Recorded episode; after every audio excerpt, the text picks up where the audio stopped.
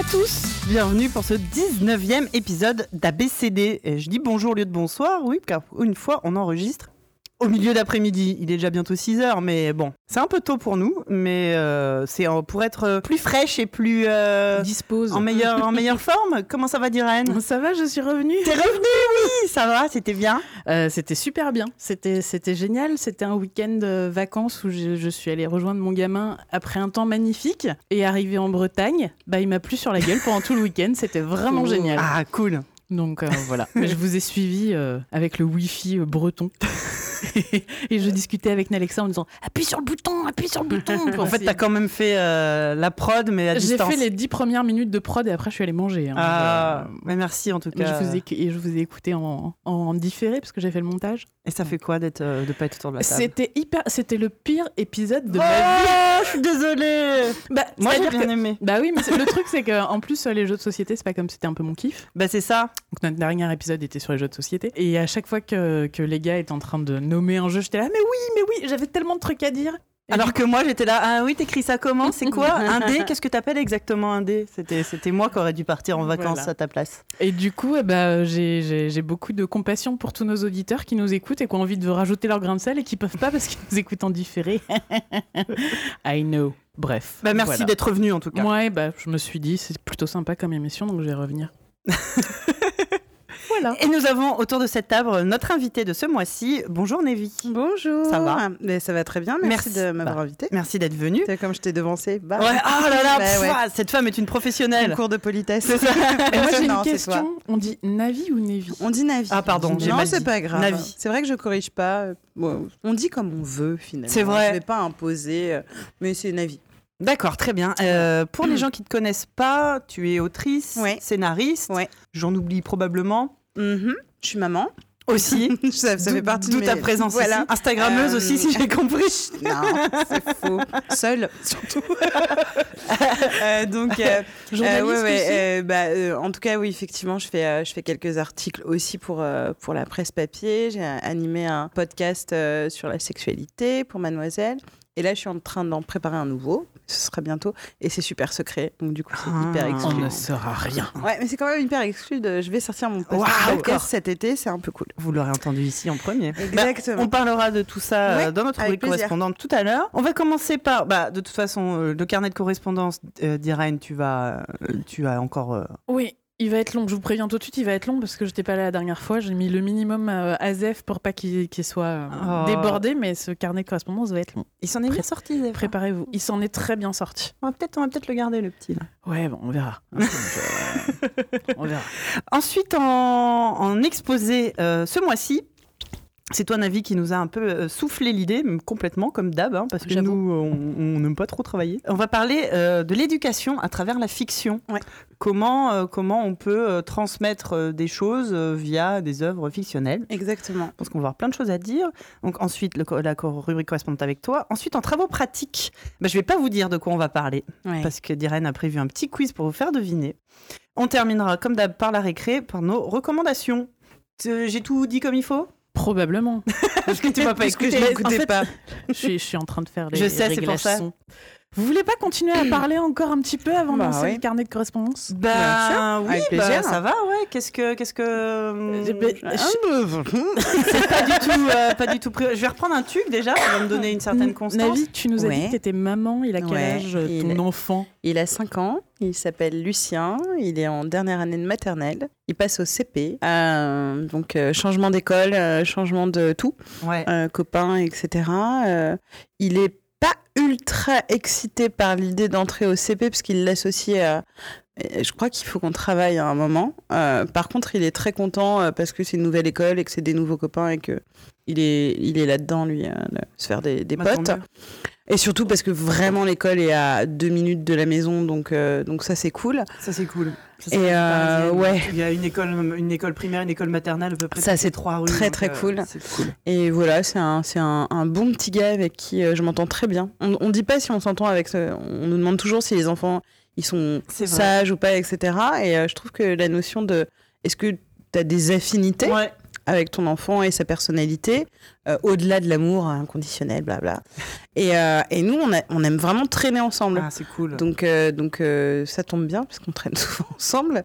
Mais du coup, voilà. Et moi, je suis en garde partagée. D'accord. Une semaine sur Une deux. semaine sur deux.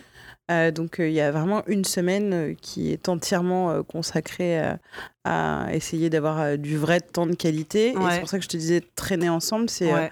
vraiment on fait énormément de choses tous les deux. Et, euh, et même que l'été, on part euh, une semaine euh, à l'aventure ensemble. Donc on, on choisit un endroit où on, on voudrait aller Ouais. dans, dans le monde. Euh, et puis on se fait une semaine tous les deux. Donc euh, là, on a décidé que, enfin, Lucien rêve de voir le désert.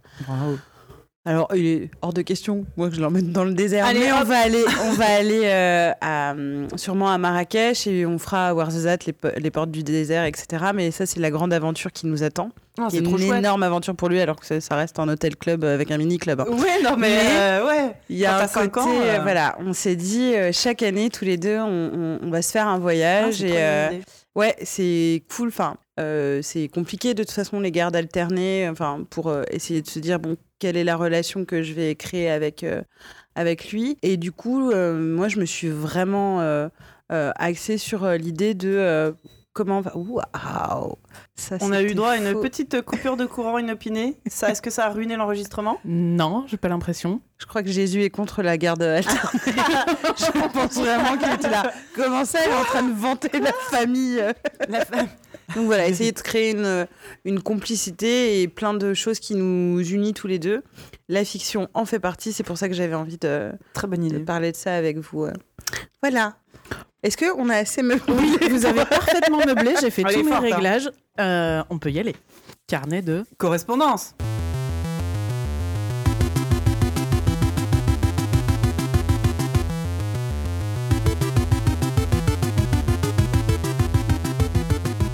Alors, le carnet de correspondance ce mois-ci est plutôt chargé. Euh, alors, on va commencer par le message qui m'a le plus euh, plu. Euh, Enfin, c'est- aussi le dernier qu'on a reçu. Mais qui m'a bien fait marrer, donc c'est un message de Baptiste. Donc déjà Baptiste, c'est un de nos auditeurs historiques. Je connais bien Baptiste parce que quand je me suis retrouvée coincée aux urgences euh, euh, au mois de décembre l'année dernière parce que j'avais le dos coincé, il m'a donné des conseils sur Twitter. Est mignon, Donc, Baptiste. Oui, Baptiste est docteur, donc coucou docteur Baptiste. Et il nous dit Il y a deux ans, je revenais d'un week-end de pont en écoutant le premier ABCD. Je tiens donc à vous souhaiter un bon anniversaire. Ou plus potentiellement un joyeux Noël vu le retard que Diren a à lire les mails. Cet homme Cet est homme nous connaît tellement bien. tellement bien. Et donc il nous dit merci, grâce à vous, je ne culpabilise pas d'être un père qui travaille à 80% pour s'occuper de, mon Gremlins de 3 ans. Je m'énerve quand, les jouets ro- quand le jouet rose est plus cher que le bleu. Je râle quand je vois que les personnages Playmobil femmes ont un boulot vachement moins intéressant que les hommes. J'habille mon gamin fille au rayon garçon. Mon Gremlins, pardon. Je sais qu'il y a mille façons d'éduquer un enfant. J'ai compris ce qu'était le véritable amour entre deux personnes car j'ai découvert Médoc et Moguri dans votre podcast. Oh. Mais c'est beaucoup trop mignon. Il n'a pas de recommandation super stylée à faire, à part faites des bébés, c'est rigolo à concevoir et à élever. Je mettrai une- un petit Euh, ouais. bémol euh, sur ce. J'étais ok sur la conception, Ouais, hein, mais euh, vraiment, je t'ai lâché Baptiste au moment de euh, de l'éducation. C'est rigolo à élever. Il y a je- des moments, c'est marrant, mais. Il y a, de- y a que, hein. moments, Ouais. c'est pas que, ouais. Voilà. Sinon- mères à bout. Ouais. Ah ben nous on a créé Ouais. l'émission pour, hein, c'est notre but, c'est en fait euh, on est sponsorisé par euh, comment dire par les, les ligues de contraception en fait. D'accord, oui, Quand les gens d'accord. nous écoutent, ils ont plus envie d'avoir des enfants. C'est euh, c'est le c'est le but. Je comprends. Vous êtes un contraceptif. C'est super. Et c'est gratuit. Euh, alors, le petit mail que j'avais gardé sous le coude. Black Panther. Oh là On a, euh, alors, je voulais faire un disclaimer déjà par rapport à notre épisode 1, 17 où on avait parlé de, euh, de Black Panther où j'avais fait Ah, la musique elle est nulle. Alors je suis retournée vo- voir Black Panther avec mon mec et il s'avère qu'en fait la, musique elle tabasse. Elle est, elle est parfaitement dosée. euh. En fait, je reprochais au film d'avoir mis beaucoup de hip-hop et pas beaucoup de musique traditionnelle, alors qu'en fait pas du tout. Quand tu, écoutes la musique en même temps que tu regardes le film, Kendrick Lamar a fait ça très intelligemment. Et les moments de hip-hop sont placés à des endroits qui ont du sens, et euh, les moments de chant un peu plus euh, tribaux et traditionnels ont aussi du sens. Donc je reviens sur ce que j'ai dit à propos de la musique. Mais Soka, lui, il a pas tellement, tellement aimé euh, notre critique de Black Panther. Il nous dit Je trouve votre critique de Black Panther globalement assez gênante. Cette essentialisation quasi systématique des personnages par des caractéristiques isolées m'a franchement fait grincer des dents. Un noir, un blanc, un homme dauphin, ça ne peut pas résumer un personnage complexe, en particulier dans un contexte de parentalité. De plus, cette notion est étrangère aux enfants. Qui a déjà entendu Batman, il est blanc comme moi Mes nièces sont autant fans de Luffy que de Neymar, Trinduc, Curie que de Furiosa. Je ne sais pas qui sont les personnages suivants. On aurait dit pyramide. Euh, Je l'ai. En trois briques, euh, je, te, je te le trouve.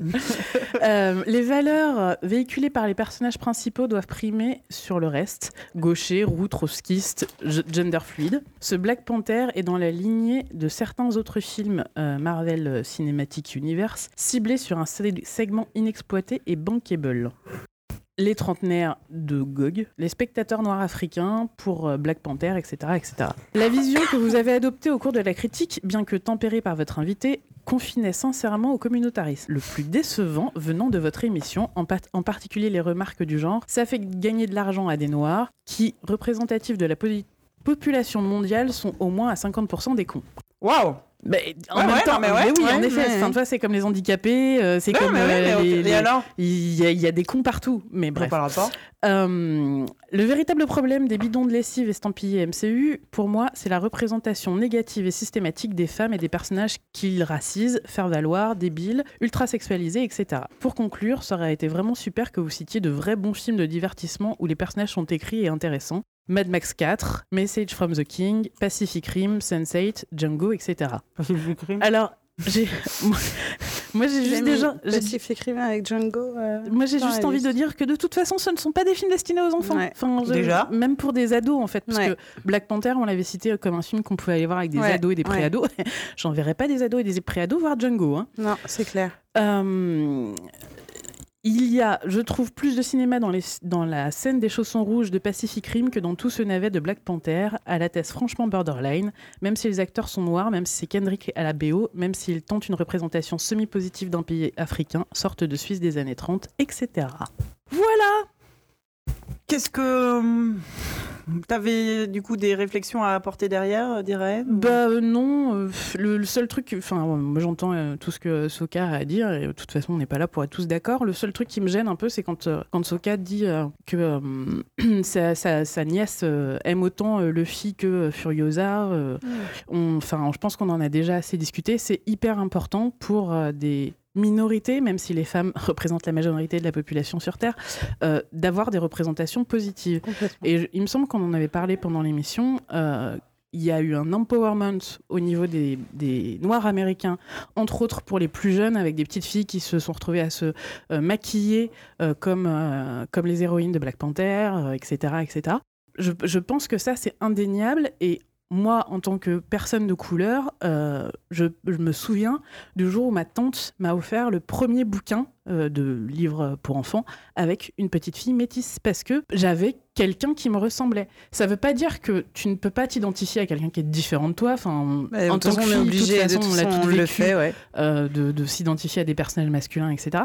C'est juste que ça n'a pas la même résonance et que je trouve que c'est quand même un énorme. euh, Et puis c'est surtout quand ton choix se porte entre des personnages qui sont tous pareils. Si sa fille a la chance de pouvoir aimer autant euh, Luffy que Furiosa, c'est parce que Furiosa existe Oui. aussi. Mm.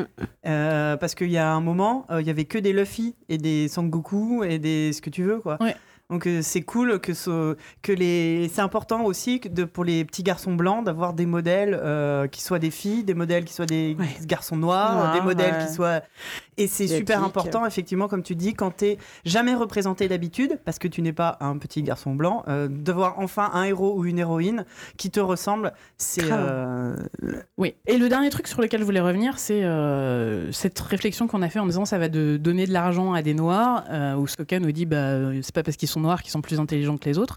Je suis tout à fait d'accord, mais en fait le truc c'est euh, ils représentent quand même un pourcentage de la population noire am- américaine qui est assez important, et c'est des gens qui n'ont pas accès euh, euh, à la production, euh, euh, etc. Dans les Si mêmes. avec, si avec les gens intelligents qui méritaient de gagner de l'argent. Dans les c'est mêmes, ça. dans les mêmes. euh, bah, en fait, c'est surtout que quand, quand on s'était dit ça va, ça va rapporter de l'argent à des noirs. Moi, je m'en fous qu'il y ait des noirs qui soient riches. En fait, moi, ce que je vois, c'est que ça va rapporter de l'argent à des gens qui sont dans l'industrie du cinéma et, ça va leur pro- leur permettre d'avoir les moyens de produire d'autres d'autres films euh, avec euh, avec plus de brassage et de diversité. Et le fait que Black Panther soit pas un chef-d'œuvre cinématographique, limite, on Mm. s'en fout. Ouais, il faut, Euh, que, il faut que ce soit un succès pour générer d'autres Exactement. Productions. Et il y a toujours des gens qui ouvrent euh, la voie euh, de ce côté-là. Et puis tout le monde a le droit à son blockbuster un peu. euh, Enfin, tu vois, c'est- ça fait, c'est marrant aussi des Mm. fois d'aller voir un film grand public, mainstream, euh, un gros blockbuster au cinéma. les films du dimanche soir T'es pas obligé d'aller voir que du Godard non plus, et Ouais. c'est cool que aussi Pitié. que tous les petits enfants noirs aient aussi leur euh, blockbuster familial machin. On n'a jamais dit que Black Panther était un, chef-d'œuvre. C'est le cinéma. cas pour les comédies romantiques où il y a tout un genre et euh, t'as des comédies romantiques. J'ai j'ai aperçu ça sur Netflix. qui- moi, je suis plutôt public de comédies romantiques et euh, je n'avais jamais vu euh, qu'il y avait euh, toute une partie des comédies romantiques qui étaient des... incarnées par des noirs partout, dans toute la distribution, avec une héroïne noire, un euh, héros euh, noir, avec exactement les mêmes codes. Donc c'est aussi merdique. Hein, alors là, pour le coup, que ce soit blanc ou noir, voilà, ils se détestent au début et puis après ils s'aiment et puis après il y a un twist, etc. Mais c'est important que ça existe, effectivement. c'est ça. Et, et le coup du communautariste, euh, bah, c'est toujours quand euh, c'est euh, les, les- les soi-disant minorités qui se regroupent entre elles qu'on les traite de communautaristes. Jamais quand c'est les blancs, les comédies romantiques à 99%, c'est que des gens blancs. Personne ne vient leur dire qu'ils sont communautaristes. Et peut-être qu'un jour il y aura plus besoin de faire des comédies euh, Mhm. romantiques avec que des noirs, parce que bah, peut-être qu'on mettra des noirs dans les comédies romantiques Exactement. normales. Et je mets des guillemets gigantesques à normal. Vous avez déjà ici parlé de Dear White euh, People? Non. Non. Ouais, parce que pour le coup, je trouve que c'est vraiment très bien pour, par exemple, une personne blanche Ouais. de pouvoir suivre cette série et enfin comprendre des choses qu'on ne va pas comprendre parce qu'on ne les a pas vécues et qu'on a beau avoir une ouverture d'esprit, euh, euh, de l'empathie, euh, euh, être persuadé qu'on a intériorisé aucune sorte de racisme chez nous. C'est faux. faux. Voilà, tu regardes Dear White People av- avec les, les limites ou pas de, de cette série. Je trouve qu'elle ouvre la voie clairement à dire. Hmm. Et c'est assez intéressant justement sur la question du communautarisme. euh. Bah, bonne question justement. Mm. Je, par- je voulais parler du documentaire Ouvrir la voie ouais. d'Amandine Ah oui, bah oui. Oh, que j'ai été sans- voir du coup, bah, donc euh, qui est un, un documentaire donc euh, qui, qui fait euh, euh, dix comment on appelle ça témoigner euh, une vingtaine de femmes euh, françaises noires sur euh, plein de sujets euh, de la vie quotidienne et je, il est sorti au cinéma euh, cet automne? Non je sais, je sais plus trop dire C'était il n'y a pas si longtemps. il a été diffusé à l'Assemblée nationale le mois dernier Très bien. et euh, dans la salle, il y avait euh, en majorité euh, beaucoup de. Moi, j'ai été le voir à Paris, euh, au ciné... dans un cinéma parisien. Il y avait euh, ma grande majorité de personnes noires et il y avait quelques blancs au milieu. Et j'ai passé tout le film à faire. Oh, tu sais, genre, Ouais. ah bon Ah bon Ouais, Et t'avais ouais. à côté, t'avais toutes les femmes noires en train d'applaudir et leurs mecs, parce que euh, aussi, ça parle. Il y, a- il y a le double, tu sais, Ouais, un peu le, sûr, le côté évidemment. meuf et noir. Et donc, t'avais tous les hommes noirs qui faisaient à leurs copines. Ah bon Et tout. Et t'avais toutes les meufs qui étaient en train d'applaudir. Mais oui, mais bien sûr et tout. Et moi, je suis allée le voir avec ma mère parce que je me suis dit, il y a un moment, Ouais, faut peut-être qu'on arrête d'être euh, Ouais, ouais. d'être ignorante. Et on s'est assise, on a bien fermé notre bouche, on a ouvert grand nos oreilles, puis on est ressorti en se sentant un peu moins conne. Ouais. Et...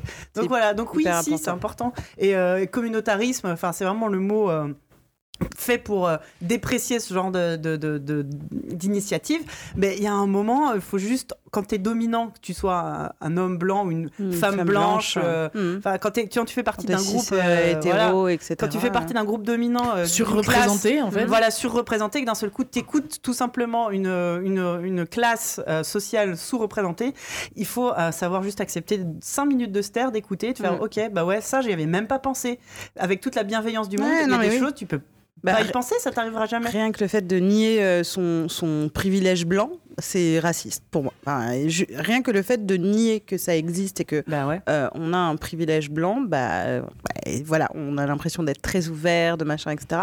Bah déjà, sois conscient le que... jour, le jour où on commence à s'en rendre voilà. compte, bah, d'un seul coup, tu dis OK, bah, euh, Ouais, ouais, clairement. ça, fait, ça fait tout drôle. Ouais, voilà. Et donc, du coup, j'enchaîne avec un deuxième mail qui, qui marchait parfaitement avec, euh, pour répondre au mail de Soka. C'est un mail de Brahim euh, qui nous dit euh, Tout d'abord, félicitations pour, ne- pour votre émission. Je voulais vous conseiller Merci. un livre écrit par une amie, Madina Guissé.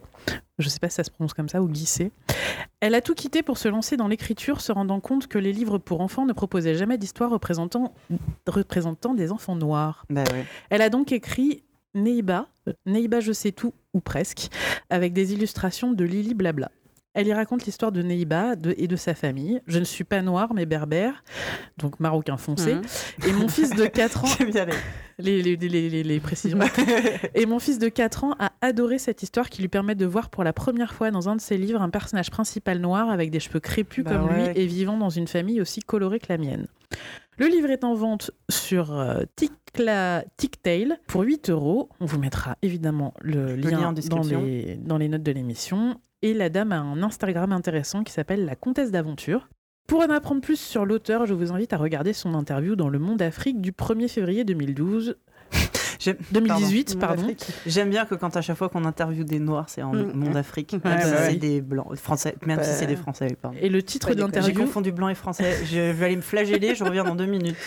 Et du coup, le titre de l'interview, de l'interview est Livre pour enfants quand les héroïnes sont des petites filles noires. Mais Voilà. oui, il y avait eu des études qui disaient que genre t'as plus de chances de tomber sur un livre pour enfants avec un, un, an- un- un personnage, un héros animal, Mm.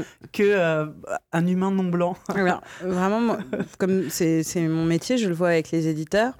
euh, tu proposes des personnages et tu fais exprès de ne pas préciser leur couleur de peau, euh, voilà. Et si tu précises, euh, voilà, j'ai envie que ce soit un, voilà, un mec noir ou une femme noire ou, asi- asiatique ou, ou qu'elle soit arabe, on nous dit toujours, alors Pourquoi ce serait super, mais Ah, on a un problème d'identification. C'est-à-dire que ils disent que euh, voilà, on, on va avoir euh, se couper d'un lectorat Oh. si euh, tu mets que, un héros euh, ou une héroïne. euh, voilà, si c'est- Bridget, voilà, si on avait écrit Bridget Jones, mais que tout d'un coup Bridget était noire, ça aurait été un livre pour pour, eux, voilà, ils se disent bah Mm. non, euh, on se coupe euh, d'une. Parce que c'est bien il connu faut, que les voilà, noirs la ne lisent pas de majorité. livres déjà. non, c'est- en fait, que des c'est livres où les héros sont C'est noirs. même pas ça. C'est que c'est hyper simple. C'est que les personnes de couleur en France, depuis leur plus tendre enfance, sont habituées à s'identifier à des blancs. Et l'inverse n'est pas vrai. l'inverse n'est pas vrai. On a- demande pas de faire cet effort-là. Il y a un v- il y a, si, si, tu, si tu mets en scène des personnages qui sont non blancs, ça va être un vrai effort et un Mhm. vrai choc pour le lecteur raison. Qui n'existe pas pour les personnes qui, de toute façon, n'ont pas le choix. Ouais. Bah, euh, Du coup, j'en profite cette semaine. euh, héroïnes. Cette semaine sort, non, c'est pas grave, un livre qui s'appelle euh, Noir n'est pas mon métier. Oui. Euh, voilà, avec euh, bah, entre autres euh, Shirley euh, Soignon qui a écrit dedans. Je trouve ça très intéressant de soutenir euh, euh, ce livre parce que c'est des parcours d'artistes, Cannes de aussi, comédiennes, elles pas bien les sûr. comédiennes. tout à fait. euh, Euh, et d'expliquer que, oui, effectivement, on va leur proposer euh, toujours euh, bah, des rôles de noirs, hein, Ouais. d'incarner des. Et puis en plus, je veux dire, il y a limite une évolution parce qu'il y a encore pas si longtemps que ça, euh, euh, quand on a des films qui retracent, euh, euh, je sais plus, il y avait eu un scandale sur. euh, les Égyptiens où ils avaient pris que des, euh, des, des blancs. que des blancs euh, bah, ou même tous les qui- films avec un peu de terracotta. euh, tu vois, là genre, bah non, Brad Pitt ne peut être pas être Jésus. Non, je suis désolée, non. Mais Alors, c'est je sais plus à qui, avec qui on discutait. Ah bah, C'était avec mon petit frère qui ne savait pas que euh, Dumas Dumas était noir. était était noir. noir. Et du coup, il me dit, mais je lui dis, bah, parce que, alors, si vous ne savez pas, Ouais. Alexandre Dumas était métis. Ouais. Et, Tout à fait. euh, et, et il a entre autres été attaqué dans des caricatures où on le présentait sous les traits d'un noir avec des cheveux crépus et un gros nez, etc. Et mon frère m'a juste dit, mais euh, attends, c'est pas possible. Enfin, il a été joué par Gérard Depardieu, quoi. Mais euh, c'est-à-dire que ça n'arrange pas tout le monde de se souvenir qu'un des plus grands écrivains français Ouais. n'est pas blanc. Mais je sais pas si vous connaissez la série française 10%. Oui. Oui. Et il y y a la réceptionniste qui Oui. devient actrice, donc il y a une, elle est, elle est métisse. Elle est, elle est formidable Elle est l'actrice. super. Et il y a tout un, tout un truc comme ça sur à Ouais. chaque fois qu'elle est proposée par un rôle. On veut la faire rôle. danser, on veut la Ah faire, euh, tu vois, des trucs comme mais c'est raconté très, très Elle, court pas vite, scandale. Enfin, Cette série est très drôle parce que justement Ouais. c'est raconté sous forme de l'humour où, où un, elle a reçu un casting où les gens euh, pensent par défaut qu'elle sait danser le hip-hop. Ouais, voilà, Bah oui, et du coup, elle n'y arrive pas, c'est une catastrophe. Et, y a- et elle trouve un, un rôle. alors, je vais vous spoiler un peu un épisode de 10%, je vous préviens. Oh mon dieu. Elle, elle trouve un rôle dans un film en costume. Donc un film d'époque et euh, elle, elle est persuadée qu'elle va jouer euh, la- comtesse, Ouais, la ouais. baronne ou quoi et Bah, Ah ouais, elle joue l'esclave. Elle joue hein. l'esclave. et, et donc son agent sait pas comment lui dire. Il dit bah je suis désolé et tout. euh, bah vu, enfin vu t'as- bon bah tu vas jouer l'esclave et elle, oh, tu vois genre elle commence à prendre un visage comme ça. Oh, mais c'est génial, j'ai enfin un rôle. Il y a un moment, waouh, tu dis bah ouais. Ouais, ouais, ouais. Parce que quand t'es jeune actrice débutante, t'es noire, elle est super contente d'avoir un rôle affreux dans une grosse production et elle est super contente de quand même jouer l'esclave. C'est une des raisons pour lesquelles j'adore les séries anglaises. Parce que dans les séries anglaises, ils ont une diversité incroyable. Ah ouais, non, c'est sans, sans que la, la, la, la couleur de la personne ait le sujet, moindre rapport Ouais. avec le rôle qu'elle Bah, joue. c'est ça, c'est que généralement, quand tu veux créer un personnage qui n'est pas un homme blanc, on te demande bah, pourquoi? Si c'est une femme, pourquoi c'est une femme? Faut trouver une justification. Il est gay, pourquoi il est gay? Euh, Il est noir, pourquoi il est noir? Euh, ça peut être juste un inspecteur de police Mm, euh, noir et gay, tu vois. Il a, on n'a pas besoin de trouver une raison à ça. Mm. Et ça, ça marche pour les livres, les films, les jeux vidéo, ce que tu veux, quoi. Il a Et- été. oh, pardon, excuse-moi. Juste dans Doctor Who, justement, il y a, ce, ce- il y a un épisode où euh, donc la, compagne du docteur, c'est Bill. Elle est noire. Et euh, ils font un voyage dans le temps. Ils sont dans la- l'Angleterre victorienne, il me semble. Et Bill lui dit Mais je peux pas sortir. Enfin, ils sont racistes. Et, euh, et le docteur lui fait Non, en fait, ils en ont rien à foutre. Et ils en ont vu d'autres. Et, et en fait, elle sort et il se passe absolument rien. Donc je, ça arrive plusieurs fois parce que c'est pas la première compagne euh, noire du docteur, mais c'est un truc, il n'en parle même pas quoi. Ça, ce n'est pas le un sujet. sujet. Ouais. C'est hyper important, Ouais. c'est cool. Et du coup, je t'ai interrompu. Euh, bah oui, du coup, je veux pas dire ce que je voulais dire. je veux pas le dire. Voilà. Vous aurez pas ma brillante analyse sur un truc. Désolée. non, j'ai oublié. Non, je parlais des séries anglaises. Euh, oui, attends, euh, je, je crois que je suis peut-être partie sur Chewing Gum, mais je suis pas sûre. Euh, non, non, mais non, j'ai perdu le, le fil. J'ai été, oui, j'ai ou- été aspirée euh, Ou dans finalement, la, couleur de peau ou l'orientation sexuelle d'un personnage n'est pas le point central de l'intrigue. Bah, en fait, on peut revenir même à d'autres, au- au-delà des, des minorités. Euh, moi, ce qui m'a beaucoup intéressé ces derniers temps, euh, en plus, j'ai, écrit pour des pilotes de séries, etc. Donc, j'ai été un peu plongée au cœur de cette industrie-là. C'est aussi le corps, Hum. euh, le poids. Euh, Une femme ronde ou grosse ou obèse va être utilisée parce qu'elle est Oui. grosse ou obèse et ça va être un sujet. Euh, jamais on va avoir une héroïne, par exemple, qui va être forte et dans lequel on va pas du tout parler de ça, ou ça ne va pas être le sujet, ça va juste être une femme. Ouais. Et, et le fait, fait qu'elle soit pour un casting, euh, moi ça m'est arrivé, en fait on a écrit un, un pilote avec euh, un garçon qui s'appelle Flaubert, qui est très talentueux, euh, celui qui est notre contemporain. Oui, parce que Oui, parce que je ressuscite les gens. Mais euh, euh, donc avec Flaubert, on a écrit une série et on a donc on a eu le directeur de casting. On décrit notre personnage. Donc on cherchait une nana de euh, 28 ans, dynamique, marrante. Voilà. On a fait exprès de ne donner aucun critère physique. On est arrivé, on avait 15 euh, propositions de comédiennes de- par euh, ce Dearcast. Elles étaient toutes blanches, elles étaient toutes minces. Et on, on s'est regardé avec Flo en disant mais à aucun moment on Mm. a précisé que la personne ne pouvait pas être euh, euh, noire, ne pouvait pas être euh, asiatique, ne pouvait pas être forte ou Petite. très maigre ou petite, etc. Blanche, mince, c'est Oh, le c'est- standard. c'est ça. Ah, ça nous c'est a le skin par défaut, les en fait. couilles, quoi. Vraiment, on ouais. était dégoûtés. Ouais. On était là. non, Qu'est-ce que c'est que cette blague, quoi? Et Métalis, euh, elle nous dit que sa maman, quand sa maman, elle, était petite, elle avait un poupon noir et elle n'osait pas sortir avec parce que les gens trouvaient ab- aberrant qu'une petite fille noire est une, euh, qu'une petite, petite fille blanche blanche. est un poupon noir.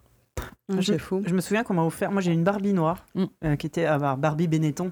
Parce que euh, voilà. J'étais là, Mais- ouais, bah, forcément. Mais euh, c'était. C'était allé dire des trucs horribles, genre Barbie reggae. Ouais, non mais, comme ça, c'était- ouais. non mais vraiment, ils avaient fait un partenariat avec Benetton, donc c'était c'était vers la fin. Parce que moi j'ai joué au Barbie très tard, hein. Mhm. j'ai toujours kiffé les Barbie, donc je devais bien avoir peut-être 12 ans. 18 ans. Pourquoi, 18, 25. pourquoi tu parles au passé Oui, Ouais, je, tu je continue. kiffes les Barbie Je kiffe les Barbie. Et non, mais non, mais pour situer, ça devait être début des années 90, milieu des années 90, donc euh, euh, Mattel Quand a il y fait avait les un Barbie par- un ouais. partenariat avec Benetton, et donc ils avaient sorti les Barbie Benetton, elles étaient fringuées par Benetton. Euh, et il y avait euh, une Barbie, donc la, la blanche, il y avait une Barbie asiatique, une Barbie noire, il devait y avoir euh, Ken aussi, et ils avaient des fringues un peu, un peu fashion et tout. Et moi, j'avais absolument voulu avoir la Barbie noire parce que je kiffais ces fringues. Et déjà à l'époque, je m'étais dit, et puis en plus, ça me changera parce que sinon, elles ont toute la, toute la même gueule. Ouais, bah oui, Tu vois, vrai. tout ça, toi, sans même réfléchir à des trucs, je m'étais dit, au moins, elle sera un peu différente. Et je me souviens de la tronche de ma grand-mère quand j'ai sorti, euh, enfin, Ah, regarde ce que j'ai eu et tout. Et je me souviens de, de mes 12 ans devoir justifier à ma grand-mère. Je fais non, mais regarde, euh, c'est la même moule que toutes les autres Barbie. hein, tu sais, ils ont juste changé la couleur du, euh, de la peinture, du plastique. hein. T'inquiète pas, elle va euh, rien me voler. Ouais, non, mais, euh. Et, et quand j'y repense, j'avais parfaitement intégré le fait que ma famille était raciste et, que Ouais, je bah vais oui. faire- et je vais les rassurer en disant non, mais euh, Tout va Tout bien. bien. C'est juste une Barbie. euh, et, et je l'ai encore du coup, ma, ma Barbie Benetton. Mais, Ouais, ça doit- ah, tu sais, ça, ça doit être intéressant Mm. en termes de. mais j'aimerais bien euh, re- les rechercher et savoir comment elles sont vendues, combien. est-ce qu'elles eu- deviennent les Barbie Benetton est-ce Qu'est-ce qu'elles Parce que deviennent maintenant, normal- normalement, Barbie, a, il y a une version de chaque. Maintenant, elles ont chacune même un prénom. T'as la Barbie brune, qui s'appelle je sais plus comment. Normalement, elle a sa copine black, sa copine asiate. Enfin, tu sais, c'est. euh, Oui, oui. Mais J'ai un peu décroché du game Barbie, moi. mais est-ce que la Barbie noire Benetton était la première Barbie noire? Je pense pas. Il y a dû en avoir Non, avant, je pense mais- qu'il y a dû y avoir, en tout cas, les poupons, etc. Ouais, ouais, on en avait déjà. Mais tu vois, un truc. Euh, C'était à une époque, je vous dis ça, où Barbie Ouais. c'était quelque chose. Aujourd'hui, je pense que les C'est gamines, clair. elles s'en foutent de Ouais. Barbie. Rise and Fall. Je pense euh, qu'elles aiment les, les, les Bratz. C'est plus, encore c'est déjà un- fini les bras. C'est fini. Ouais. Je suis si Non, t'as les, t'as les Monster High qui sont cool. On fera Ah une émission un jour sur les Monster High parce que moi je kiffe cool. les Monster Ok, on High. fera Moi, une tu émission euh, poupée de filles. Euh, en- enchaînons notre notre euh, carte Parce que l'émission a déjà commencé depuis 3 heures. On est toujours la- On est bien là. Euh, du coup, j'ai perdu ma ligne. Euh, oui, l'épisode avec euh, Jeanne. Oui, Euh, avec Jeanne Rousseau. Avec Jeanne Rousseau, où on parlait de, du jeu vidéo comme euh, objet culturel. Mhm. Euh, Tristan nous envoie un petit mail. Alors, il n'a pas d'enfant, il bosse en, médiati- en, en médiathèque. Sa copine est directrice dans le périscolaire. Et en fait, il nous écoute parce qu'il chope nos idées d'animation et d'œuvres à découvrir tous les deux. Et il kiffe. Donc, on leur Ah, fait bah, c'est merci. On leur fait coucou. et puis si vous, vous avez des idées d'animation, n'hésitez pas à les envoyer. Ça peut marcher dans les deux sens. Euh, donc il nous dit que quand on a abordé le sujet avec Jeanne, on a un peu oublié de parler des médiathèques qui font un vrai taf pour faire rentrer le jeu vidéo dans la vrai. culture. Euh, par exemple, en Ile-de-France, il y a la médiathèque avec la Vavel Oui. à Paris, à Paris, ouais. bien, euh, ou celle de Choisy-le-Roi, mais aussi en province, entre autres à, Stra- à Strasbourg. Et il nous dit plus que de légitimer le jeu comme un objet culturel, j'ai l'impression que dans le milieu des bibliothécaires, on essaye de passer au step au-dessus, c'est-à-dire de mettre en avant des titres qu'on trouve particulièrement intéressants et développer un esprit critique chez les joueurs, notamment les gamins. Leur faire voir qu'à côté des triple A, il y a aussi plein d'in- plein d'indés vachement intéressants et leur faire expérimenter plein d'autres formes de jeux. Mais carrément, c'est vachement bien. Voilà, donc n'oublions pas les médiathèques. Euh, on a aussi eu un petit mail de Frédéric euh, qui, à propos du dernier épisode, qui dit il est membre d'une association de jeux de société, euh, Fumble à Fontainebleau, et euh, il regrette qu'on ait, que vous ayez pas encore plus approfondi euh, le- les jeux de société dans l'épisode précédent. mais... Donc, il- sinon on y serait encore. Ouais, il dit il y a, mais on, on en refera peut-être un autre Bah, euh, qui a des jeux très similaires à Loup-Garou pour une nuit avec le thème des chevaliers de la table ronde, ça s'appelle Avalon. Il dit que son fils de 7 ans adore euh, Catan. Il y a une version junior qui s'appelle Catan Junior, dans le thème de la piraterie, et il demande de construire avec différentes ressources tous ces bateaux et repères de pirates pour gagner. Le jeu demande de bien gérer ses ressources euh, selon les résultats du dé. Il faut donc également gérer la frustration due au hasard. eh ouais. Il remarque aussi que les vieux jeux type chevaux ou dames fonctionnent toujours. Ce sont des, bons apprentissages des fondamentaux de tout jeu de société. Apprendre des règles, attendre son tour pour jouer et être attentif aux autres joueurs. Ma mère, et, là, ma mère moi- et mon fils sont, euh, entre- quand ils sont tous les deux, c'est petits chevaux. Moi, ça m'insupporte. Voilà. parce que C'est Ouais. des parties qui peuvent durer 8 jours. Ça peut durer 8 techniquement- jours où tu retournes en arrière, etc. C'est- c'est ce Moi, c'est je- un peu frustré. Moi, c'est le truc que je voulais dire, c'est que euh, les, les dames, oui, même les échecs. C'est-à-dire Mm. que les échecs, à Ouais, partir de ouais. 7 ans, ça marche, c'est- c'est top. Mais alors, les petits chevaux et le jeu de loi, Ouais. c'est non. C'est-à-dire que c'est des jeux qui n'ont pas de, de qui n'ont pas d'équilibrage C'est- en ouais. termes de gameplay. C'est que de- du hasard. C'est ça, c'est-à-dire que les mecs se sont rendus compte qu'ils avaient un système qui marchait et c'est des jeux auxquels on n'a pas pensé à la fin. Ouais. Et la fin, elle peut arriver dans très très très longtemps. Très Ouais. longtemps. Donc euh, franchement, les, les échecs, et- enfin euh, non, les jeux, le jeu de doigts et les petits chevaux, euh, pff, si c'est juste pour être, fini- pour être pour finir par être dégoûté de jouer avec vos gamins, évitez quoi, jouer à des trucs cool. ça me fait. Non, Puis quand au môme, il vient de faire des. Il arrive jamais à faire un 6, que toi, t'as déjà fait trois fois le tour et que lui, il est encore bloqué, qu'il est en train de péter un câble. Grave. Tu- peux pas lui dire. injuste. Ouais, voilà. Ouais. Non, mais il y, a- il y a plein d'autres jeux. euh, Il y a, il y a, euh, les- le jeu de cette famille, euh, Ah ouais, cette super. famille, ça marche toujours. ça. etc. En plus, tu Euh, peux. Mastermind, Mastermind. euh, Ah ouais, moi, j'y joue avec euh, avec mon fils.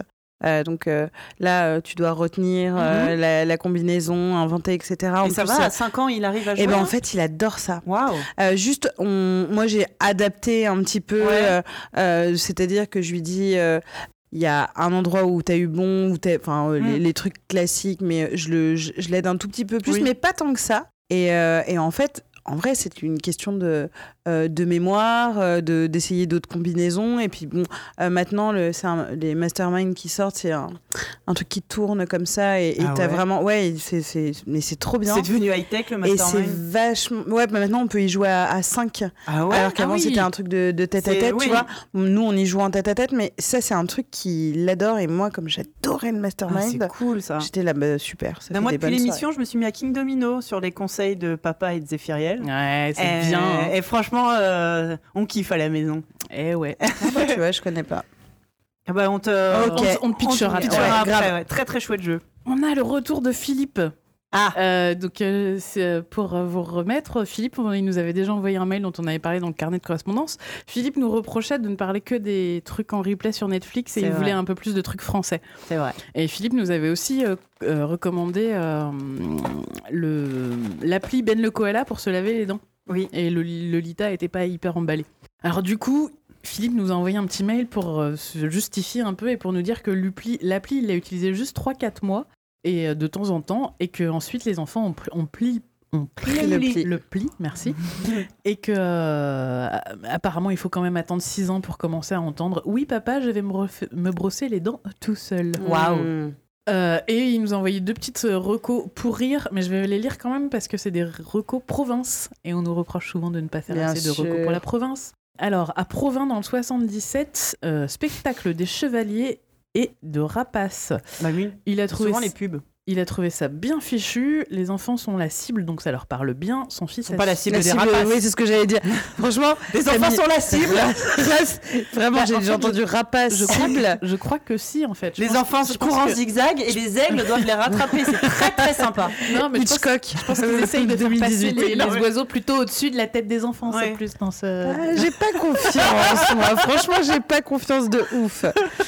Euh, son fils a surkiffé et sa fille aussi parce qu'il y avait des Parce chevaux. qu'ils ont survécu, donc déjà, ils étaient hyper contents. Mais non, parce qu'il y avait Ils des étaient 8 en y allant, ils sont rentrés à 4. Eh, c'est pas mal, 50%. C'est pas mal. Ouais, pas mal. Non, il y a des chevaux, elle a adoré. Ah bah, Ah bah oui. Et sinon, il a aussi testé France Miniature dans le 78. J'adore la France.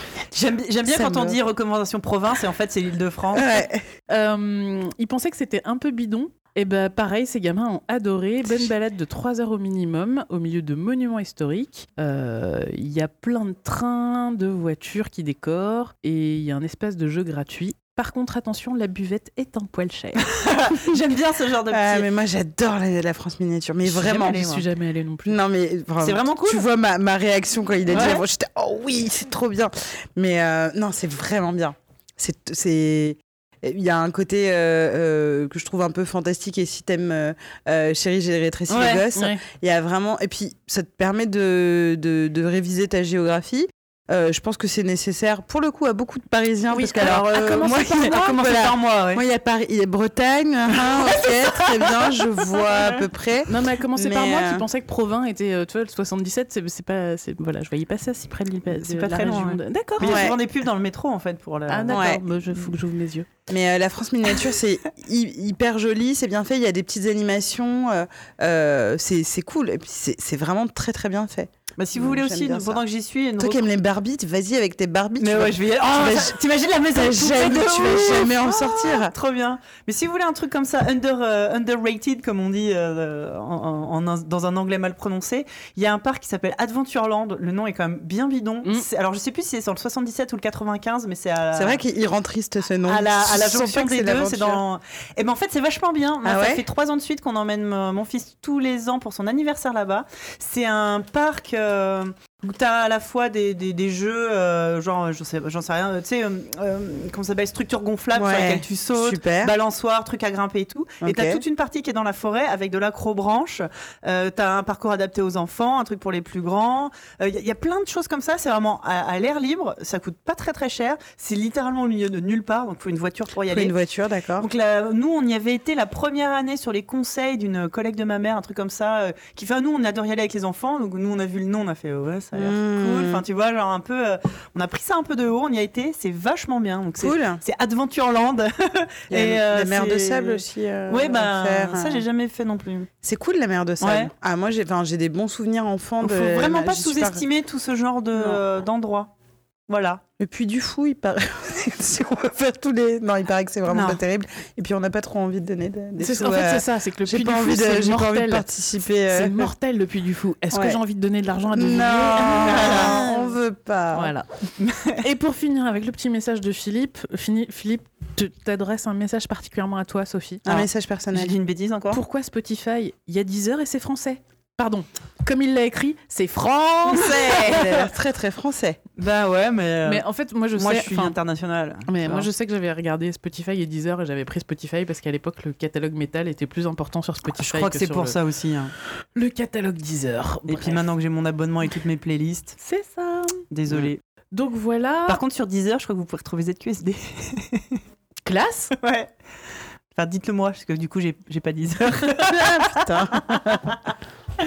Eh bien, merci. Très bien. J'ai pas du tout fini. hein. D'accord. Euh, euh, Thierry qui nous félicite pour le podcast, il m'a beaucoup fait rire celui-ci. Donc, petit point négatif à propos d'ABCD, on fait acheter beaucoup trop de trucs euh, pour les enfants. Désolé. D'accord. Euh, petit point positif, on décomplexe sur l'éducation des enfants. C'est le but. C'est ça. Ça fait plaisir. Et euh, il pose une petite question euh, à laquelle on va pas répondre maintenant, mais il dit pour les 4-6 ans, est-ce que euh, nous, on a, on a permis à ces enfants de découvrir les octonautes? Est-ce qu'il y aurait d'autres recommandations de dessins animés ou de documentaires? Et au-delà de Netflix, ça peut être aussi sur Amazon Prime ou le replay. Alors, Thierry, je... Parce que toi, les octonautes, t'es un peu une spécialiste, euh, dirais Minute sous-marine. Ouais, ah. Minute sous-marine. Toi aussi? Ah bah oui. Moi aussi. Bref, pardon. Euh, euh, je, vais, je vais faire un petit euh, récap de toutes les séries qu'on a, qu'on a recommandées. Euh, je vais mettre ça, je sais pas encore où, peut-être en lien euh, sous, le, sous, le, sous l'émission. Je- Ok. Peut-être on va faire une page spéciale sur le blog Ouais, bonne idée. qu'on va linker. euh, Avec toutes les recos. C'est avec bonne toutes idée, les ça, ouais, ça peut être pas mal. Euh, Il se passe des choses là, c'est créatif. Ah, bah, tu vois, là, j'adore. bam, en direct. Voilà. Donc ça, c'était le petit mail de Thierry. Et on va finir par un espèce de, de, de, de high global à Bruce qui nous a envoyé un petit euh, message qui nous parlait de sa fille de 7 ans et de sa salle de cinéma. C'est Bruce, c'est un geek tardif, donc il nous dit qu'il n'a pas eu à souffrir de des moqueries au collège comme euh, on a pu. Euh, nous en souffrir. Et aussi un coucou à Alexandre. Ah non, c'est Alexandre le geek tardif. Bruce, c'est l'homme qui a construit sa propre salle de cinéma dans son sous-sol. Je te déteste. Parce que j'ai pas de sous-sol. Et euh, Alexandre, c'est le geek tardif qui attend que sa fille de 6 mois soit assez grande pour pouvoir jouer avec lui. Avec elle. Mmh. Ah oui, oui, non, pour Oui, qu'elle oui, soit assez grande pour, pour pouvoir jouer, jouer. Je aux pense jeux que c'est vidéo. c'est euh, pas, c'est pas pour tout de suite. C'est pas pour tout de suite, euh, Alexandre. Et puis euh, moi, va moi-même, je continue à attendre. Et pour le moment, c'est pas très très. euh, pas- ça marche pas très Efficace. très bien, quoi. Ça, c'est pas Ah très ouais efficace. Il joue pas beaucoup à Bah, euh, C'est-à-dire qu'il joue pas beaucoup, il est assez nul, disons-le. Ah, ok. hein. c'est, euh, et, euh, et puis en fait, il se, comme, il arri- comme il arrive pas, il Ouais, se lasse. il se très lasse. Parce que très moi, il est obsédé. Il faut que on doit compter les heures. Ah ouais, euh, non, la coordination, semaine. tu vois, euh, la motricité fine, c'est pas encore tout à fait au point. Il est à quoi la Switch euh ouais, Switch. Ouais, Switch aussi. Parce que sur ma PS4, j'ai pas tellement de jeux qui Ouais, correspondent non. au truc de son âge. Et on va finir avec euh, Tristan qui, euh, en recommandation, nous proposait d'aller voir et de parler de l'île aux chiens. Alors, sauf que Ah comme oui. ce mail a deux mois, eh ben, c'est un peu tard. Trop bien, l'île aux chiens. Tu l'as vu? Bien sûr. Je l'ai pas encore vu moi. Génial. compa- Compatible avec les enfants à partir de quel âge? Euh, assez jeune, hein. Ouais. C'est pas trop horrible parce que ça m'avait l'air- un peu. euh, Sombre. C'est pas c'est sombre, mais c'est pas graphique. C'est pas visuellement, visuellement, c'est magnifique. Non, mais- Oh là là. Ouais, mais c'est pas attirant. mais oh, pour, euh, Ouais. oh, si. Après, moi, je l'ai vu sans mon fils. hein. L'histoire est pas trop alambiquée, euh, Euh, ça- pas trop glauque. Ça, j'ai envie de dire que les enfants assez jeunes, enfin, quand je dis assez jeunes, c'est 5 ans. euh, L'histoire, qu'elle soit alambiquée ou pas, ils s'en tamponnent Ouais. de toute façon. C'est pas faux. Donc euh, voilà. Et euh, ouais, moi je dirais vers euh, dès, euh, dès 5 ans. euh, Ah ouais? Ils vont, ils vont rien paner, hein, Mhm. mais euh, c'est tellement beau. Et puis euh, tu- ils vont comprendre la trame principale. hein. Il y a un gentil petit garçon, des gentils chiens, un méchant, boum. Tu vois, il n'y a pas besoin de. Non, non, moi j'ai vraiment adoré, adoré, adoré. Et donc voilà, on en a fini avec ce carnet de correspondance probablement le plus long de toute l'histoire d'ABCD. J'en suis ravie. La bonne nouvelle, c'est qu'il me reste encore 25 mails à dépiler, donc si je si j'ai pas encore euh, lu votre mail, eh ben, ce sera pour la prochaine émission. Non, mais c'est chouette, on a parlé de plein de trucs. Et C'était merci. 100% homme. Hein Euh, oui, Dis donc. tout à fait. Ok. Et euh, merci beaucoup de vous être remis à m'envoyer des messages, vous m'aviez manqué. Voilà, fin du carnet de correspondance. On va pouvoir tout de suite enchaîner avec... Avec euh, l'exposé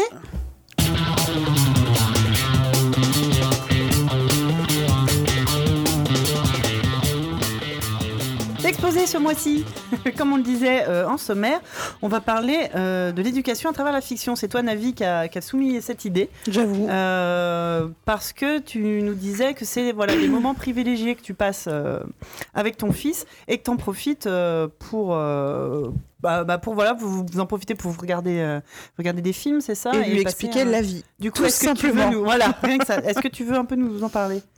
Oui, alors euh, déjà moi, euh, ça vient aussi de mon éducation. J'avais des parents qui travaillaient beaucoup, Euh, donc euh, on a commencé très tôt avec ma, ma petite sœur et, et mon frère à regarder en boucle Mm. des films, des des dessins animés, à lire des histoires, etc.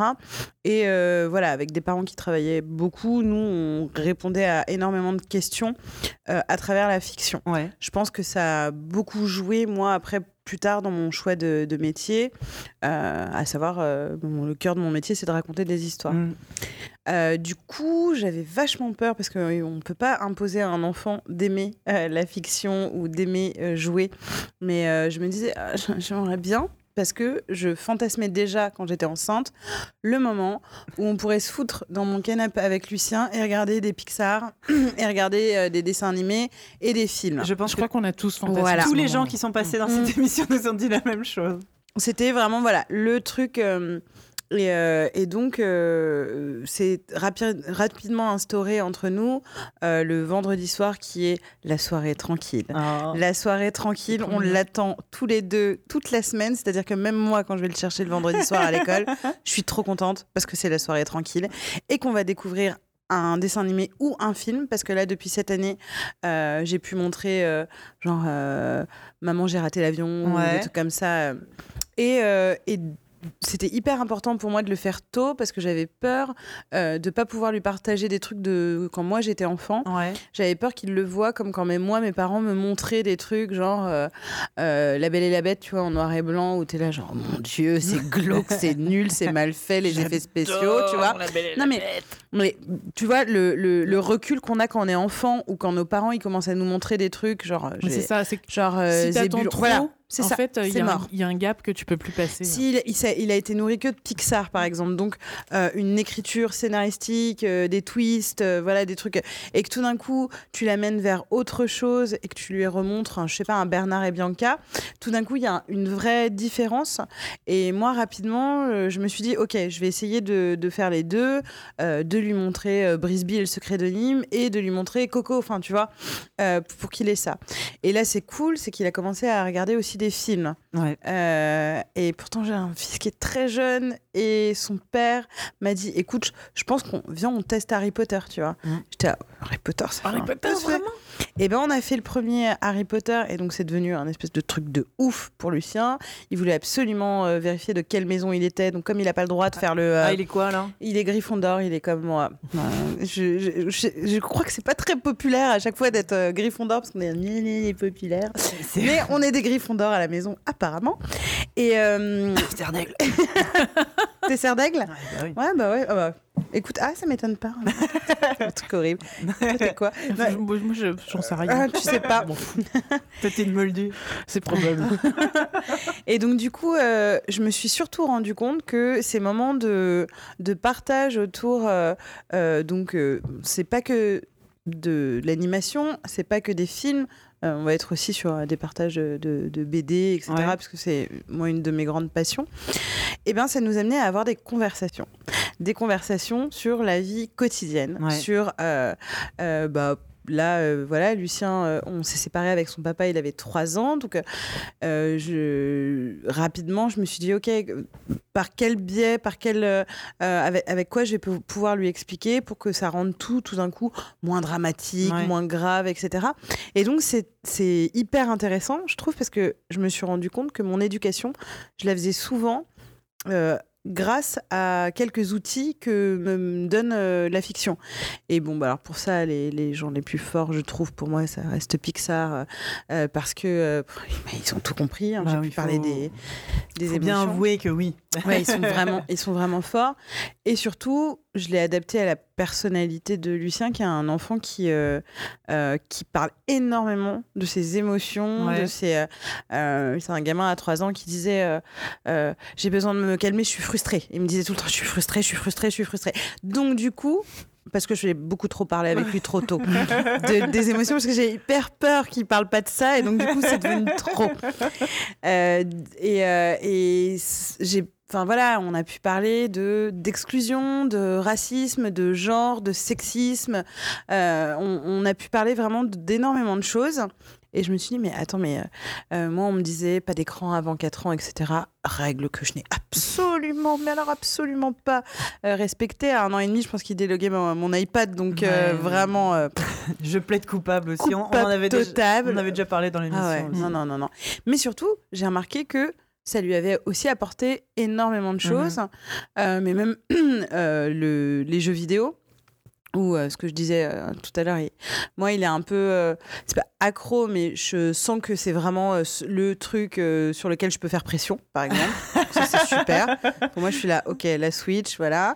Il y a le droit le mercredi et le week-end, et puis je mets de toute façon le décompte pour être sûr que c'est qu'il passe pas une journée entière, mais il pourrait. Euh, clairement le faire. Et euh, mais encore une fois on, on peut euh, on, on peut aborder énormément de sujets même avec les jeux vidéo. Et, et je trouve ça très intéressant de s'appuyer sur euh, la fiction pour éduquer son enfant parce que tout d'un coup ça devient moins chiant qu'un livre de développement personnel. On est quand même d'accord Ah bah oui que euh, genre enfin voilà euh, gérer les terreurs nocturnes etc euh, moi j'ai cette culture là parce que j'ai travaillé pour euh, l'émission des maternelles J'étais auteur, euh, euh, enfin autrice d'ailleurs, euh, de Julia Vignali qui a présenté pendant deux ans les maternelles. Donc j'ai rencontré énormément de pédopsies. Alors tout le monde y va de soit il faut lire des livres comme ci ou pas du tout, suivre des conseils ou pas, etc. Moi je me suis fait mon petit Ouais. business avec Hollywood euh, généralement et les studios d'animation plus ou moins indépendants parce qu'il y a aussi des petites, enfin tu vois Brisby et le secret de Nîmes c'est pas non plus, euh, euh, c'est pas Disney, c'est pas Disney. du Non, tout. non, c'est voilà. Et, euh, et Sire ça voilà.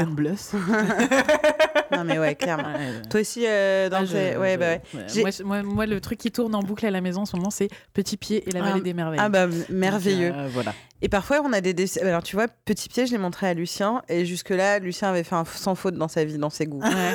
et là, Et Petit Pied, il se fait chier. Ah, ouais. Ouais, vraiment. Et j'étais là, genre. Puis les mômes ils font pas semblant quand ils se font Non. chier. hein. Ah oui, non, mais c'est ça. Il est. Oh, je m'en fous. Moi ils se cassent. C'est très lent. Euh, En fait, c'est très lent au très début, etc. Et c'est très doux. Et, et, euh, et là, vraiment, euh, ça, ça ne fonctionnait pas. Mais pour Brisby, moi, vraiment, dans la réflexion des prénoms, de, des, des différents prénoms que je voulais donner à, à Lucien, Nicodémus, par exemple, est quand même euh, passé. J'étais genre, Hum, non, je ne vais pas lui faire ça. mais quand même. Alors est-ce que j'ai l'intention de garder des bonnes relations Voilà, avec lui avec, euh. Euh, donc il s'appelle Lucien Jean Ringo parce qu'il a quand même son petit Ringo euh, à la fin qui me fait plaisir. Mais mais voilà, on s'est construit tous les deux autour de la fiction pour apprécier une œuvre, mais aussi parce que ça déclenche beaucoup de, de conversations. Le- par, par exemple, Coco euh, et, et Sur la mort. qui est le, un des sujets préférés de Lucien en plus. Donc Ah bah c'était pain, dans l'âge. hein. pain béni. Euh, du coup, euh, du coup voilà. Mais ce bah, c'est pareil. euh, Coco, euh, grande discussion euh, sur la mort aussi. Le mien est terri- terrorisé à l'idée de mourir. Ça le prend d'un coup. C'est sa mort Ouais. Du coup, ouais, Alors, euh, en premier, oui. Après Mhm. les autres. Après la mienne, notamment. Mais d'un seul coup, on est en train de discuter. Enfin, on- souvent, au moment d'aller au lit, en fait, c'est le soir, au moment de se coucher, on discute un peu et il, il s'installe pour dormir. D'un seul coup, je l'entends pleurer, mais genre là, en Ouais. dans la seconde suivante, qu'est-ce qu'il dit? J'ai pas envie de mourir. Ah bah oui. Ah ouais, euh, bah pas là, non, il y a peu de chance quand même, t'inquiète. Et euh, oula, j'ai pas trop envie là de ce genre, ce genre de discussion maintenant, vraiment. Et j'avoue que euh, Coco, euh, ça a été ça a été chouette de pouvoir aborder Oui. la question. Après, il y avait du coup, tu vois, quand les gens ils sont morts, il y, a- y Mmh, y a le truc après. Continue d'exister le la- souvenir, euh, voilà. Quand même la- une autre l'autre sorte de vraie Ouais. mort et tout. Donc, euh, faut quand même pas non plus faire semblant de. Oui, oui, non, mais complètement. le truc, mais euh, mais je- voilà, c'est c'est vrai que c'est- c'est vachement bien pour avoir un, un support ou au moins de démarrer une discussion. Ça peut être un prétexte à démarrer une discussion. Ça, je suis complètement d'accord. Ouais, ça c'est vraiment euh, trop cool. Et Alors aussi alors que le mien, il s'en fout de discuter. Ouais. Lui, ce qui l'intéresse, c'est est-ce qu'il y a des animaux? Ah, c'est vrai. Non, mais le tien, Je euh, peux plus, quoi. Je n'en peux plus, là. Je... Ils, sont tels- ils ont le même âge, mais c'est fou qu'ils soient dit parce que la, la mienne s'en fout des Ah, mais animaux. non. J'avais honte.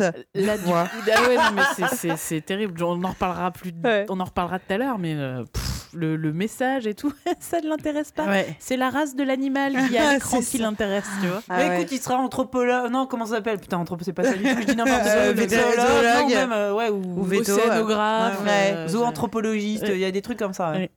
Mais, Mais c'est- euh, surtout que moi, il est en train de me rendre taré. C'est-à-dire que là, euh, je, je me suis tapé une, euh, une chronique sur les croissants ce matin à propos des dinosaures. Bah oui. Et, et je me retrouve à, être, à essayer de, de mémoriser les informations. Parce que lui, ça l'intéresse. Hier, il m'a sorti une race de dinosaures. Je ne savais même pas que ça existait. ouais. C'est terrifiant. Mais tu sais que je te dis, ça a été une honte pour moi parce que tu sais, tous les enfants euh, traversent les phases d'animaux, Mhm. machin, etc. D'ailleurs, euh, parce que j'ai un projet euh, jeunesse en ce moment, donc j'ai en- j'ai envie d'écrire là-dessus. Elle me disait, bon, bah, euh, bah, ce qui marche vraiment, évidemment, avec les enfants, comme votre enfant, c'est les animaux. Et moi, je la, je la regardais, genre. Hmm. et j'ai toujours hyper honte parce que je vois les enfants complètement gaga. Oh, une petite chèvre et tout ça. Et mon fils, il s'en tape. Et il m'a dit une fois, mais il parle pas. Vraiment, genre, il parle pas. Qu'est-ce que. Tu vois Mais en fait, le tien, il parle tout le temps. mais c'est parce qu'il a pas d'interaction possible, oui. donc il trouve ça. euh, Il aime bien les, les chiens parce que j'adore les chiens, donc par euh, Mimétisme. mimétisme et, euh, et pour me brosser moi dans le sens du poil, il dit oui, j'adore. Mais, mais mes animaux préférés c'est les chiens. Mais sinon, il sent pas la Mais je race pense que ce qui intéresse, ce- le fait que les animaux ne parlent pas, c'est pour ça que ton fils à Ah, toi, c'est- Diren, c'est- ça c'est intéresse ça. en fait. Possible, ouais. Ouais. Ouais, ouais. C'est Je, tout je à pense que le- la, la raison est la même, Mais c'est juste ça, la réaction exactement. qui est pas la Ouais, même. parce que le mien a parlé, ça le saoule. Ouais. Donc, Enfin, sauf si c'est pour t'expliquer euh, quand la, on- la classification zoologique. Puis sauf quand on est au téléphone Ah, toutes les deux. Oui, oui. À l'instant où l'une de nous ça. Décroche le téléphone, nos On- enfants respectifs on déboulent et ont un truc parler, super important, à nous dire. Euh, Et du coup, il aime les oiseaux parce que ça, moi, ça, ça, me- ça- je pense que de tous les animaux, si on commençait à me faire une classification des oiseaux, là, peut-être que je perdrais patience. Là, peut-être que je dirais, écoute, euh, ça suffit, tu vois. Ah, mais il aime tous les êtres vivants. Oh, C'est-à-dire que ça couvre les fou. insectes, Oh purée. les oiseaux. Euh, L'autre jour, il est en train de manger et il me fait Maman, viens voir. Qu'est-ce qui se passe Il y a une mouche. C'est pas grave, elle va rien te faire, la mouche. Non, c'est mon ami, la mouche. Ah ok. Alors euh, non, ça c'est comme ton ami le pigeon. c'est non. T'es spéciste Et l'autre, et qu'est-ce qu'il m'a ramené l'autre jour? C'est, euh, euh, il m'a ramené un scolopendre. Il me fait, Hum, c'est mon Oh. ami, on peut le ramener à la maison. non plus. Oh, Voilà. petit chat. Ah, lui, il est- il- aucune C'est trop discrimination mignon, quoi. C'est Génial. trop mignon. Ouais, Ah, Quand c'est il aura super. sa chambre envahie de serpents et de Ah, tu- ah, mais quand il ça, aura c'est sûr que 14 tu ans. vas te taper des terrariums Ah, et, des trucs et de des tortues. Alors non, pas les tortues, c'est vraiment relou, puis c'est mais- dangereux en plus. Et puis hein. c'est pas bien pour, euh, pour, euh, pour la tortue. Mais il va lui falloir un animal à un moment. Bah, moi, les cochons d'Inde, c'est bien, il paraît Moi, pour les un enfants. chien, Moi, moi je- c'est super un chien. Ah non, non pas un chien. J'essaye de le focaliser sur les rats parce que moi j'ai envie de re-avoir un rat. à Les rats, D'accord, ouais. Et, et mon mec veut pas, mon mec Ah, déteste les rats. Et du coup, je me dis, si on est deux à vouloir un rat, peut-être que je vais réussir à Ouais. en récupérer un. Ouais. Je te dis, sinon tout le monde dit que pour les enfants, les cochons d'Inde, c'est ce qu'il y a de mieux. Mais c'est con comme c'est pire un cochon d'Inde. Alors c'est toujours moins con qu'un Ouais. Mais. euh, pff, Il paraît que les cochons d'Inde, faut les prendre par deux en plus, sinon ils sont chiés. oui, bah oui, non, euh, bah non, ouais. bah non. Bah, enfin, en même temps, les Si, rats, c'est pareil. Parce que sinon, s'ils sont à deux, ils font quoi Des petites corées, des petits machins ils font une belote déjà. Et puis, et puis ils, se, parlent. ils se parlent, ils se racontent des trucs de cochons d'Inde. Tu vois, moi je suis pas dans leur intimité, je veux pas interférer. quoi, donc, euh. Je mets pudiquement un voile sur leur intimité. Et quand parce tu que vous relèves, ils sont 12. Oh mon dieu Ouais, non, prenez deux femelles plutôt. Petite, euh, petit euh, conseil. euh. euh, Non, parce que deux mâles, ils sont- ils s'entretuent. Enfin, Ah oui, ils- merde. Petit combat de boxe. Oh, de quoi, de quoi Après- gagner de l'argent Après, tu peux orga- Oui, après, c'est ça, c'est un autre business. Bref. Donc, euh, ouais. Revenons au sujet. Euh, Donc parler, euh, enfin le, le- nous à la maison, c'est ce qui se passe, c'est euh, on parle et ça nous permet de, de, de faire souvent des comparaisons. Par exemple, maman, j'ai raté l'avion. Euh, Lucien, Le fait d'abandonner son C'est enfant, par exactement ça. Non, mais je- Lucien a pris la télécommande, il a fait une pause, il m'a regardé genre. elle a oublié son enfant. Ouais. Et elle s'en est rendue compte dans l'avion. Ouais. Avec les trémolos dans la voix. Ouais, c'est ça. Ouais. Comment est-ce possible Mais Tu elle en vois a 12, la pauvre. et, euh, et il me dit mais toi, mais tu m'oublierais jamais. Et j'étais, ah bah, franchement, j'ai un enfant, j'ai un truc. Genre, dans ma to-do list des enfants à pas oublier, il y en a qu'un. Donc, si je l'oublie, celui-là, je suis vraiment sacrément en gueule de bois, sûrement, ou un truc comme ça. Euh, donc, je lui dis, mais t'as pas vu, il y a eu un, un concours de circonstances, etc. Mais en fait, par exemple, maman, j'ai raté l'avion. Il y a tout un truc de. euh, donc, Kevin se sent rejeté par sa famille, il ne trouve pas sa place. À juste Il titre. se- à juste, mais il est quand même très très chiant. Est très très chiant aussi. Mais il se sent rejeté par sa famille. Donc la veille, il souhaite très fort ne plus avoir de famille. Et euh, un concours de circonstances malheureux fait que son rêve est exaucé. Et la première partie du film, c'est lui qui est trop heureux d'avoir Mm. Enfin, voilà, machin, etc.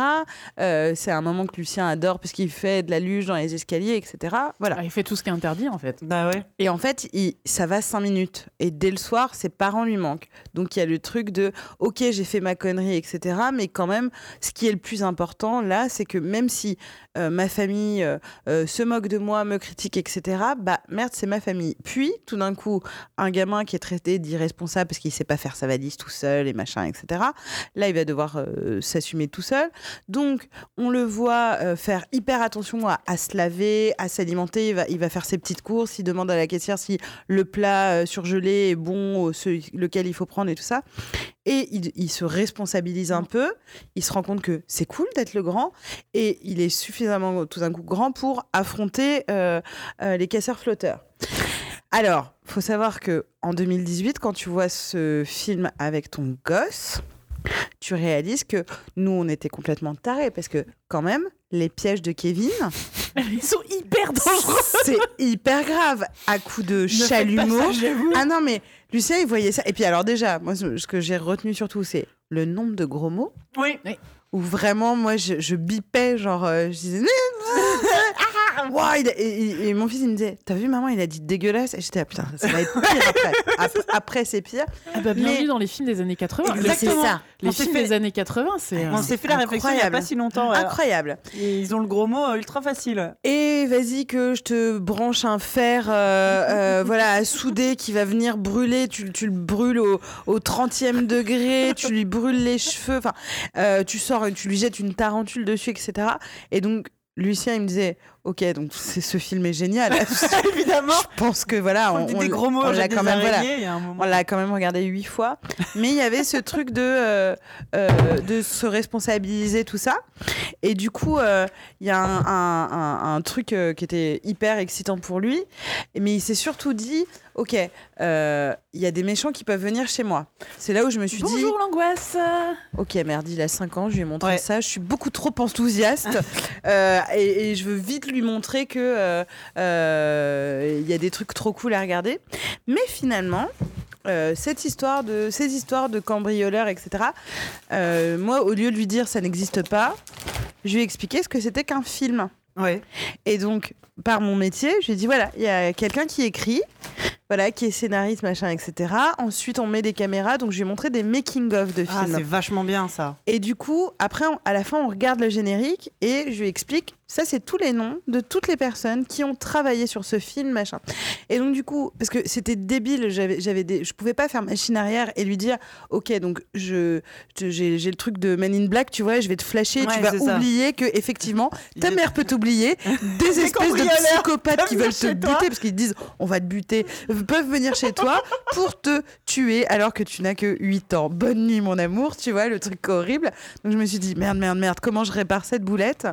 Et donc c'est là où j'ai commencé à lui expliquer comment ça se passait, la fiction, le film, Ouais. euh, euh, regarder plusieurs prises où euh, tu vois, euh, par exemple, c'est con, mais Michael Culkin faire euh, dix Oui. dix mille fois la tête, etc. et refaire et, et de lui dire, voilà, ça c'est un comédien. Dans le film, il s'appelle Kevin. Dans la En vie, il s'appelle Macaulay. Ouais. Je te montre pas ce qu'il est devenu parce que vraiment, tu veux pas ça. mieux là. Ces derniers temps, ça va mieux. Ouais, enfin, il a eu une passe difficile. hein. Il a eu une passe difficile, Ouais, mais... mais- maintenant ça va mieux. Oui, mais il a- ben, on a le même âge, lui et moi, et vraiment, euh, il y en a un des deux qui s'en sort mais bon, je, je suis pas passée dans la, dans la moulinette d'Hollywood. Mais quoi qu'il en soit. Mila Kunis. Ouais, c'est ça. Non, mais c'est vrai qu'elle. Ouais, ouais. beau score. Ah ouais. Bah ouais. Mais, euh, mais du coup, voilà, c'est de, de. Comme il l'avait déjà regardé, je me suis dit, ok, bon, ouais, le seul moyen que j'avais de lui dire, c'était que c'était. Lui expliquer fiction, comment c'est fait. C'est une très bonne idée. C'est de lui expliquer, voilà, que ce qu'il voit, c'est euh, un, un- quelqu'un qui a Une écrit. histoire qui est et racontée. qui est racontée, ouais. et pareil pour euh, les dessins animés Ouais. où il y a quelqu'un qui dessine, etc. Du coup, on fait des expos. On avait fait celle euh, euh, sur Astérix, euh, mais c'était même pas sur Astérix, c'était sur comment il s'appelle? Goscinny. Goscinny. Voilà, on a fait l'expo Goscinny et il y avait des planches des 12 euh, travaux d'Astérix que Lucien adore. Et justement, je lui montrais voilà comment ça se passait. Ouais, génial. et Et les enfants coup, généralement adorent ça. c'est- ouais, c'est hyper intéressant. hein, Il y a le- une expo en ce moment à la, à la Villette. Bon, Ouais. Désolé, c'est très parisien aussi. La Cité des sciences de la Villette, il y a une exposition sur les effets Oh. spéciaux Ouais. que j'ai vu environ 12 fois. Parce que justement, mon fils a adoré. Et ça explique euh, le storyboard, euh, les... enfin, c'est vraiment toute la réalisation du d'un film Ça, euh, du début à la fin. Ça commence par le storyboard et il y a les. ça t'explique aussi bah, les prises, les effets spéciaux sur le plateau. Donc écran vert. Alors ça, il a adoré. hein. Ah, le bah oui. fond vert. Ah bah, le fond génial. vert, c'est trop bien. Toutes les différentes techniques, le maquillage, tout ça. Et après, ça te raconte aussi les effets spéciaux en post-prod, comment on peut changer le son, le- la lumière, euh, tout. Et, euh, et maintenant, il s'amuse quand il regarde un film à essayer de deviner comment ça a été fait. Mais ouais, mais c'est parfait. ah, le monsieur qui vole là, je suis sûr que c'est un fond vert et qu'en Mm. fait derrière c'est peint et machin. Et il, il- il adore jouer à, jouer à ça, je trouve ça génial. Mais c'est intéressant parce que tu vois, bon, déjà, ça leur apprend plein de métiers et, et c'est pas un truc de. Ça, ça n'enlève pas la magie. Et qui plus est, et ça, c'est un vrai conseil que je file aux parents quand euh, un film a traumatisé un enfant ou un dessin animé, etc., euh, c'est de lui dire que euh, tout ça n'existe pas. Ouais. Tout ça est le fruit de l'imagination de quelqu'un qui un jour s'est assis à une table et a commencé à, à écrire cette histoire.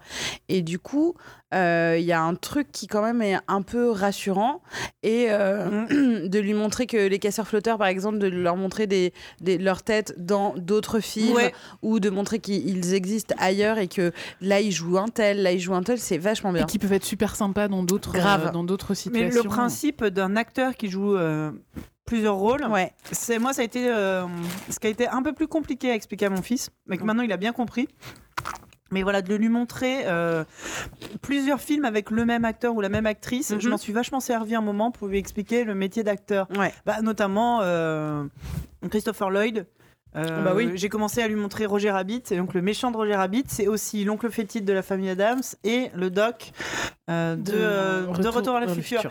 Et, genre, il a eu un moment de mind blow, genre waouh, Mmh, tu vois. m'étonnes. Et maintenant, il s'amuse à reconnaître des acteurs. Il reconnaît aussi les, les voix. Ouais. Qu'on regarde énormément de dessins animés. Et des fois, je lui dis Ah, tiens, c'est marrant, lui, c'est la voix de tel personnage. Et là, tu sais, je, je- je- je vois qu'il tend l'oreille.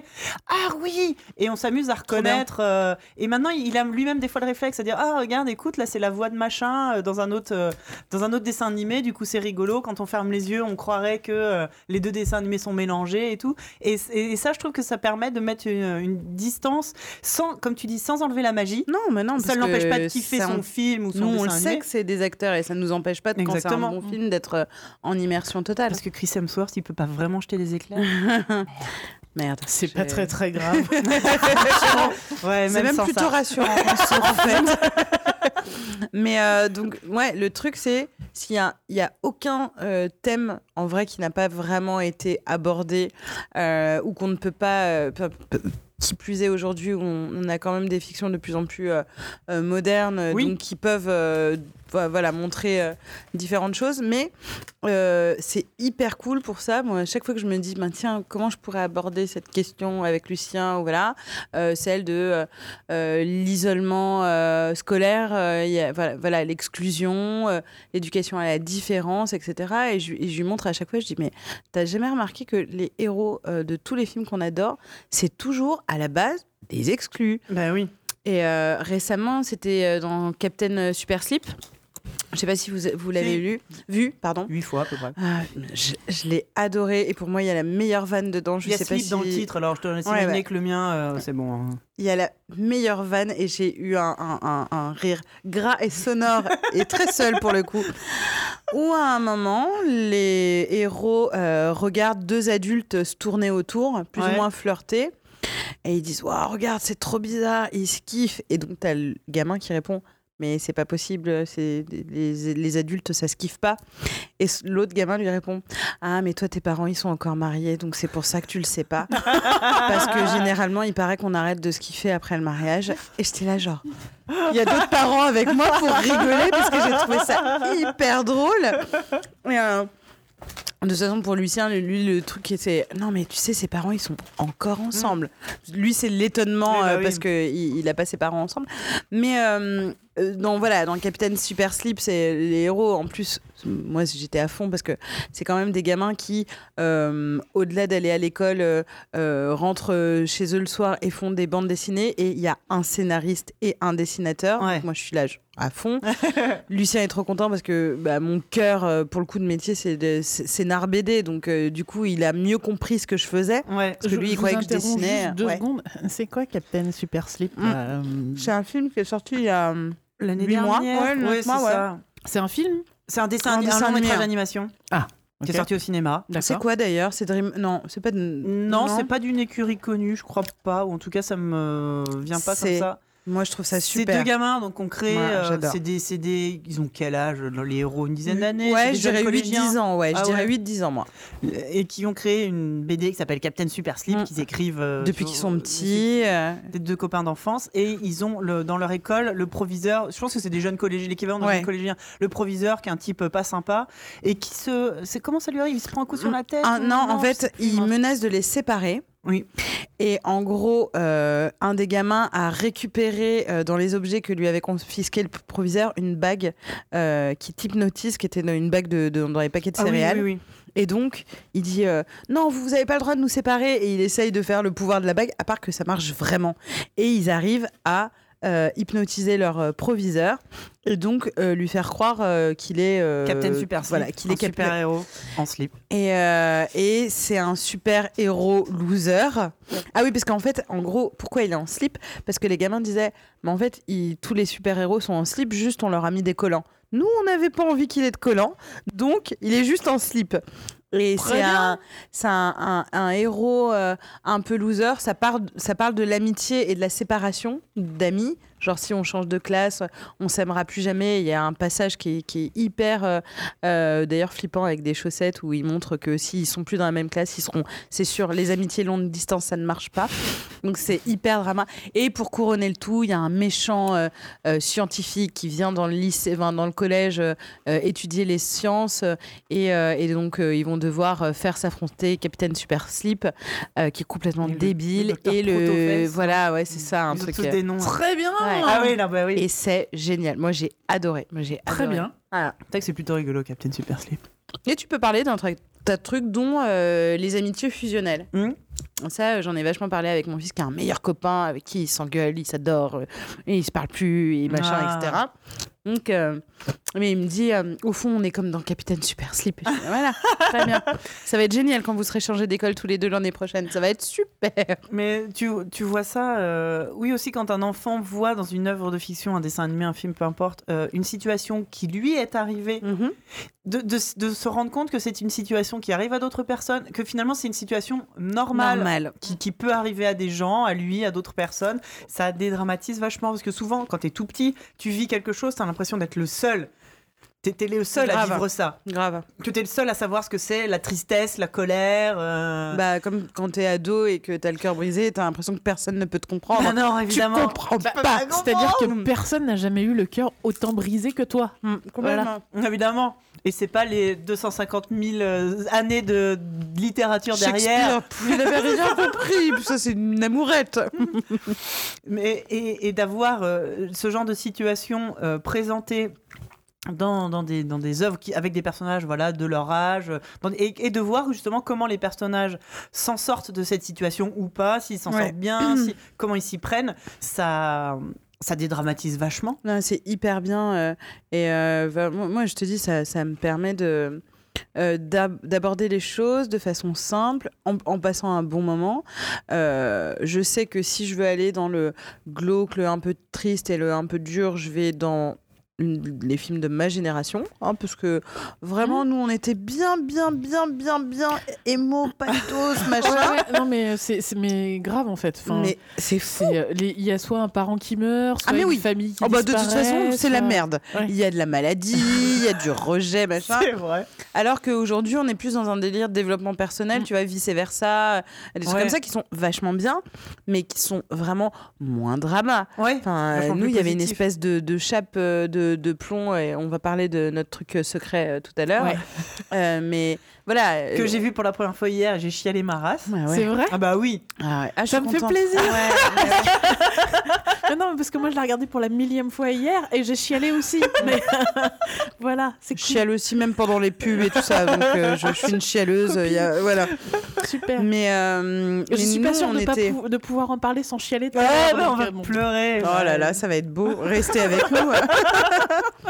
Mais euh, ceci dit, je pleure aussi pour les trucs d'aujourd'hui. Enfin, tu vois, euh, Coco, euh, c'était Ah bah, bah infernal. euh, Wally, euh, vice versa aussi. partout, hein. euh, je suis même un peu, euh, alors que ça va, mais Monstre et compagnie, qui est la référence euh, à- absolue, euh, moi en termes scénaristiques, et Lucien, il, il trouve tout ce qu'il il aime là-dedans, parce qu'il y a des animaux, mais qui parlent. Pour Ah lui, ouais, c'est ouais, alors là, qui pour parlent, génial. Mais donc les monstres, etc. Et je trouve vraiment le twist qui est hyper intelligent. Enfin, tout est bien là-dedans. Ouais. Et ben, ça me fait quand même un peu pleurer à la Non. fin euh, quand moi, je- euh, voilà. Moi, euh, je pleure quand le génie d'Aladin est libéré à chaque fois. Ouais, bien sûr. 150 fois. Mais par 10 millénaires Monstre et compagnie, j'ai essayé de le Mm. montrer à Mini Plop en me disant Hey, on va gérer la peur du noir. Ouais. Eh ben non. Ah, ça Non. marché. Ah non. Ça n'a pas marché. D'ailleurs, je crois qu'il s'est barré avant la fin. En fait. Il a démissionné. Ah ouais. Drop the mic. Ça l'a pas. ça Non, C'est l'a- vrai Ouais. Ça l'a. Faut, faudra Mm. réessayer Pas peut-être. assez d'animaux, peut-être. Ouais, mais ce que j'allais te dire, très peu d'animaux dans Bah, pas des vrais, il peut, ouais. pas, il peut pas les classer. tu vois, mais- dans, dans son. Ouais, il a Zo- bien. bah ouais. ouais, ouais. Bah oui. Ouais. Mais comme, comme il aime bien Mais ça classer. règle pas son problème de peur du noir. Comme il, a- il aime bien classer les animaux selon la famille, l'ordre, le sous-ordre et Ouais. tout, monstre et compagnie, euh, Ah, bah il est non. emmerdé. Bah oui. Est-ce un arthropode? Est-ce un Ouais. invertébré? Ouais, non mais euh, C'est chiant quoi. c'est ça. Mais euh, vu la taille de son globe oculaire, quelle est la, c'est à son cerveau derrière. mort. et ouais, ouais, c'est mort, ouais. Donc je pense qu'il a, pff, il a, il a laissé tomber. Ouais, je comprends, mais je suis, du coup, c'est, c'est, Alors je suis en train de chercher pour la peur du noir parce que c'est vrai que j'allais te dire Monstre et compagnie, c'est quand même. Bah, c'est vrai que c'est un peu le. Euh, Pas tant la peur du noir, ouais, mais la, les- peur du, la peur du monstre dans le placard. Ouais, d'être seul euh, dans, sa seul chambre. dans sa chambre. ouais. Ouais, non. Mais euh, Ça ne fonctionne Ah, pas. il y aura d'autres choses. ah, il y aura d'autres trucs. Ouais, ouais, ouais, ouais. Mais euh, ouais, ça permet. euh, Mais c'est là aussi où on en bon revient à la discussion qu'on a eue tout à l'heure sur la représentation. Euh, je pense à des trucs tout bêtes. C'est que j'ai déjà eu des, des discussions sur euh, l'homosexualité. Ouais. Et l'homoparentalité avec mon fils de façon hyper smooth, hyper tranquille, parce que dans certains dessins animés qu'il regarde, certains personnages ont deux Mm. papas ou deux mamans. Ouais. Et que du coup, c'est passé whitt, nickel. Ouais, si, Machin, il a deux papas. Très bien. Et euh, ça n'a ça pas fait plus de discussions que ça aurait dû, Ouais, ouais. pas plus de questions. Bah, machin, euh, dans, dans, dans tel euh, dessin animé.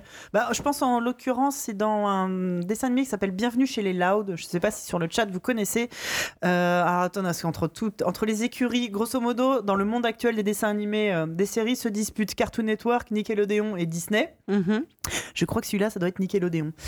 Bienvenue chez les Loud, c'est tiré d'une BD. Ça raconte l'histoire de Lincoln Loud, qui est le, le seul garçon d'une fratrie de 11. Enfin, du coup, c'est pas une fratrie, c'est quoi pour dire quand c'est des sœurs? Il y a même pas de Mais mot. Une sororité, Une on va sororité, dire, donc ouais. elles sont dix Non, il y a un filles. garçon, ouais. c'est une fratrie. Ouais, Ah bah oui, elles mince. sont, elles sont dix filles, il est le garçon, il, a- Ah il- bah ouais, il est au milieu, et ils ont chacun, alors c'est- un dessin animé pour enfants, ils ont chacun leur, tu vois, t'as la gamine gothique, la sportive, la génie, la génie euh, scientifique, euh, l'accro à son portable, donc ça va, la plus grande elle a 16 ans, la dernière c'est un bébé, lui il est au milieu, et son meilleur pote, qui en- entre parenthèses est un gamin racisé, a deux papas, et euh, à chaque fois il raconte, euh, et ils sont, Putain, il les cumule son meilleur. c'est ça. On va lui mettre à lui tout. L'homoparentalité. Et euh, il y a des lunettes, ouais, tu Ah vois. ouais, bah, euh, c'est le petit, le petit froussard, c'est le petit froussard. Oh là, non, oulala, pas de gaucher, ça va pas, non, je ne sais pas. Et, euh, et c'est marrant parce que l'histoire, le fait que ce gamin, dont j'ai oublié le prénom, a deux papas, et jamais la- sa caractéristique. Ouais. Sa caractéristique, c'est que ses papas sont hyper protecteurs. Il y a un épisode où ils vont, en, ils vont à la montagne, où Lincoln part en week-end avec euh, les, les parents de son copain euh, et son copain euh, à la montagne, et ils ont rien le droit de faire. Il y a des coussins partout. T'as les pères qui passent pour mettre des, des, des oreillers sur les sapins. Et donc la trame, c'est ses papas sont pro- super protecteurs. Ouais. C'est jamais. Il a deux papas. Par contre, c'est- marqué genre. euh, ils font des allusions genre euh, ah bah là c'est qu'est-ce que tu vas faire pour la fête des mères Du coup, euh, comme t'as pas de mère, il dit bah du coup je vais faire. Enfin tu vois. Et à chaque fois c'est juste dans des dialogues montrer à quel point c'est. Une caractéristique de leur famille, aussi bien que celle de Lincoln qui est une famille nombreuse, ou celle d'un autre d'une autre famille qui a encore une autre caractéristique. Et c'est tout bête, et je trouve ça très bien, et ça m'a permis, voilà, euh, entre autres, moi je crois qu'on en avait déjà parlé avec mon fils, donc pour lui il a intégré que c'est moins courant, mais que certaines familles, il y a, euh, enfin voilà, bah nous on est une famille euh, où il y a, il y a qu'une maman, il n'y a pas de papa, il y a une famille où il y a deux papas, il y a des familles où euh, voilà, ça, sans que ça soit euh, un, un- un- un point de, de, de- de bizarreté ou d'étrangeté euh, plus qu'un autre. Moi là, je suis en train de, veiller au grain parce que euh, euh, j'ai fait attention de ne pas avoir une éducation genrée avec Lucien. Après, il y a eu l'école qui s'en est mêlée Ouais, bah ouais. et les autres enfants Pardon. que j'ai tous euh, vraiment. euh, euh, ouais, J'avais un petit garçon qui avait pas de problème avec sa poussette et son poupon et euh, je pouvais lui mettre du rose, du bleu, du vert, il s'en foutait, etc. Puis il y a eu le. Ah, une fille. Oh là Voilà. là. Euh, donc du coup, il a été, euh, enfin surtout cette année, euh, question un peu de, de, de l'affronter, mais sans non plus être dans l'affrontement parce que plus j'allais de toute façon aller contre lui en disant mais n'importe quoi, regarde les filles, Mm. elles sont comme ci, elles sont, elles sont capables de faire ci, machin, etc. Ça allait pas être productif avec lui parce que il allait sentir que là c'était mon point d'agacement Ouais. et les enfants quand ils sentent ton point d'agacement, ils le gardent pour plus tard pour dire c'est tellement nul une fille, tu vois les Ouais. trucs comme ça de, de petits manipulateurs là.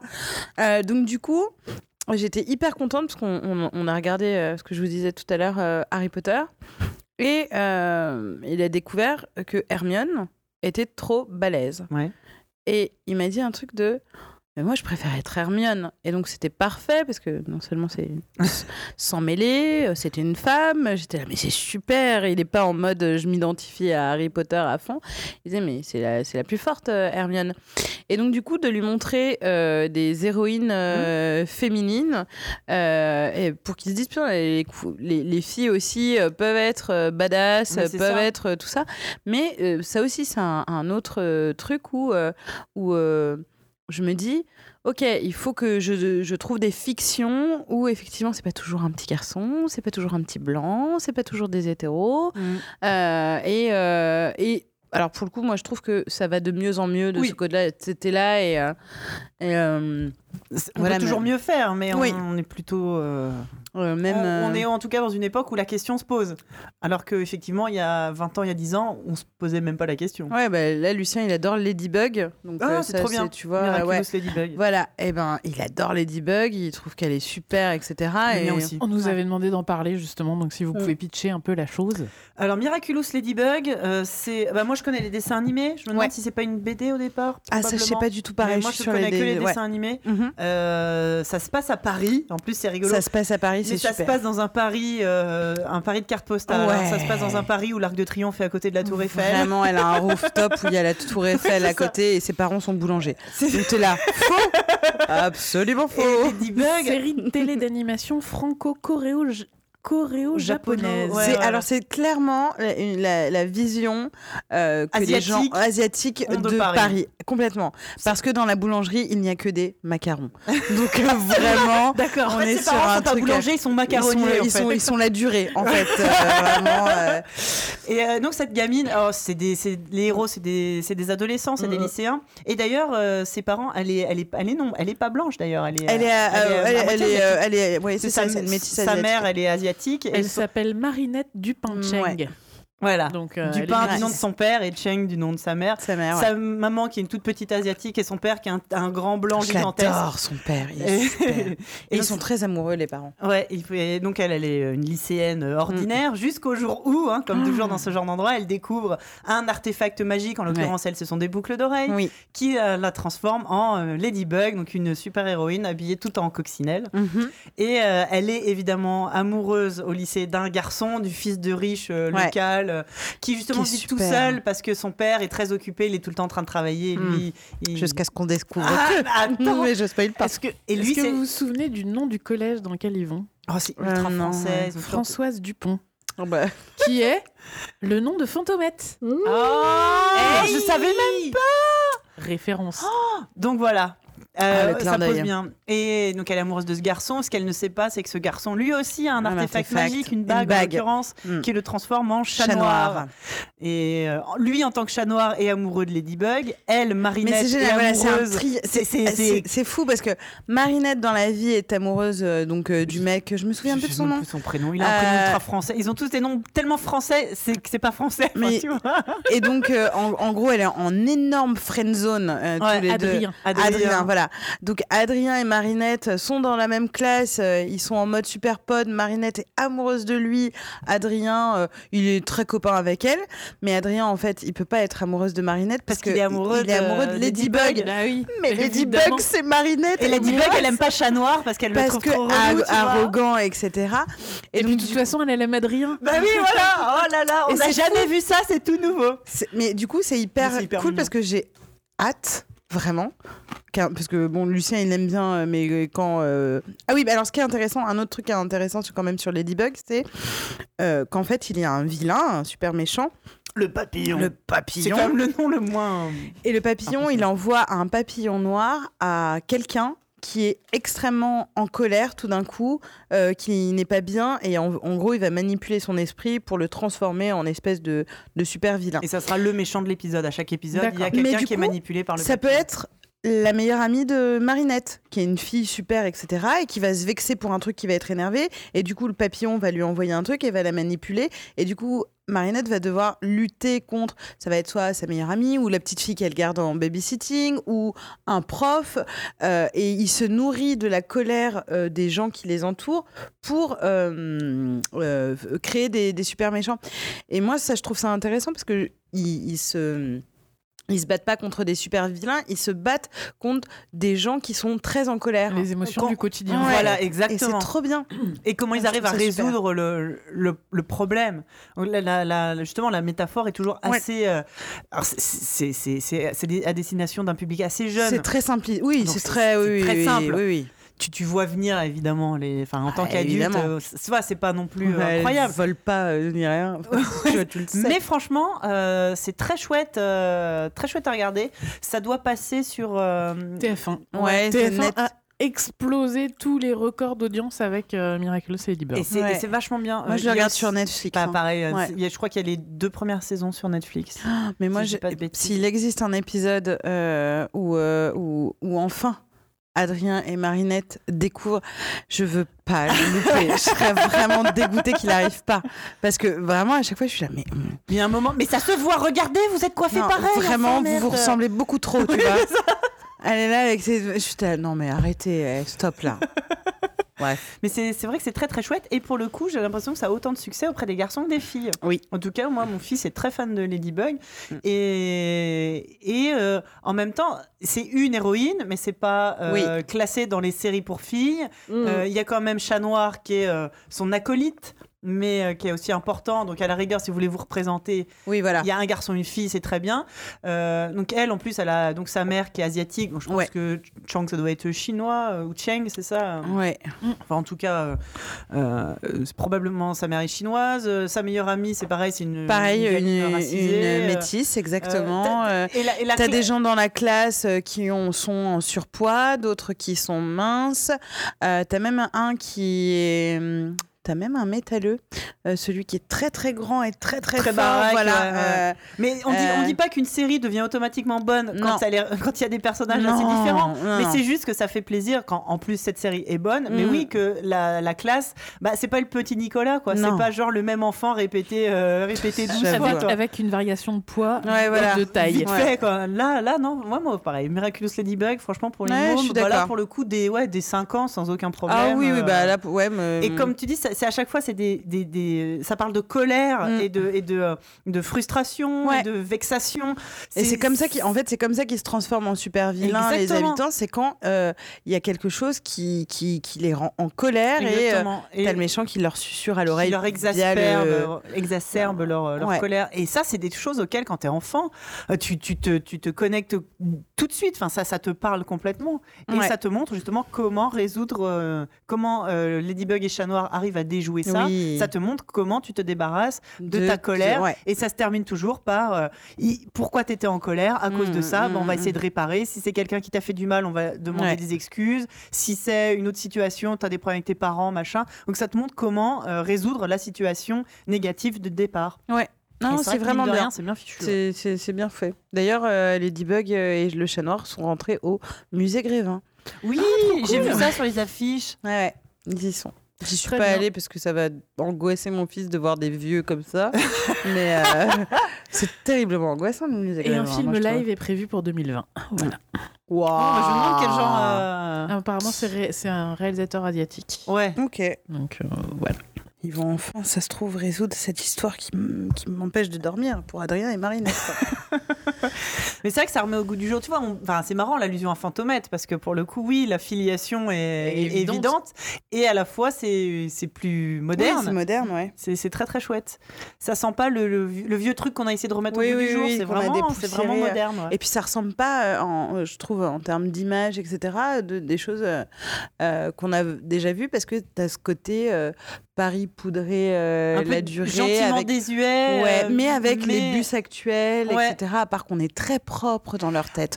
Oui, ouais, on ouais, est ouais. propre, les trottoirs sont blancs, les pigeons ont des brochines, C'est vrai que c'est le, le me- le meilleur de Paris et le Ah, mais- meilleur du Japon, un Ouais, petit peu c'est mis exactement ensemble. hein. ça, ouais. Si, le- si le Paris était au Japon, ça Ouais. ressemblerait probablement. Je pense que ce serait ça. Je kiffe Ouais. vivre là-bas.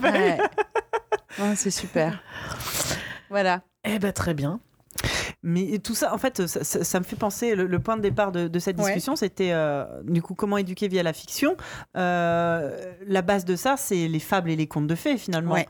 Qu'on qu'ont toujours eu, euh, en fait, de, Vocation. de ouais. tout temps les de tout temps les humains se sont servis des, des histoires même des, des paraboles quand tu veux aller vers la religion d'une histoire fictive pour faire passer un message Et c'est ce, vieux comme le monde finalement avec euh, plus ou moins un, un bon dessin. Parce que tu vois par exemple le chaperon rouge c'est clairement euh, euh, ne sortez pas de chez vous et gardez votre virginité sinon euh, Ouais. vous êtes cuite. Ouais. Donc pas voir le voilà, c'est ah, exactement subtil. ça. C'était pas du tout subtil avec cette cape rouge.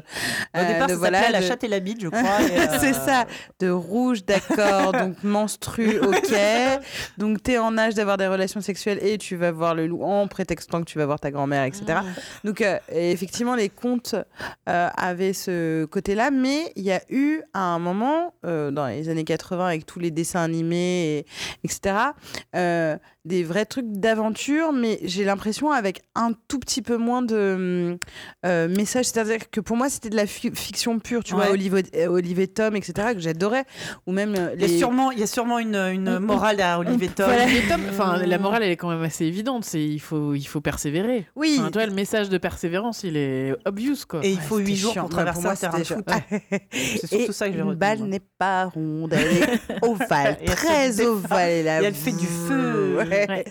Mais euh, mais il y avait il y avait des en tout cas euh, par rapport au il y avait une vertu coup- moins morale. Mais pour le coup, c'est typique Euh, shonen. Enfin, ouais. c'est la construction du shonen, du héros qui au départ a l'air d'être le plus euh, Mm, naze d'entre mm. tous, mais à force de persévérance, à, force de faire euh, un milliard de fois le météore de Pégase, qui est Mm. quand même une attaque hyper lame, il finira par devenir le plus grand chevalier. Et péter les armures d'or. Bref.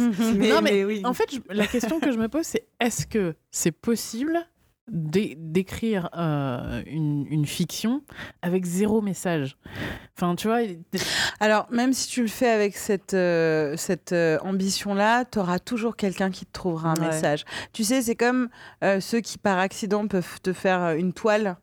Et euh, enfin, tu vois, euh, dessiner quelque chose ou faire une toile. Et tu as vachement d'expériences scientifiques comme ça où ils avaient mis euh, euh, des gens qui avaient foutu n'importe quoi, de la peinture dans tous les sens, sans vraiment, mais pas du tout des artistes. Et ils avaient fait une expo en euh, présentant un nouvel artiste. Et donc, les gens étaient capables de passer une heure de disserter sur ce qu'ils voyaient.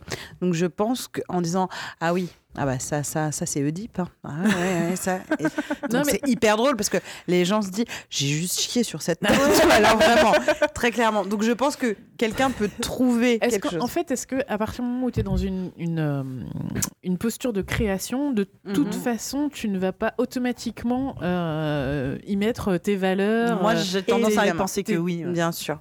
Tu sais, comme quand on fait des explications de texte au lycée, que tu trouves ça chiant, quand tu, quand on- tu décortiques un texte et qu'il y a marqué, euh, ton prof te dit, euh, oui, euh, les rideaux sont bleus, ça veut dire que l'auteur voulait Ouais. parler de la mer et tout. L'auteur, il va sûrement te dire, non, j'avais juste envie de dire que les rideaux sont bleus. Mais en fait, si, parce que j'ai déjà discuté avec des, des gens qui ont, qui ont écrit, des auteurs et des autrices, qui disent que même quand t'as pas l'impression de, de vouloir passer quelque chose, quand tu as vraiment un critique qui vient de dire, qui fait Hum, J'ai lu votre livre, j'y ai vu ça, j'y ai vu ça, j'ai vu ça, et la personne en face fait Oh mon Dieu, Ouais. comment, comment ça se fait? Bah, Parce que là, vous avez mis que les rideaux étaient bleus, Ouais. c'était évident. Et je pense que j'exagère évidemment un petit peu, mais même quand tu veux pas. Enfin, De toute façon, le processus de, de- de création, qu'il soit dans l'écriture, dans le dessin, etc., euh, elle vient de toi. Et, euh, et je Et me disais, ouais, j'allais Oh, tellement merde. faire. Ouais, c'était beau. C'était parfait, c'était vraiment parfait. Euh, comme ça, ça vient effectivement de toi.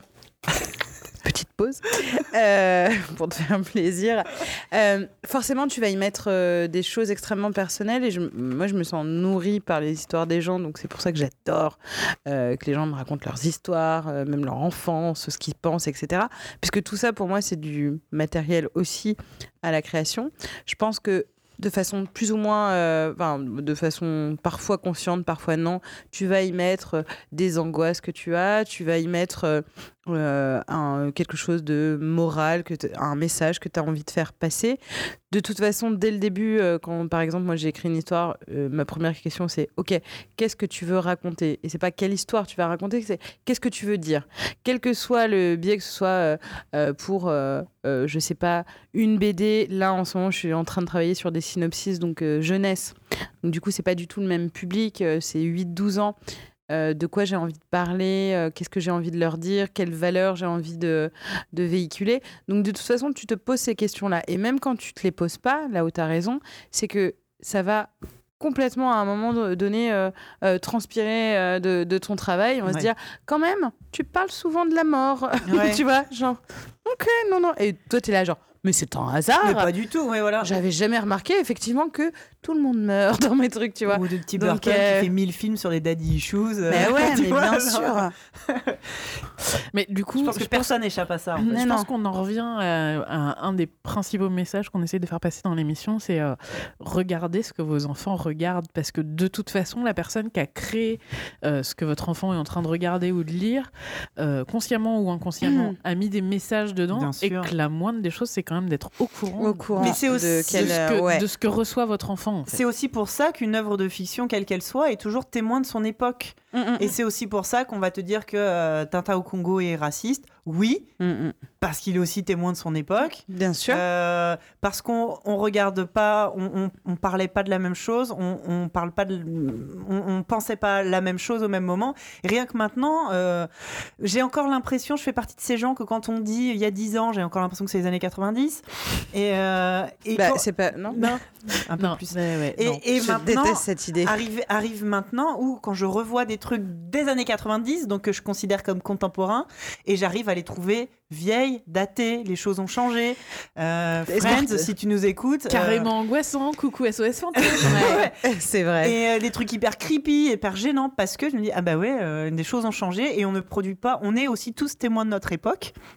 Euh, peu importe euh, qu'on soit progressiste ou conservateur euh, et tous les ce qu'il y a au milieu, mais tu et c'est en ça que je trouve passionnant et c'est en ça que la pop culture est passionnante. Je pense que c'est aussi tout ce qui nous réunit dans cette émission, c'est notre amour pour la pop culture.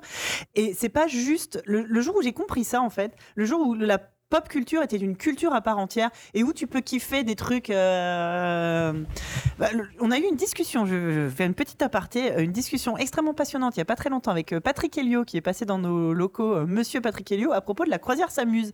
Et oui, on peut avoir des discussions passionnantes à propos de la croisière s'amuse en tant qu'objet de pop culture parce qu'il y a des choses Ah bah, incroyables. Bah oui. Et, et- et- et c'est ça. Exciting and new. Ah bah. et et c'est euh, et c'est en ça que la, la culture populaire, qui a longtemps ou qui est toujours régulièrement moquée en tant que sous-culture, est un magnifique témoignage de son époque parce que c'est la vraie vie des vrais gens. Qu'est-ce qui se passait? Qu'est-ce qu'on regardait à la télé, surtout de nos jours? Enfin, depuis, il y a eu la radio, il y a eu la télévision, il y a eu Internet, qui ne cesse de produire. Il n'y a jamais eu autant de produits euh, culturels, hum, de Ouais. production en fait. Euh, en plus, de, plus en plus amateurs, on Bien voit sûr. vraiment euh, la vraie vie des vrais gens de tous les jours, et c'est- passionnant à voir. Et, Et nous, on regardait, euh, par exemple, soit Notre belle famille, Une nounou d'enfer, La vie à 5, etc. Euh, donc, tu vois que les problématiques de notre génération fin 90, c'était les familles recomposées, les Oui. enfants du divorce, etc. Parce qu'on n'était que sur ça. ouais. Euh, tout M6 et toute la programmation d'M6 à ce moment-là, euh, des familles, euh, voilà, c'était euh, des séries américaines sur les familles recomposées. Exactement. Il y en avait cinq, machin, etc. Alors qu'un tout petit peu plus tôt, il y a eu Marié deux enfants, où on était sur le côté un peu... la famille nucléaire. et puis très clairement euh, beauf euh, Ouais. machin qui était en parallèle des Simpsons etc Ouais. donc il y a tout un tas de choses maintenant c'est vrai que quand on a du recul parfois c'est dur de revoir euh, par exemple je me souviens qu'il y a eu un espèce de scandale de personnes qui revoyaient entièrement Friends Ouais. et qui se rendaient compte que effectivement t'as pas de noir dans Friends tu n'as je crois que ça arrive saison 5 Bah, il y a 6, Aisha, euh, Voilà. Aisha Tyler. Ouais, euh, saison 7 et c'est la Oui, mais seule. c'est la seule. Hein. Et puis, Et- puis mais- elle reste pas longtemps. Ouais. Et puis, je veux dire, même dans les figurants, en fait. Non mais oui, c'est ça.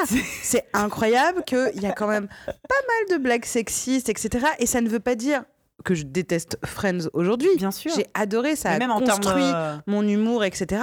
Mais c'est, ça témoigne d'une certaine époque où ça allait à ce moment-là, à ces l'époque, blagues. c'était euh, considéré comme même progressiste. progressiste, Friends, parce qu'il y avait un couple homoparental. Ouais. C'était considéré comme hyper progressiste. À côté de ça, Chandler, il fait des blagues transphobes de ouf. Tout le temps. et, euh, tout et le temps. des pro- ses problèmes de virilité et Ouais, compagnie. ouais, t'es là, non, ouais, ouais. Chandler, c'est un peu l'incarnation de la, la masculinité, la Euh, masculinité masculinité fragile. Ah bah c'est vrai. Carrément, mais carrément. Mais euh, ça n'empêche pas. Enfin voilà. En fait, ça truc, témoigne complètement de son époque. C'est qu'il faut pas oublier qu'on peut euh, aimer une œuvre Mm. Euh, euh, passionnément Mm. tout en étant hyper, hyper critique, dessus. critique euh, et conscient, Mm. en tout cas, qu'effectivement, euh, on peut, on a le droit de dire, il n'y a pas de noir dans Friends. Ça veut pas dire que je déteste Friends. euh, ça veut pas dire voilà. Que je déteste les euh, noirs. que, je n'ai- j'ai pas dit et bon débat.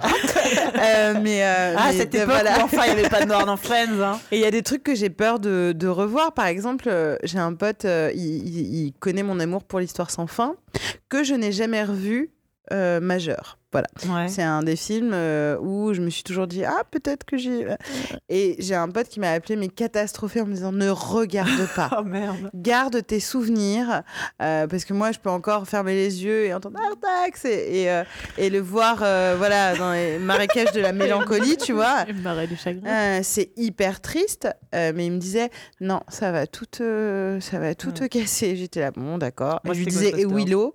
Ah moi c'est pire. Euh, ouais, Ghostbusters, euh, ça je l'ai revu. Je l'ai revu il y a pas longtemps pour le montrer à mon fils et j'étais là. Ouais. Oh, c'est horrible. Ouais. C'est ultra sexiste. C'est très sexiste. Hyper gênant. Ouais, Bah, le harcèlement est une technique de drague comme une autre. ah bah, Ah bah, clairement dans, manifestement le- dans les années dans- 80. dans les années 80, on est en plein dedans. Euh, et il y a des trucs par contre qui fonctionnent aujourd'hui. Alors moi j'ai dit, euh, euh, chérie, j'ai rétréci les gosses. Ça a été hallucinant pour Lucien. Il a trouvé ça génial. C'est une bonne idée, faut que je le Euh, montre. à mais c'est vraiment cool euh, parce que toi tu, tu te dis ah ouais mais moi je pensais que vraiment la fourmi elle était moins euh, tu machin etc mais j'avais mon fils qui était là genre ils sont vraiment devenus tout petits Ah, il, il a encore tu vois ce Oui. truc de comment ils ont fait. Et donc je lui ai expliqué un peu les décors les machins etc et il a trouvé ça super. Ah, génial. euh, et puis du coup, il y avait euh, Chérie, j'ai agrandi le bébé qui, alors, est, encore, est moins flippant que Chérie, j'ai rétréci les gosses parce que dans Chérie, j'ai rétréci les gosses, t'as les abeilles et euh, l'araignée qui font hyper peur, alors que Chérie, j'ai agrandi le bébé, c'est un bébé euh, géant qui se balade à Las Vegas, donc ça va. Mais ça, par exemple, ça, ça fonctionne bien euh, moi j'ai revu toute seule Allô maman ici bébé pour voir et puis après je me suis dit ah, alors il va se faire euh, il va se faire chier parce que euh, en fait c'est plus des histoires d'adultes rapidement ouais. d'amour entre Travolta et je me souviens plus de son nom je Chris Alley non je sais plus Non, comment elle s'appelle il y avait elle bon bref c'est une Christie quelque chose. oui oui t'as raison Mm. Mais Le chat, si vous avez le nom de l'actrice de. Ah énormément de gros mots. Oui, vraiment. ça m'étonne tellement pas. Énormément, énormément. J'étais là, bon, bah, ça, j'oublie. je me suis dit, ouais, à un moment, je me suis surprise à me dire, ouais, j'ai hâte de lui montrer Hot Shot. Après, je me suis dit, Oui, c'est ça. Ah, on, on était, on était pas mal. Euh, oui, j'ai hâte de lui montrer Hot Shot et tout ça. Après, je me suis dit, Ouais. ouais, déjà, déjà, je me dis que c'est hyper. euh, que, allô, maman, ici, bébé. Il y a un peu trop de, de gros, Gros mots. alors, Alors, Hot Shot, alors là, Hot Shot, ok. Je me suis dit que ce serait pour plus tard. Mais. Le on chat nous dit qu'ils ont essayé de re-regarder euh, Mrs. Doubtfire pour la mort de, de Ouais. Robin Williams et que c'est extrêmement transphobe. Ah, c'est Ah bah, transphobe à fond, ouais. exactement. Et, euh, et pareil, moi j'ai un, un souvenir euh, qui était euh, cool euh, de Madame Douce. Bah ouais, moi Doubtfire. aussi. On doit Quand tu le revois, quand c'est sorti, donc. très bien marché avec Lucien Flubber. Ah ouais? Flubber, Mhm. gros carton, très efficace euh, euh, pour un enfant, euh, pour le coup, où je me disais, mince, je l'ai vu à 12 ans, j'aimais bien, mais euh, j'étais.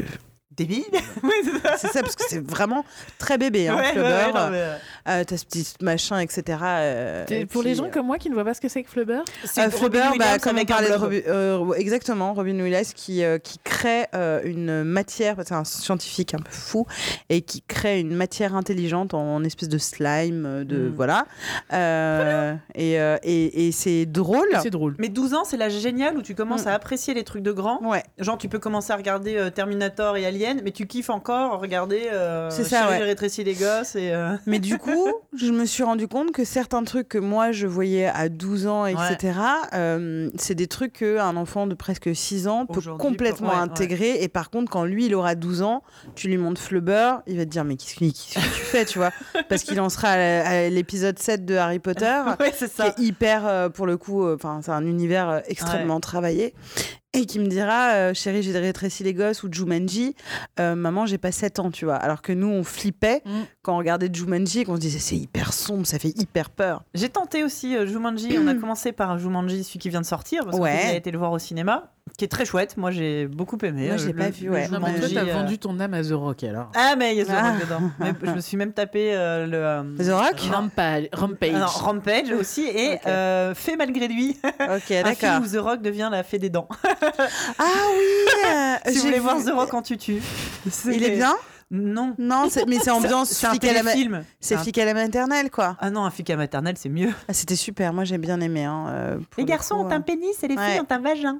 Meilleure réplique de toute la filmographie de Schwarzenegger. Excuse-moi, mais. C'est vrai. Information Aujourd'hui, on dirait, aujourd'hui, on vulve, mais, Mais euh, oui. mais, euh, très bien. Oui, oui, très bien. Euh, mais euh, non, Jumanji, bienvenue dans la jungle, puisque tel est son nom en français. Euh, très très chouette, euh, bon euh, bon scénario, le rythme sympa, machin. Et du coup après bah j'ai voulu regarder, j'ai montré à mon fils Jumanji Ouais. l'origine, et on s'est tous les deux bien fait chier. hein, Ah ouais désolé. Mais non Bah quand tu enlèves le vernis de, de ton de ta propre enfance, de- c'est pas très bon, Non hein.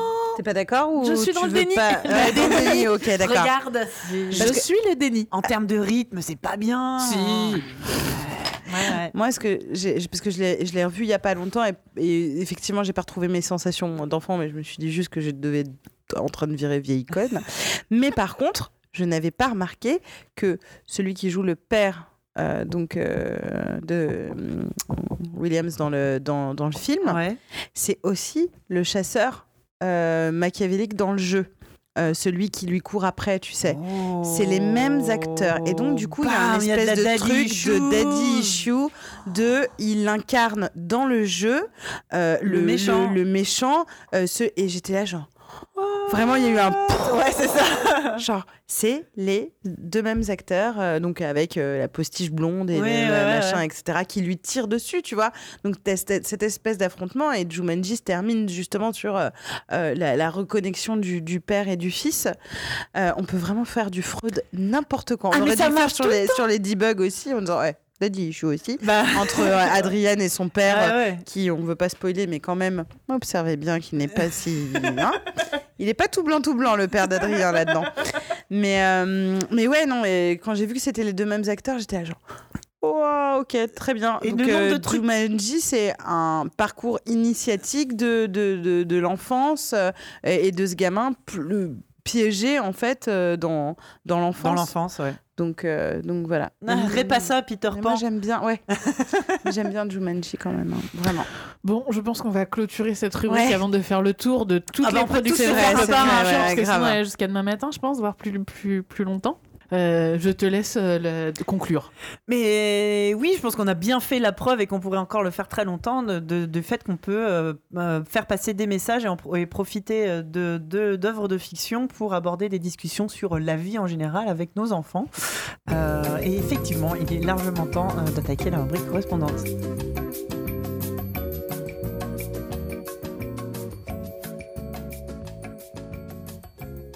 L'émission va officiellement recommencer, mais oui, la personne qui disait sur le chat que euh, les garçons ont un pénis et les filles ont un vagin, la citation C'est les De- Becky qui disaient ça. euh, Lesbeki. Ah bah coucou Lesbeki, ça va Euh, Tu as raison, tous les garçons n'ont pas un pénis et toutes les filles n'ont pas un vagin et inversement, mais c'était juste la citation de ce film. Ouais, mais en plus, c'est dit par un, enfant de par 5 un- ans. Un enfant de 5 ans dont le, le- le père est gynécologue, je Mm. crois. C'est la blague dans le. Mais tu as raison de le euh, préciser. Encore une fois, les films sont des produits de leur époque. Oui, oui. Et on parlait pas spécialement de la transidentité euh, dans les années 80. Déjà Moi, j'ai hâte de me euh, mettre aux comédies musicales avec euh, Oh. J'ai trop hâte de lui montrer euh, Grise, etc. Il comme il aime Ouais. beaucoup danser, J'ai hâte. lui montrer Singing in the Rain au cinéma en anglais en plus. Ok, Trop bien. ambitieuse. Il ah, a, cool. Il a adoré. C'est très visuel. Mm, mm, mm. Donc euh, j'étais avec une copine avec ses deux enfants, donc on a passé la moitié du, du film de temps en temps à se pencher vers l'oreille et à dire alors, alors là il se passe ça, Ouais. juste pour leur faire un pitch. Lui il fait du cinéma, elle a fait ça, c'est bon. Ok. Mais pour qu'ils puissent piger grosso modo et après les chansons mort de rire. Ouais, trop C'est bien. passé nickel. Et au cinéma ils ont pas le choix, ils peuvent pas se barrer, ils sont obligés de rester C'est focus. ça.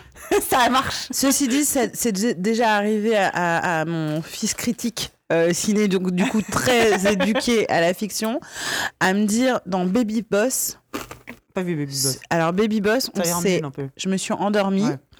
et euh, plus lui, lui oh, je crois qu'il m'a réveillé à un moment euh, je devais peut-être ronfler hein, je ne sais pas mais en tout cas il m'a dit oh c'est nul c'est nul.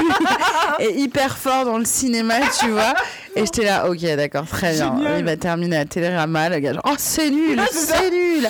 Et il m'en reparle encore en me disant tu te souviens Baby Boss? C'était nul. nul. c'était C'est tellement vachement nul. bien qu'il soit critique. Il a pas aimé du tout Baby Boss des trucs pourris. Et moi, généralement, quand ça a l'air nul, j'en- j'envoie ma mère, c'est la grand-mère qui s'y colle. ah, bah, t'as t'as le fils, t'as mon fils ce week-end Ah, bah, écoute, il y a un film qu'il a bien. super envie d'aller voir. Mm, T'as l'air mm, nul à mm. chier. Salut Sherlock Gnome Sherlock Gnome. Ah, Ah, apparemment, mais c'est pas. Alors je l'ai vu. Écoute, euh, c'est pas très. beau. Moi j'ai trouvé ça pas, ça pas très beau. Euh, c'est pas. Mais. Euh, C'est une aventure. C'est comme, en fait, il y a un des Schtroumpfs que le dernier Schtroumpf qui est Oh, sorti. avec le village perdu Eh J'ai ben- vachement aimé. Et ben c'est euh, vraiment, euh, alors voilà, critique de Lucien. Ah oui. La critique de Lucien, c'était quelle grande aventure. C'était vraiment une grande. Mais maintenant, j'ai hâte de voir, ça. tu sais, sur les 4 par 3 dans le métro. Ouais, et lui, Quelle Lucien, grande aventure, Lucien. Lucien, c'est ça. Il m'a dit quelle grande aventure. Et je dis, mais je suis hyper d'accord. Et en plus, on s'était tapé deux semaines avant euh, Baby Boss, donc euh, on était hyper remontés euh, contre l'industrie du cinéma. Et, et là, il m'a dit, bah, c'est une grande aventure. Et j'étais d'accord avec lui. C'était une Ouais, grande. euh, pas un de ces quatre dans l'émission. ouais. de- Et puis c'est cool parce Très que chouette. ça c'est quand même complètement taré de découvrir un nouveau village de Schtroumpf Mais ouais et qu'il n'y a que des femmes. Ouais Et elles gèrent très très très bien. Et Elles sont plus cool que les Schtroumpfs. hein. Ouais, elles sont Ah. Grave même. Et ce qui est cool, c'est que ça remet un peu à sa place la Schtroumpfette qui débarque en faisant. Ah, Ouais. je, suis- je suis plus Beyoncé. Non. Ouais. Ok.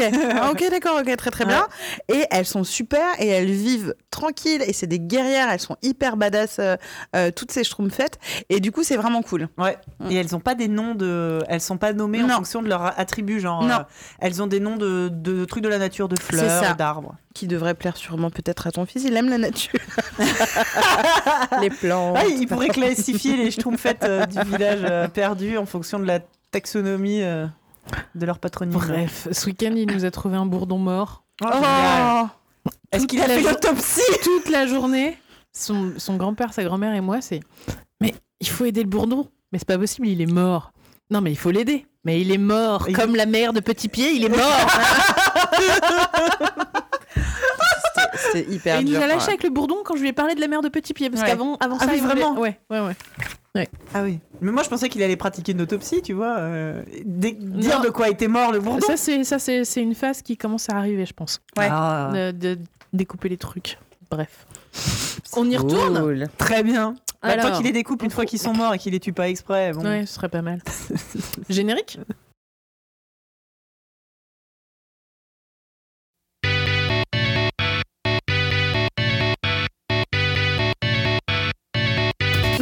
Rubrique correspondante. Bonjour. On est sur FIP tout d'un coup. Vas-y, Navi, finis, euh, finis ton petit encas. Euh, J'allais dire, je crois que c'est la première fois que quelqu'un mange un avocat à votre, à, à Ah, votre ça, c'est sûr. je pense que je suis une première. T'es la première à manger un avocat. Dis-moi euh, qu'est-ce que je fais, qu'est-ce que je dis. Eh ben, rebonjour. Voilà. Rebonjour. Tout va bien, tout se passe bien. Ah, écoute, euh, je mange un avocat et c'est super. Ah bah, tant J'adore les avocats.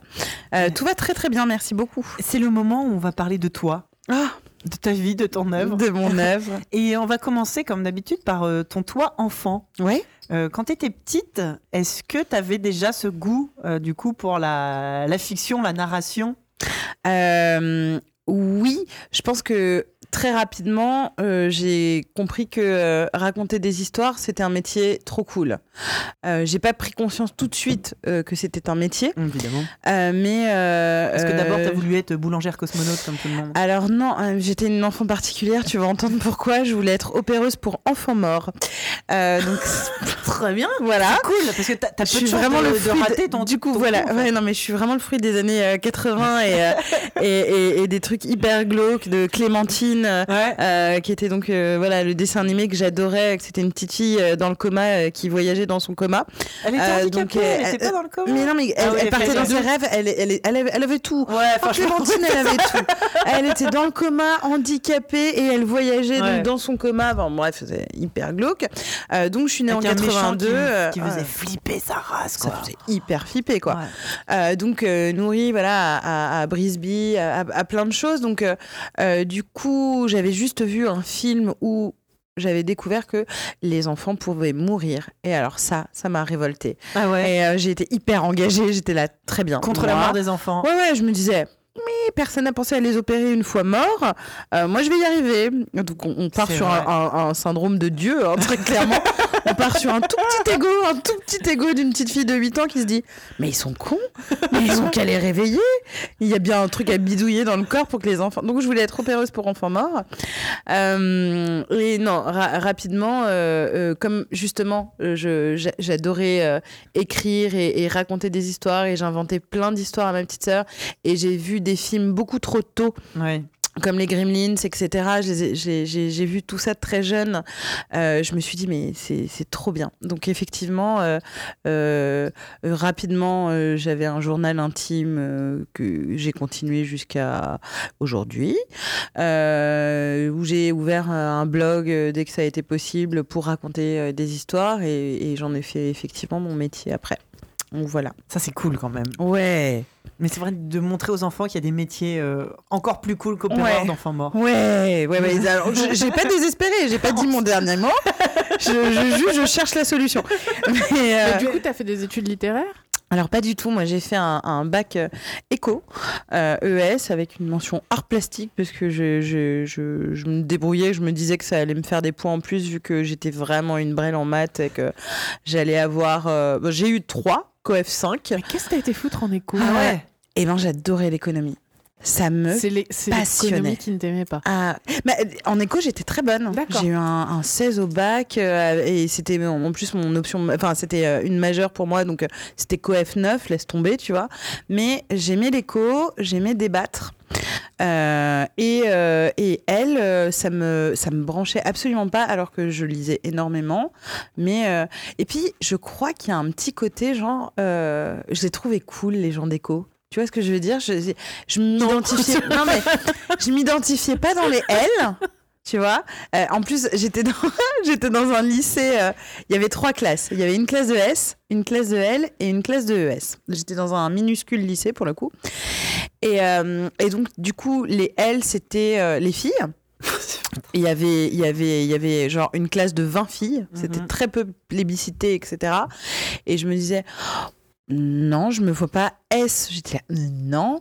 Et écho, euh, pour moi, il y avait un, espèce de truc de euh, euh, fumiste général, de faut être bon à peu près partout. Et je me suis dit, ah bah c'est cool, c'est, faut être moyen à peu près partout. En fait, non. Ce qui est très chiant, c'est que comme tous les coefs en éco, euh, que ce soit l'histoire, euh, que ce soit euh, les maths, que ce soit l'éco était hyper fort. Euh, J'étais là, bon, qui était dans la merde. donc voilà, mais donc j'ai fait un bac ES et ensuite je suis partie en histoire. où j'ai fait une maîtrise d'histoire parce que j'adorais l'histoire et parce que déjà je trouvais que la fiction c'était là euh, que Ah bah, c'était le, le cœur quoi.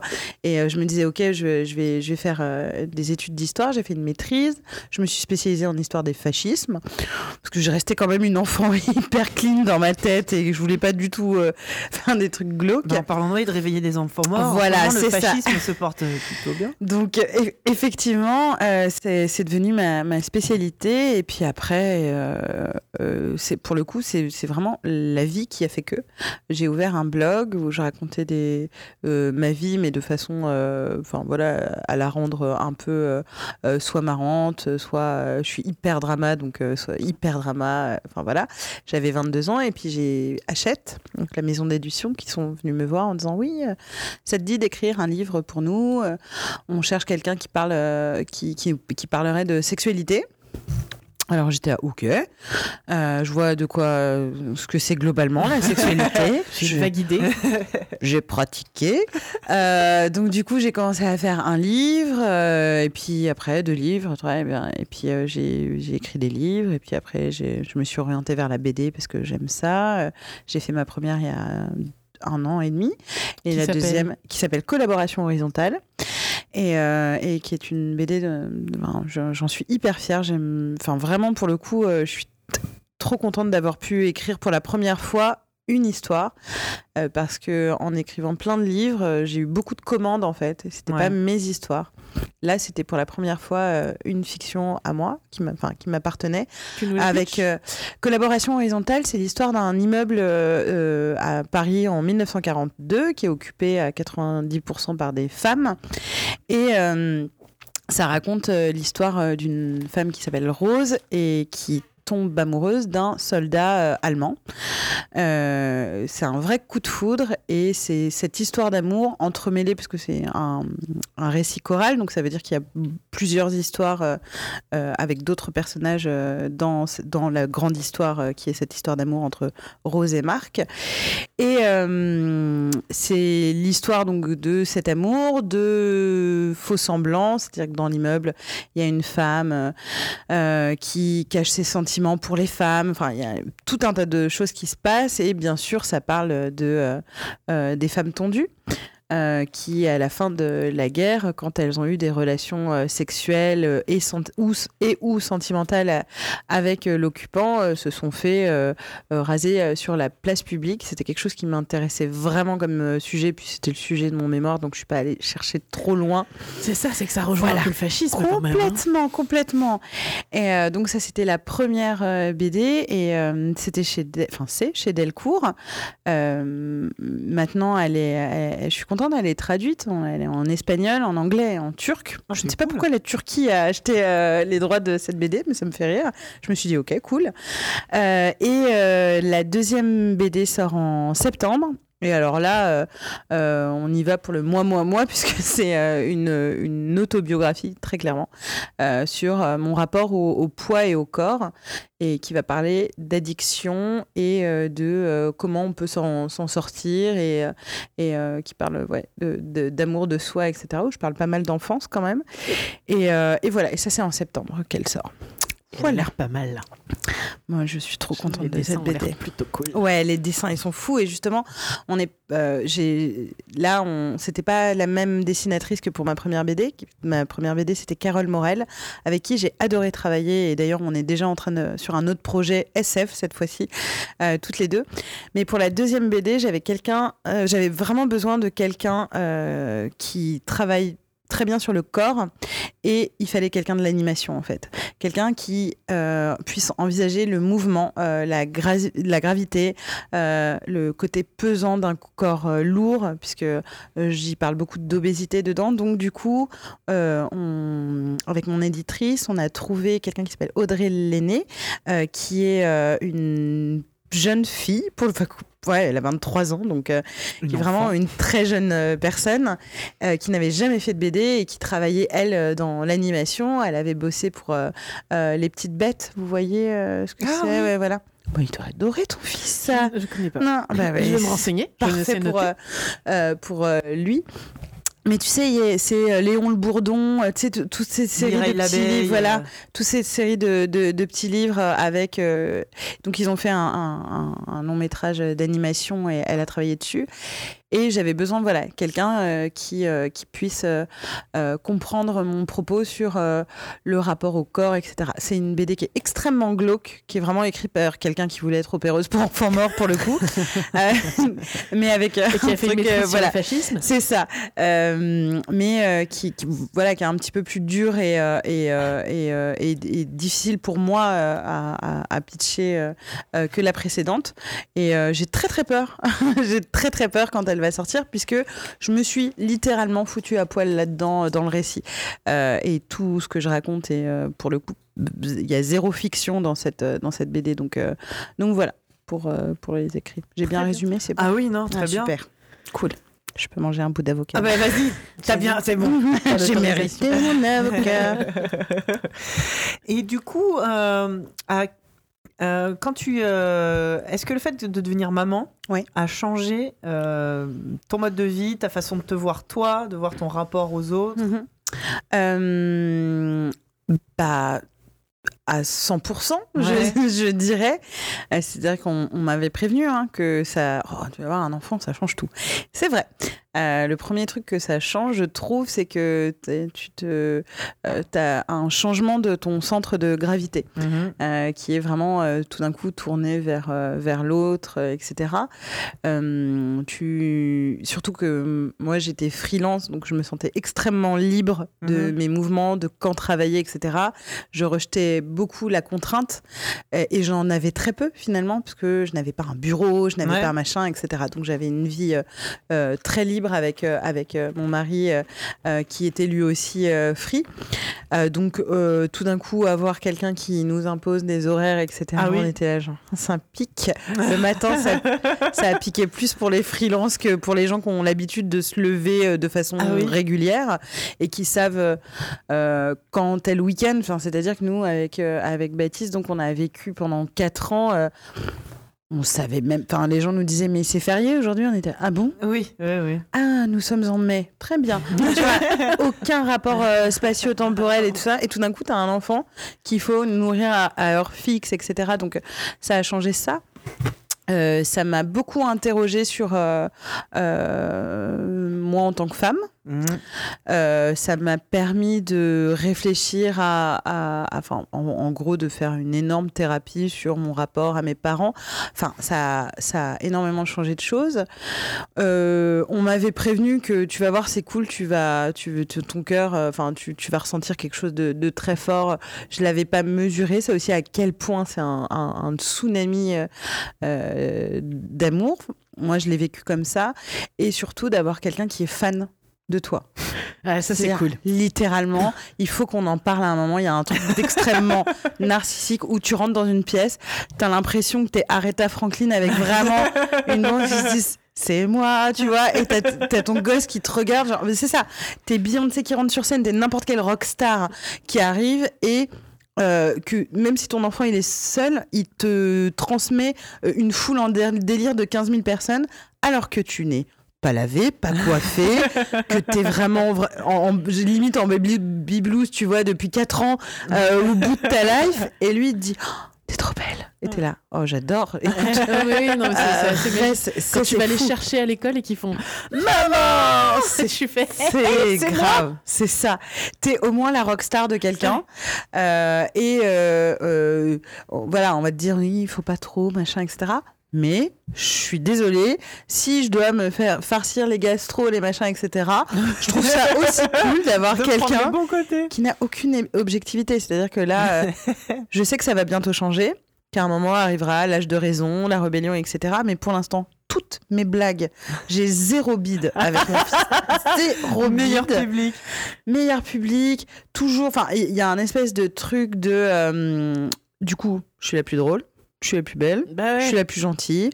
Euh, je suis la personne de euh, euh, ce monde n'aurait pas de sens si tu n'étais là. t'es là, genre, ça fait un petit peu de bien à l'ego. Et je trouve que ça compense un peu les trucs relous autour. Parce que moi, j'ai eu le droit, effectivement, aux terreurs nocturnes, aux terrible tout. Enfin, bon, on est tous passés euh, par là. Euh, moi, il, là, la semaine dernière, il, il avait du mal à dormir seul jusqu'à encore la semaine dernière. C'est-à-dire qu'il se couche tout seul, je l'endors et il se réveille pendant la nuit à 4 heures du matin pour venir dormir avec moi.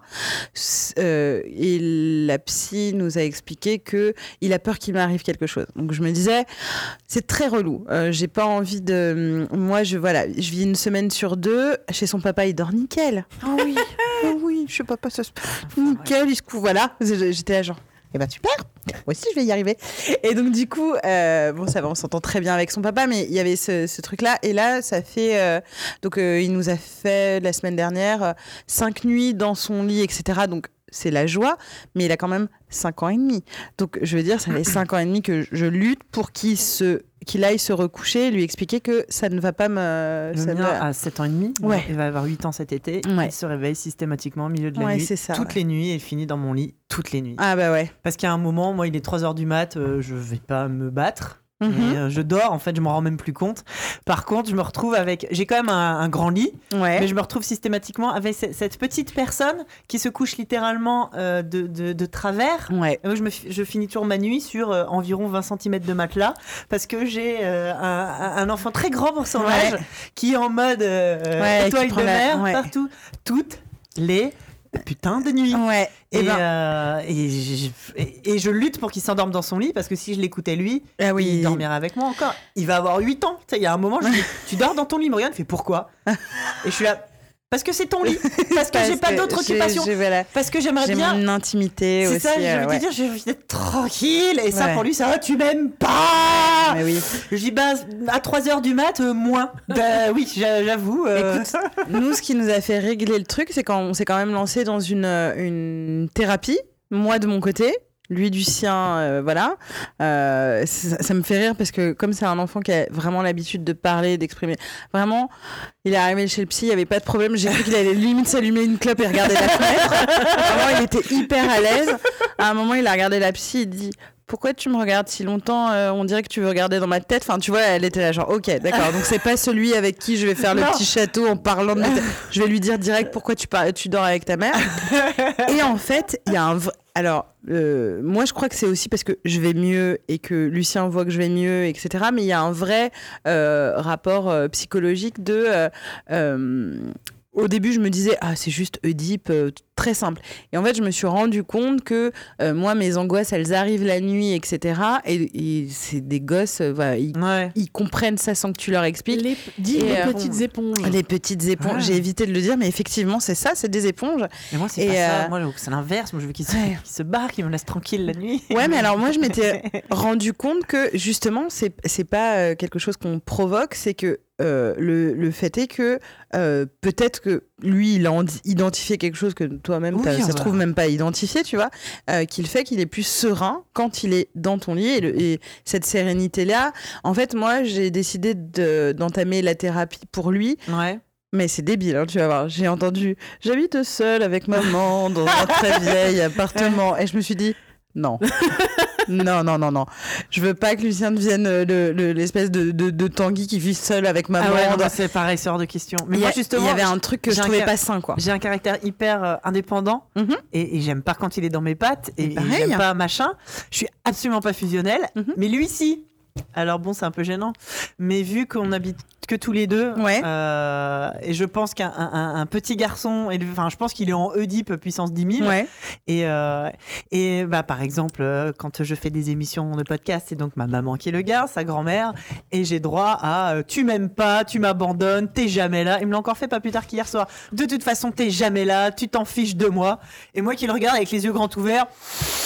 Euh, Tu alors... peux pas avoir une bande son sur toi et tu sais, tu lances le violon à ce moment-là. Ah non, mais c'est exactement ça. Ok. Je dis, ah oui, bah, c'est vrai que je fais deux émissions par mois, et le reste du temps, on est tout le temps ensemble. Ah, puis, euh, spoiler alerte, un jour tu m'appelleras plus et je serai obligée de te dire ça fait 15 jours que tu m'as pas appelé et tu me diras ah ben ça. va j'ai pas vu le temps passer. Ouais, c'est bon, j'ai ma vie, quoi. Ouais, c'est ça. Et donc là, c'est exactement ça. Je, je le regarde, je fais. euh, Non, mais. euh, et comme je prends pas au sérieux, enfin là, je le regarde, Ouais. je fais, arrête, c'est bon. Ces crises sont de plus en plus euh, euh, jouées. Ouais, ouais, Je sûr. sens qu'il les. euh, Ouais, c'est pour il ça que je dis qu'il te faut une- scène, quoi. Il te faut un quatuor à tête Ah ouais, mais, derrière euh, toi. c'est ça, donc je le regarde, je fais. deux, trois. Et maintenant, il le sait, il me regarde du coin de l'œil. De toute façon, tu m'aimes pas. Je fais, ouais. Bah ouais, qu'est-ce que tu veux que je te dise? Allez, tu veux, on fait quoi là? Tu regardes un film? Enfin, on- je t'échange la conversation, mais tu m'aimes pas, t'es jamais là. et puis il prend des airs. Et là, tu fais, ça va. Est-ce qu'il part en courant avec les pointes sur son lit, c'est quand tu te jettes sur le lit, mais que tu gardes quand même tes pieds en pointe parce que c'est plus télégénique? Ouais, mais c'est un peu ça, tu sais, il part comme ça. Enfin bon, bref. Mais moi, je crois du coup qu'on a réglé ça, mais euh, euh, et il me l'a dit lui-même en disant ouais, je suis hyper grand, j'y arrive, etc. Euh, mais il a quand même compris que euh, voilà, il fallait qu'on aille voir une dame pour ça parce Ouais. que euh, euh, il fallait qu'il me laisse mon intimité et qu'il ait la sienne et, et voilà. Mais euh, mais je sais même plus d'où elle venait, ce que ça a changé du coup pour Oui, la, mater- la maternité, bah vraiment pour le coup tout et puis même dans mes sujets je trouve que quand Lucien est arrivé, il y avait vraiment ce truc de on m'avait dit oh, les bébés c'est chiant etc. Et tout d'un coup moi j'ai trouvé ça fascinant parce que pour le coup comme euh, dans Brisby, j'avais l'impression d'avoir un espèce de rat de laboratoire et je pouvais observer chaque découverte. Par Ouais. exemple, je me souviens trop quand il, il a découvert ses mains Ouais. qui est des trucs, euh, enfin, qui sont des trucs euh, euh, plutôt classiques. Mais chaque euh, petite avancée était un Ouais. truc genre, waouh, j'ai mis au monde un être humain. Et, on- et, euh, et comme on est une génération qui avons hyper conscience de euh, la psychologie, et Ouais. de, de- de- du poids de nos paroles, de- du poids de nos actes, je me suis dit, ok, va pas falloir se foirer. Là, ça a été le début de l'angoisse. Oui, En fait, mais c'est ça. Je suis Quand tu mets un peu trop de pression en te disant Oui, euh, que- que- et puis, que la moindre erreur va être fatale, tu vois. Que la moindre erreur sera synonyme de 10 ans de Ah, psychothérapie. mais c'est ça. Ouais, non, mais qui va être complètement. traumatisé parce que C'est ça. euh, je me suis trompé de goût dans la compote. Ouais, ouais, ou c'est ça. Non, non, quoi. mais euh, et puis même euh, si euh, j'en sais rien, il tombe sur une boîte à God ou un truc comme ça où t'es là genre ma mère cette perverse ou des trucs comme ça. Enfin bon, il y a, il y a plein de trucs de, de culpabilité. Euh, moi qui plus est en plus avec le divorce où j'étais là oh mon dieu, mon dieu, euh, comment comment il va vivre tout ça. Et puis après je me suis un peu détendue en me rappelant que euh, je crois que hum, il faut qu'on accepte dès le début qu'on va qu'on va perdre. Qu'il y En a fait, des trucs qu'on va rater. ouais. on va- Et puis c'est hyper important en Ouais, fait. et ils ont besoin de se construire. à- On a tous besoin de se construire à partir des échecs de nos parents. Je pense que c'est pas un superbe modèle que d'avoir des parents parfaits. Que- ouais, c'est clair. Ça met aussi une certaine pression de bah moi mes parents ils y arrivaient, ils étaient géniaux Ouais. et puis ils s'aimaient encore et puis bah, je suis qu'une merde. Euh, ça, donc t'as complètement raison. Ouais. moi je suis tranquille parce que je fais tellement d'erreurs qu'il va se dire ah c'est bon je ferai, il fera obli- sûrement mieux que moi de toute façon. Euh, mais euh, mais de se dire euh, bah il y a des trucs euh, bah, je suis un être humain donc il y a des moments où euh, je vais m'énerver et, il va juste me dire euh, Ok, donc t'es- là, t'es de mauvaise humeur. Ouais. Et je vais lui dire Ah oui, ouais, ouais, c'est vrai que je t'aurais pas engueulé euh, pour la- exactement la même chose il y a deux jours. Juste là, j'ai une journée chiante, etc. Mmh. Euh, mais euh, comme j'ai l'impression d'avoir construit un petit psychiatre sur pattes, c'est un peu compliqué. Je, je sais que j'ai souvent cette réflexion-là parce que donc j'élève mon, mon fils toute seule. Ouais. J'ai été élevée par ma mère aussi toute seule. On est une longue longue li- lignée Et de femmes qui monoparentale, extrêmement mal nos, nos mecs. Et euh, et des fois, quand j'en discute beaucoup avec ma mère en me disant, euh, bah, elle, je lui dis, toi, t'as réussi, tu m'as élevée toute seule, les doigts dans le nez, euh, c'était trop, trop facile, tu, tu m'as, t'étais pas, euh, tu m'as jamais, j'ai jamais, j'ai aucun souvenir que tu m'aies hurlé dessus ou que t'aies Mm. perdu patience et tout. Elle me regarde, elle fait, ah ouais, Ah parce que alors, il y a cette fois-là, il y a cette Ouais, fois-là, il y a cette fois-là, il y a cette fois où j'en pouvais plus, où je suis. euh, J'ai- failli te noyer quand Ouais, c'est ça. Elle était plus team, je te jette par la fenêtre. C'était. Tu euh, vois ouais. cette cicatrice là C'est moi qui ai essayé de t'étrangler. Et, hein, euh, clairement. et, et, et, mince, et je pense pas qu'elle se rende compte à quel point ça me fait du bien quand elle me raconte ça. Je fais Ah, mais toi aussi, des fois, t'étais nul à chier. Elle me dit Ah, Ouais. ouais, plein de Ouais, fois. ouais. Et euh, il me dit Ça va, tu t'en. Elle me dit tu, tu le vis bien Je fais Ah, bah oui, dans ma tête, t'es une mère parfaite, c'était génial, quoi. Puis bon, bah t'inquiète, ton fils, ça sera pareil. Toutes les fois, tu lui as crié dessus parce que t'étais à bout de nerfs, parce que ce jour-là, c'était Oui, la bah oui, trop. c'était euh, la goutte d'eau. Ce jour-là, euh, t'as crié alors que d'habitude, t'essayes d'être dans le dialogue, mais au bout de la millième fois, t'as juste envie de le tarter.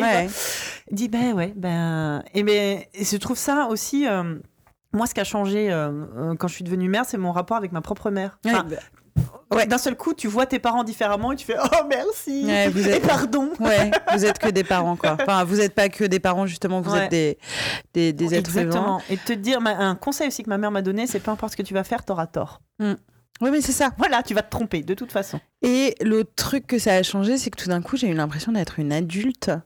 Et, euh, et alors ça, ça a toujours été un truc hyper euh, chelou pour moi parce que euh, il m'est arrivé une fois ou deux dans ma vie de travailler en entreprise et on faisait des réunions et j'avais trop l'impression qu'on jouait à la réunion. Et du coup, moi, je jouais à la réunion, genre oui, très bien. J'ouvre mon petit carnet, je vais noter des trucs. alors on dirait qu'on est en ah, réunion C'est ça. et on dirait que Parce ouais. que comme j'étais... Alors, il y a un vrai parallèle avec Lucien. J'ai été une enfant très adulte, Mm. Ouais, vachement dans la psychologie, machin, etc. Donc du coup, mon enfance, c'est vraiment pour moi passé, enfin c'est là apparemment encore en ce moment, euh, avec ce truc de, euh, euh, voilà, des- tous les trucs de grand, tu vois, quand quelqu'un t'appelle madame et tu es là genre... à qui il parle? Voilà, ou quand on se met à une réunion et que tu sais, les gens froncent les sourcils pour avoir un air très consigné, donc toi, toi aussi tu fronces en disant Hmm, Oh oui, tout à fait, vendez tout. Enfin, tu vois, tu as un rendez-vous chez le banquier où moi j'ai encore l'impression d'avoir 18 ans et d'ouvrir pour la première fois mon compte. Ouais. Je suis hyper stressée, machin. Euh, donc là, tout d'un coup, d'avoir un enfant, je me dis, euh, quand, quand on part euh, justement à l'aventure, quand on est l'année dernière, donc on part en Grèce, et c'est moi qui étais responsable des, euh, des papiers d'identité. Ouais. Parce que je pouvais pas filer la responsabilité à Lucien, Bah oui, apparemment. non, mais oui. Ouais, Trop ah, petit, ouais, voilà. Et donc du coup, d'habitude, c'est pas moi qui m'occupais de ça, euh, parce que je suis euh, pas très, enfin, beaucoup dans la lune, voilà. Donc j'ai toujours, euh, euh, ça a toujours été mes amis de voyage ou mes, voilà, ou même ma petite sœur qui a 5 ans de moins que moi qui s'occupait des papiers de- du voyage. Et là, je me disais, putain, c'est moi qui vais aller sur le checking à l'hôtel, le machin, etc. Avec un enfant euh, qui est quand même l'équivalent d'un Tamagotchi, faut les garder en vie, tu vois. c'est ça T'as qu'une seule vie, quoi, en mieux, plus. ouais, donc, euh, et, euh, et ouais, ça m'a, ça m'a fait me, me sentir vachement adulte. ouais Donc, il serait le temps, puisque apparemment, je vais bientôt avoir 40 ans dans 5 ans, mais ça s'approche, tu vois. Et ouais. Mais apparemment, c'est parce que moi, je suis là, genre. Moi, ça me le fait à la sortie de l'école avec les autres parents. Ouais. Pareil, j'ai l'impression qu'ils jouent aux adultes et Mais que ouais. moi, j'ai l'impression d'y pas y arriver. Bah ouais, je, ouais. Grave. T'arrives à la sortie de l'école. Euh, moi j'ai renoncé. Ah voilà, Euh, moi je continue à aller à amener mon fils en trottinette à l'école. Super. Et, euh, et, et je crois que le pire c'est le parc. Oh là là. Ouais. J'ai- En fait le parc j'ai découvert que j'étais euh, team papa. Ouais. C'est-à-dire que quand tu quand arrives dans le parc, Moi aussi, j'aime les papas du parc. Peut-être pas moi. Ouais, tu sais, t'as Faut des qu'on se refile nos adresses des meilleurs parcs. T'as des papas disséminés un peu partout euh, dans le parc avec euh, qui euh, son téléphone, euh, Ouais, bien qui sûr. son bouquin, enfin, mais ils sont tout seuls. Et au milieu du parc, t'as un énorme banc De avec maman. toutes les Ouais. mamans du parc qui sont en train de parler. Et moi, je re- regarde à droite, à gauche, Mm. les mamans, les papas. Bon, je vais me mettre sur le banc là-bas. Et je les regarde et je ne comprends pas ces personnes. Et elles parlent de trucs de grands. Ouais, ben Enfin, c'est ça, voilà. c'est- Voilà. Il n'y en a aucune qui te demande si tu préfères jouer tank ou heal à World of Non, Warcraft. ouais. Non, par tu contre, vois, par contre, elle t'explique que oh là là, c'est compliqué d'avoir le rendez-vous chez le pédiatre parce Ouais. que bon, euh, dans trois semaines, il y a quand même le, rappel- le rappel du vaccin. Oh putain, ben, alors là, tu vas me parler- deux ans de retard sur un rappel de vaccin. moi, La seule question que je me Ouais, moi, pose, j'ai le seul môme qui va crever du tétanos en, en 2018. Quoi. la seule question que je me pose, moi, c'est est-ce qu'il a fait ses vaccins Ouais. Je- moi, je- faudrait, que je regarde dans le carnet de santé. Mais moi, le pire, c'est que Où je est sais le carnet de santé. Moi, je sais qu'il l'a pas fait parce qu'il y a eu un dépistage à l'école et ça fait deux ans de suite que c'est marqué Roman enfin, on va faire ses rappels de vaccin. Et je le sais, je fais ouais, ouais. ouais Mais tu devrais lui dire, qu'est-ce que tu fous, Rowan T'as toujours pas Tes fait rappels de- vaccins, merde. C'est c'est important quand même. Mais t'as raison. Non, mais moi, si quelqu'un euh, dit, enfin, non, parce que je vois très bien euh, le groupe, euh, si quelqu'un dit PEL ou Macron, je quitte le parc. non, mais je démissionne. Je dis ça suffit. feu direct. Viens, Lucien, on va jouer à la, à- à la Switch. Non, mais effectivement, il y a un truc. euh, alors, moi, je sais pas vous, mais en plus, il y a, il y a des. Je sais pas. Non, en fait, c'est- parce que comme je me, je me, je m'identifie pas en, en tant encore que g- si grande personne que ça, euh, j'ai l'impression que les parents de l'école, c'est des parents, tu vois. Ouais. Oui. Et j'ai l'impression Ouais, non. qu'ils vont se rendre compte que moi j'en suis pas eu. Ouais, tu sais. et j'ai peut-être le fantasme qu'ils me prennent pour la babysitter, certes. mais c'est faux parce que je fais mon âge. Mais il y a un truc, euh, Oh. voilà, de, de, par exemple, c'est un truc tout con. Mais moi, je, je me suis tapé un fou rire et heureusement euh, euh, avec Baptiste, donc le, le père de Lucien, on est dans le- la même ambiance, donc ça nous fait rire. Mais les réunions avec la maîtresse. Ça, on s'assoit sur les chaises des enfants. Ouais. Comment voulez-vous que je garde mon sérieux Quand on t'es est- assis, quand t'es assis à 30 30 centimètres du sol. Euh, moi, donc le père de, de Lucien, il fait 1m90, donc déjà, il a les jambes les... Et on est là Sur tout les oreilles, petit, c'est tu vois et t'es là genre, oui, votre enfant, Lucien, machin, et t'es là genre, sérieusement, comment veux-tu être sérieuse euh, quand t'as des trucs à poker un peu partout parce qu'il y a un peu de pâte à modeler, il y a des machins, etc. Bon, tu vois, il y avait une balle devant moi, fa- fallait que je joue avec. Et donc, du coup, il y a, y a des trucs super marrants. Et nous, on était à la réunion avec tous les parents et tous assis comme ça à écouter la maîtresse qui écrivait au tableau. Et toi t'es juste Et envie d'en- t'as envie de jouer au bébé, quoi. Mais ouais.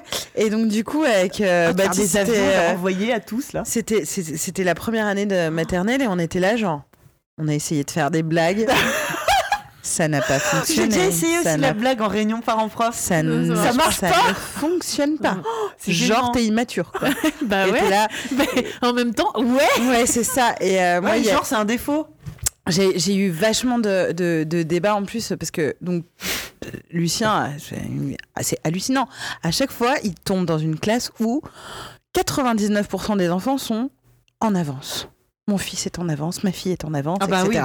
oui. Donc j'entends toujours ça, les parents. Ah, oui, oui, mais nous, on hésite, hein, on va peut-être lui faire passer, enfin, lui faire sauter donc 32 000 classes. Il passe son bac. Et donc, peut-être l'envoyer directement à l'université. Moi, j'ai découvert que c'était un vrai concours de bits. Ouais. Ah oui. mais ouais. C'était Oh. euh, qui savait mieux écrire. Et comme je- j'ai un, un tempérament qui fait ça, qui fait ça, moi, rapidement, on m'a dit, et Lucien, je fais, oh non, c'est pas une lumière, hein, c'est vraiment pas une lumière. Il ne sait toujours pas écrire de façon en lié. Alors que c'est faux. Mais ça me fait tellement chier de, de participer à Ouais. cette espèce de concours de bits de Ouais. euh, mon fils fait 32 000 activités et Oh écrit si bien. Et bah, il savait lire à deux ans. Et t'es là, genre, mais putain, mais On sent quoi? Mais qu'est- fou. n'importe quoi, arrête. Euh, ou alors tu lui donnes des cours du, du- du soir, et, etc. Ou alors il est très doué, et tant mieux pour lui. Mais il y a, il y a- il y a ce truc où finalement les, en- les parents, même quand ils sont très adultes, ils sont aussi puérils. Ah oui. Euh, que quand on était petit, avec cette espèce de concours euh, de euh, euh, voilà, euh, ma- ma- mon fils est en avance, ma fille est en avance, euh, votre fils a poussé ma fille et tout d'un coup, c'était là genre, ok, on dirait que il va me proposer de faire un duel et que on va- Exactement. on- on- Il va te jeter son gant comme je ça. fais 12 tu sais. pas, c'est ça, on se retourne et on se flingue. Ok, très bien, parce qu'il a mangé. Ok, d'accord, très bien. Donc, ouais, moi, ça m'a fait découvrir, enfin, essayer de décomplexer et surtout, je me suis fait une bande de copains, parents, euh, complètement euh, à l'arrache. Ah, c'est cool. C'est-à-dire, c'est ces parents euh, qui sont pas très bien mis Ouais. parce que je crois que j'ai dû aller, aller en trois ans, j'ai dû aller quatre fois à l'école le matin laver, je pense, globalement. Non, on est tous d'accord Euh, que l'école commence beaucoup trop tôt. Trop Oui. tôt. Ah, oui. Qu'est-ce que c'est que cette histoire 8h20 Ceci dit, euh, ouais, non mais en même temps, tu, tu peux te dire, ah c'est bon, je suis réveillée, etc. Moi, il m'arrive de, de, de me retourner me coucher, hein, très clairement, parce que j'ai de la chance, euh, voilà, j'ai la chance d'être une freelance, après, quoi. Mais ouais, Parce que merde. Euh, après, bon, bah, là, ces derniers temps, euh, je me dis, bon, bah, au moins, je vais à la salle de, de, de sport un peu tôt. Et tout d'un coup, j'ai l'impression d'être une américaine. Genre, il est 8h45, je suis à la salle de sport et je suis là, ok, meuf, t'es en train de réussir ta vie, là. Vraiment, t'es comme les mamans Ça, américaines. c'est la genre, Startup Nation. c'est ça, Ah. il est 9h30, t'as déjà eu 8 vies. Ouais. T'as- Ah bah ouais. Limite, si dans cette journée-là, j'ai posté une lettre pas en retard. Je suis là, ok, ouais, c'est bon, t'as tout compris, tu gères. Et je suis épuisée à 19h en disant c'est quoi cette vie? Mais euh, ouais, je me suis fait une bande de, de, de, de copains euh, donc euh, parmi les parents. Et on s'est tous trou- retrouvés sur le fait de, euh, on sortait de l'école et on disait oh il m'a cassé les couilles ce matin mon gosse et toi tu disais mais moi aussi et, euh, et, et un parent qui surenchérit en disant non mais vraiment j'ai t'es tellement heureux que ce soit plus les vacances quoi et on était voilà Ouais. vous êtes mes amis Ah, mais ouais. vous il y a un truc Tu déculpabilisant reconnais parce que tous les parents le, le jour de la rentrée Bah ouais. qui font ouais. Et, euh, Enfin. tu vois, j'ai rien contre Montessori et je trouve en- pour le coup en plus que c'est des structures hyper euh, euh, intéressantes et je pense que ça aurait été très bien d'ailleurs pour Lucien. Mais Ah, euh, il y, a, il y a Montessori, donc qui est une institution que vraiment je- j'aime. Mais il y a les parents Montessori, donc c'est une autre catégorie. Et les parents Montessori, euh, on n'est pas potes. On est clairement pas potes parce que c'est vrai que bah, Lucien a 5 ans, il sait pas ce que c'est le gluten par exemple, il sait pas le machin. Euh, on ne fait pas toujours des jeux hyper intelligents, C'est ça. c'est vrai. Euh, même si j'essaie euh, de, de faire plein de choses, euh, j'essaie aussi de, de l'aider à apprendre ce que c'est que par exemple se faire chier. Ouais. Parce que pour le coup, je pense pas que j'aurais réussi à être euh, autrice si il n'y a pas eu des moments où je me l'étais galéré Mais en exactement. disant qu'est-ce que je vais faire et tout d'un coup tu sais tu vois un fil tu te dis ok ça ça peut devenir un pont ça ça peut devenir et tu fais peut-être une grosse bêtise mais au moins tu tu t'occupes tu vois Bah, le processus créatif naît de. de euh, C'est hyper important, De l'ennui. l'ennui et du.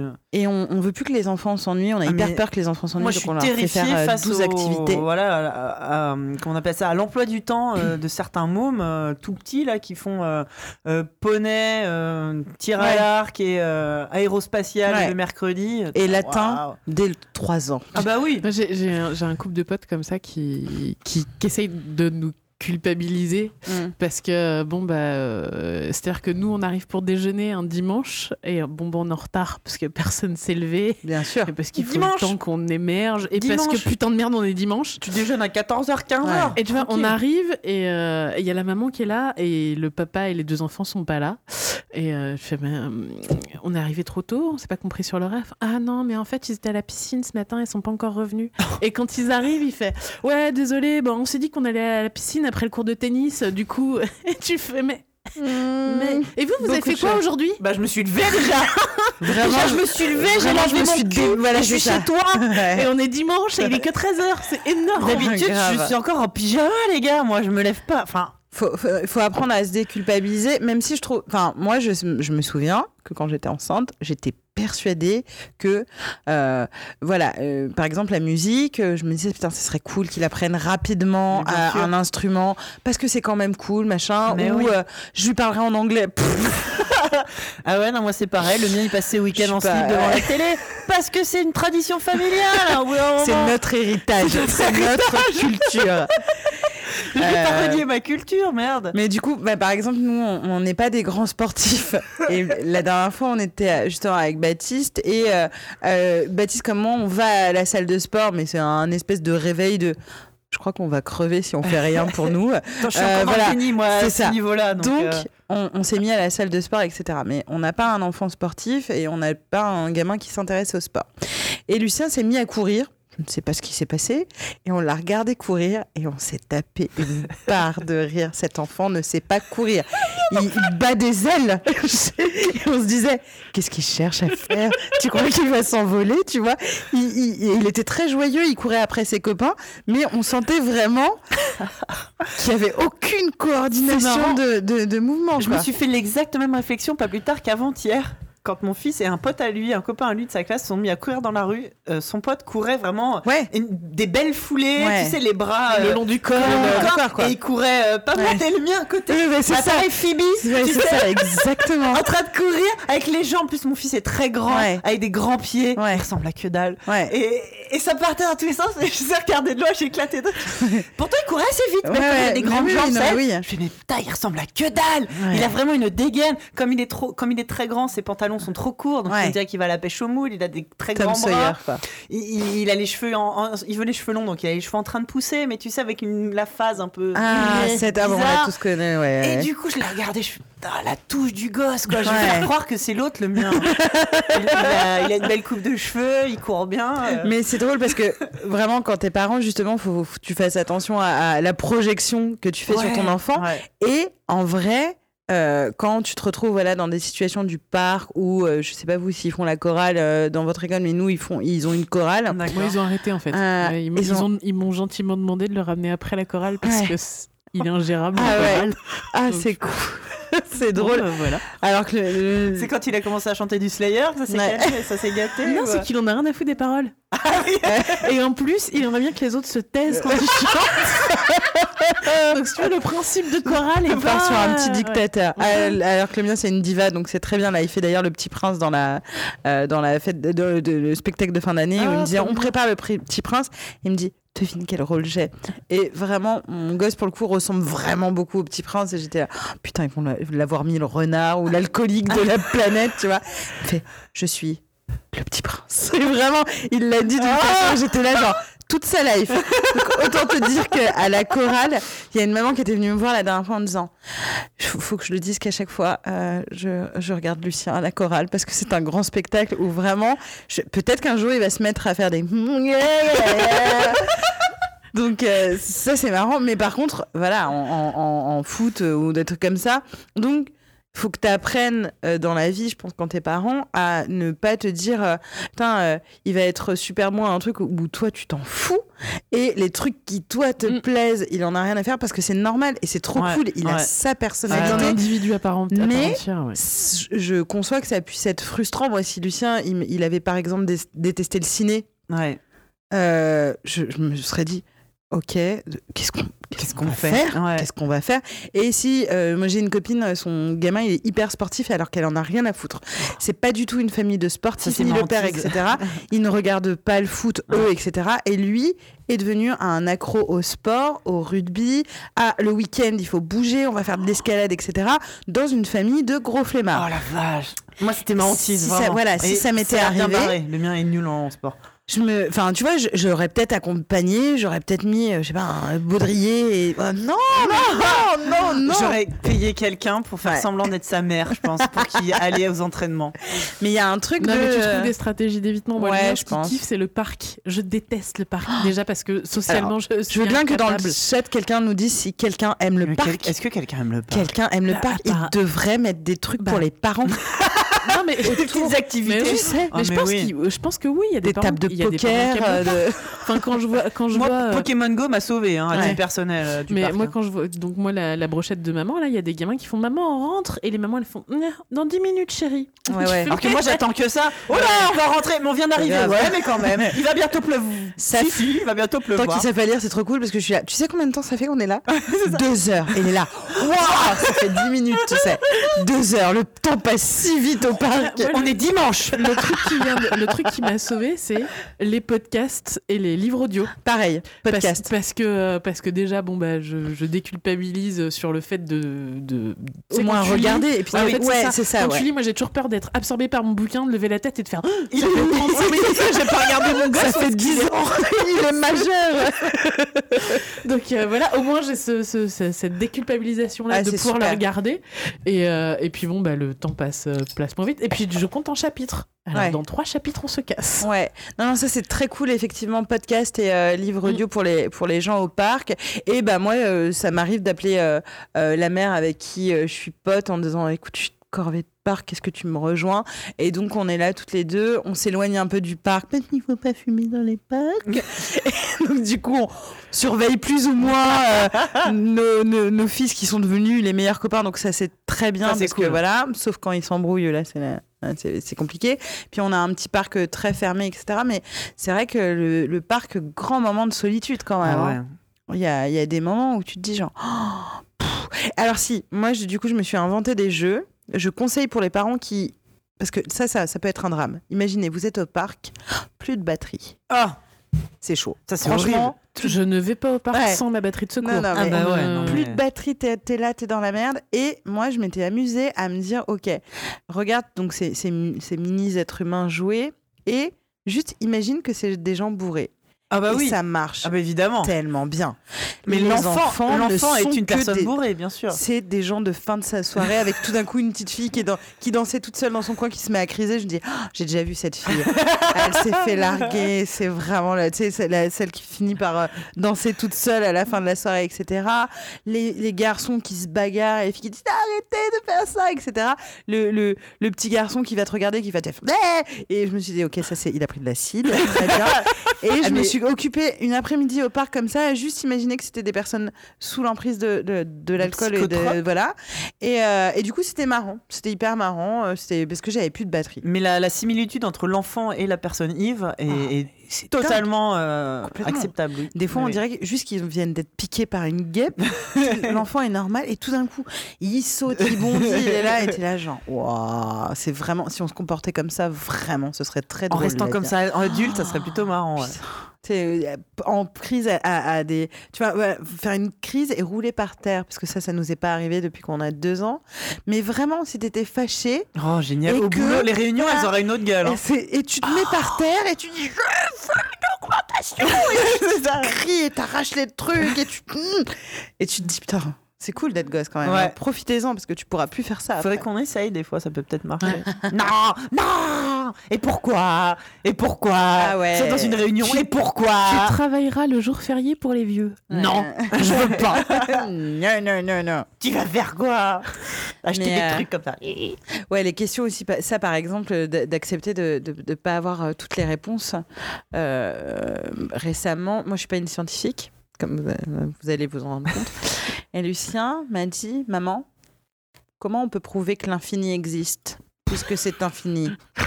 Ça se trouve, m'a-t-il dit texto, ça se trouve on s'est arrêté un petit peu trop tôt, juste avant, et en fait il y avait une fin.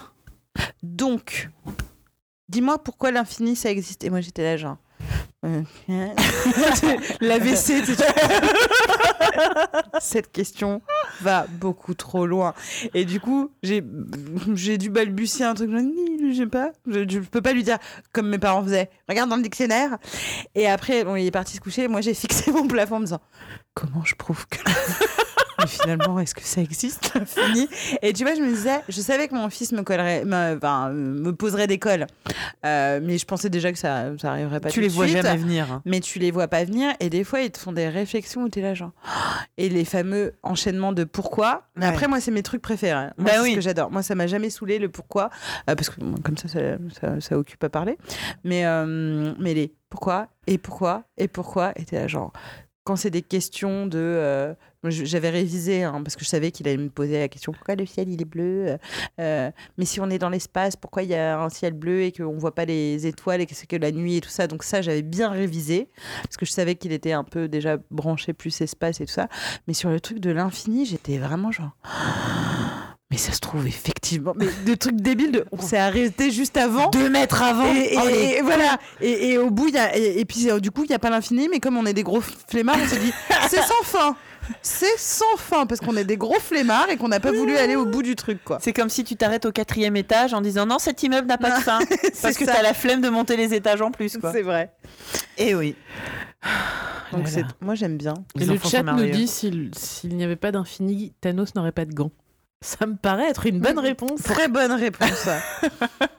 Je vais Tu dire vois ça à Lucien, il va me dire, eh Ok. Mais Thanos. Ouais. Et du coup, Ouais. bah, tu lui Et files voilà, les comics grave. et Ouais. t'as la paix au moins Ouais, ouais. pendant. euh, Mais c'est vrai qu'ils ont toujours l'arrêt la manière de te sortir la question Ah, grave. au moment où il faut pas. Enfin, où, euh, Ouais, c'est- Pourquoi vrai que ce cool. dinosaure-là, il a des pics et celui-ci, il a des plaques Ah, bah oui, bah, Bah là, tu ouais. sors la sélection naturelle, Darwin et tout le bordel. Ouais. Tu se débrouilles À avec quoi ça. elles servent les, pa- les plaques? Tu sais qu'il y a une réponse qui marche à chaque fois. Je sais pas. Ouais. Bah, Franchement, bah, En fait, ouais, mais après on perd un peu de notre, Ah bah ouais, euh, mais- notre statut de. en moi, il y a des tas de je sais pas. hein. en général, c'est je sais pas. Je finis par entendre cette information dans je ne sais quel doc- documentaire qu'on regarde, Et tu. et, et mon cerveau stocke cette information euh, dans l'hypothèse où la question reviendrait. Ouais, pour la délivrer. Ah, tu vas même pas lui dire j'ai trouvé Non, Non. même pas, t'attends qu'il la repose. Alors les plaques sur le dos des dinosaures, il y en a certains, c'est pour euh, la régulation thermique. Mmh. Ouais, un peu comme les oreilles des éléphants. C'est ça.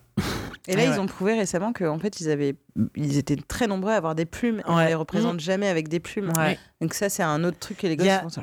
Il y a je sais plus quelle équipe euh, sportive américaine. Vous allez voir à quel point c'est pointu, hein, parce que je ne sais Mhm. même pas de quel sport c'est. Je tu sais juste même que pas c'est- comment t'as as eu cette euh, information. J'ai vu ça passer sur Twitter, qui a, dont l'emblème, tu sais, ils ont toujours des mascottes, Mm. dont l'emblème était un dinosaure. C'est pareil, tu excuseras, tu m'excuseras auprès de Miniplop, je saurais pas te dire quel putain de dinosaure c'était, qui a changé sa mascotte, le dessin, qui lui a mis des plumes. Des plumes. Qui a rajouté, fou. qui l'a euh, upgradé en termes Mais surtout, je veux qu'il fasse Jurassic Park avec des grosses poules. Avec du des coup, gros poulets, quoi. C'est sais, c'est Alors, plus du tout la même. euh, Ils n'étaient vois. pas tous plumeux. Enfin, Ouais. tu vois, ils Plumeux. étaient plumeux. Ils étaient Ouais, pas- mais alors j'ai appris que Il y je en crois avait que avec c'est des le. Vélociraptor, un Des truc comme poils. ça, où ils le, avaient vélo, des le vélociraptor, Attends, en fait, sur les, Ah membres, av- euh, j'adore. sur les membres avant, euh, avait euh, des ailes. Ah, putain. Ah oui, Le oui. vélociraptor avait Mais des en fait, ailes le vélociraptor, euh, Mais il y a- non. il y, a de très Des- grosses Genre euh, comme des manches. euh, C'est pas lui qui finalement n'était pas si grand que ça. Il y en a un qui Non, le a la vélociraptor est taille, plutôt euh, petit. de la taille d'un koala, ils avaient dit, alors que nous on a une Oh. image de euh, Jurassic Park, Ah oui, une espèce non, de monstre. oui, non, il est plus petit avec euh, probablement des plumes. On n'a pas de Le certitude. vélociraptor, on Le C'est un vélociraptor. dindon en fait, le En truc. fait, C'est un et- gros putain, dindon. et des, des résidus de d'ailes sur les deux membres avant. Voilà. Tout comme dans Petit Pied. Euh, Oui. euh, ça, c'est la chronique des croissants ce matin. Euh, donc, euh, Petit Pied, c'est un apatosaure. Ouais, Et en fait, va. il n'aurait pas pu rencontrer euh, le Tyrannosaure Rex parce qu'ils n'a- ils n'appartiennent pas à la même ère. Il y, a Bah. une- il y a même carrément une ère d'écart de 66 Ah oui. millions d'années. Ah oui, Ah euh, ouais. d'accord. Voilà. Il avait autant de chances de rencontrer un T-Rex que nous, C'est ça. grosso modo. C'est ça. D'accord. Il va falloir que je délivre cette information à mon enfant euh, dans Ouais. les jours qui viennent. Non, mais si j'apprends que le T-Rex, en fait, il a de la fourrure, t'imagines? Les plans de Jurassic Park, quand il se retourne, ça, ça fait une pub L'Oréal. Ah, un brushing. Ou alors qu'il avait pas de dents et qu'il avait un énorme sourire plus sais. Salut. Il avait Et donc- une très grosse bouche. C'est l'équipe de basket de Toronto. Eh bah, tu vois ça. Eh, je dis Ça pas que. Alors, je, délivre des informations totalement incomplètes, mais, réelles, mais vraies, Bah, véridiques. bah, moi, ça me va. J'ai- J'aime apprendre. Euh, donc, euh, donc voilà. Eh bien, merci. Je pense qu'on va, on va terminer sur les, les, les- les plumes et les poils des dinosaures. Cool. Et on va pouvoir passer à notre euh, travaux pratiques mystère.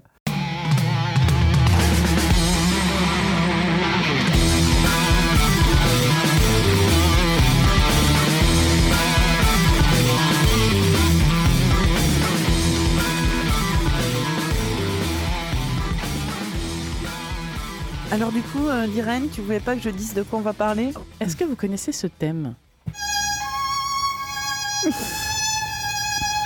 Ça commence déjà à chialer autour de la table. Pardon d'avoir un cœur. C'est le thème de Fievel. Fievel. Est le nouveau Fievel est le monde. nouveau monde. Je suis trop contente que vous ayez euh, eu envie d'en, parler. An Ça, American Tale en anglais. Donc un film de 1986 C'est ça. de Don Bluth. C'est ça. Donc son deuxième film Mhm. après euh, quoi, Euh, Brisby. Brisby et le secret de Nîmes. Tout à fait. L'époque où du coup, grâce à, à son premier film, il est repéré euh, par l'équipe de Spielberg. C'est un bouquin, un film euh, produit par Amblin et qui qui a, qui a cartonné. Est-ce que Il a pas mal marché, ouais. Ouais. Ouais, ouais. À une époque où c'était quand même euh, donc 86, euh, à part Disney et pas grand monde qui Non, faisait de l'animation. C'était très étonnant et effectivement, ça a été euh, un, succès démentiel pour hors- justement hors Disney. Oui. Euh, Bah, C'était surtout délirant. que le film de Disney qui est sorti à ce moment-là, c'était un truc avec. euh, alors, ce n'est pas Basile détective, mais c'est un truc de détective avec des animaux Ouais. qui a plutôt bidé. Ça- on commence à gentiment rentrer dans une période pas top top. Ouais, pour Disney. euh, Ouais. Disney. Et Don Bluth était auparavant animateur chez, Chez Disney. Disney. Ouais, tout à fait.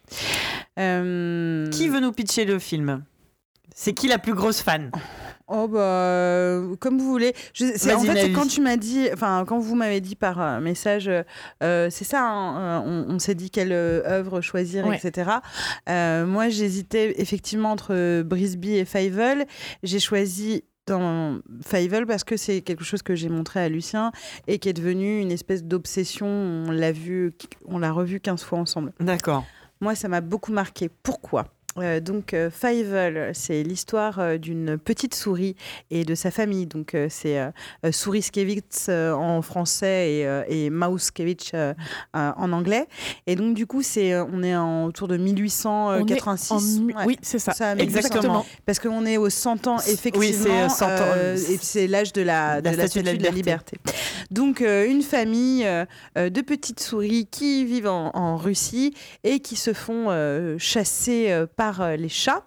Euh, donc, dès le début, on peut dire que c'est un parallèle sur euh, les pogroms et donc une famille d'exilés, une famille juive. Parce qu'au début, part- le film commence, il fête Hanouka. Exactement, on sait tout de suite voilà, qu'ils sont juifs et qu'ils sont chassés par des chats. Des Donc, on- voilà. Des, des. Ouais.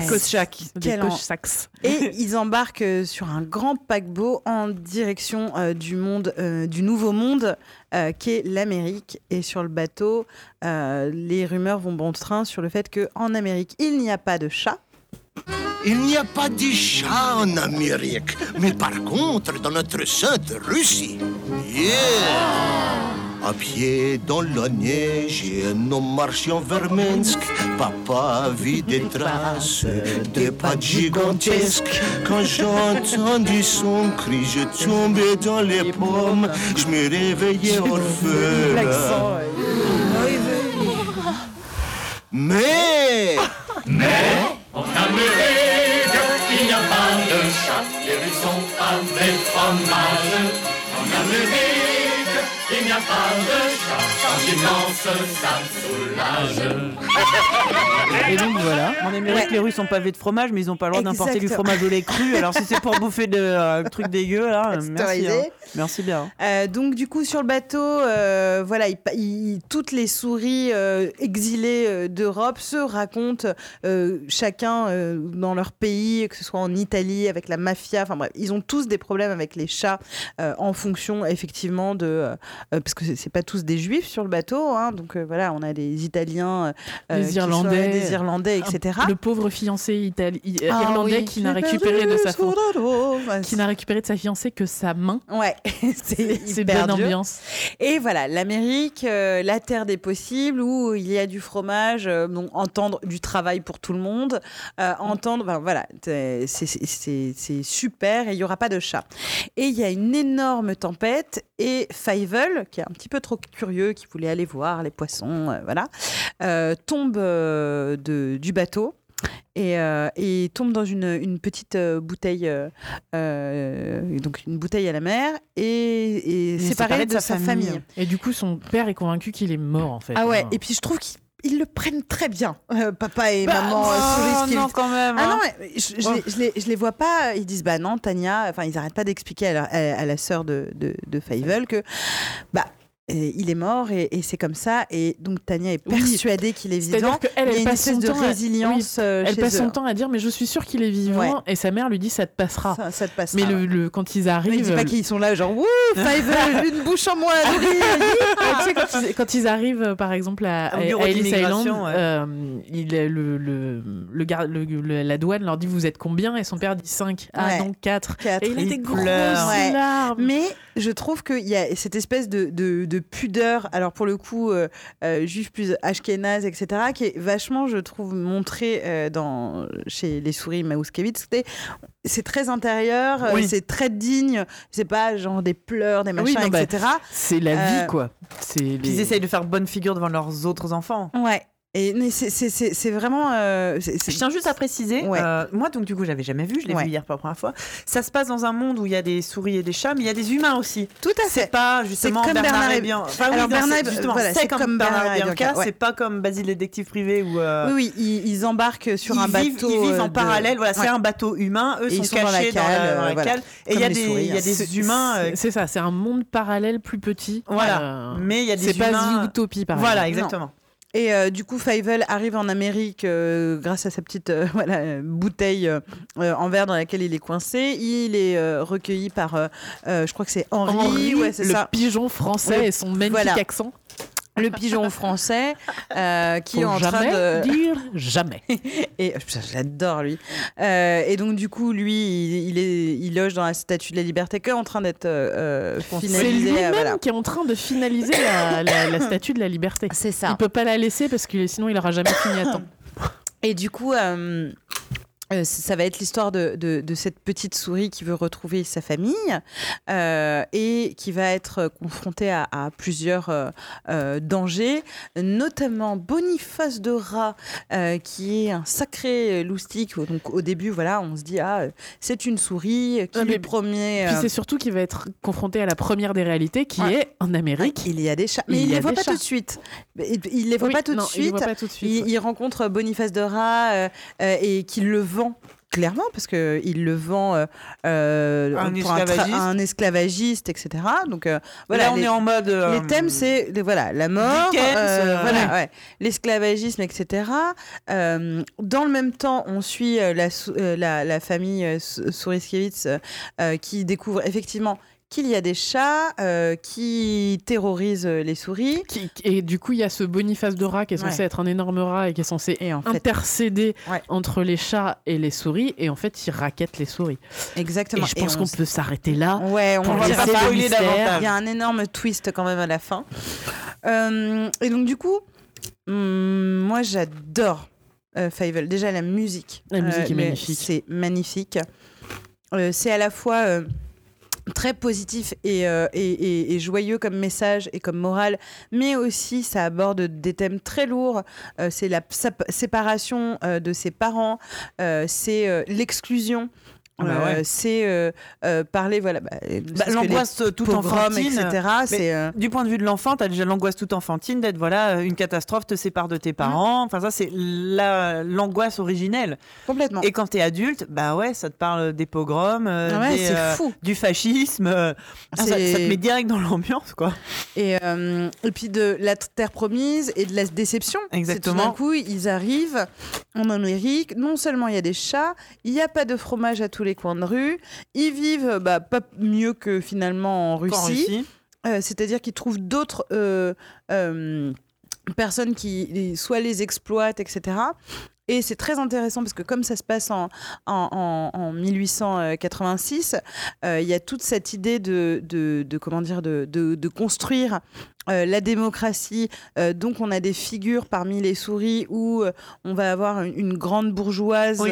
militante, un politicien alcoolique, les souris qui s'unissent toutes pour, pour chasser les chats dé- définitivement de la ville.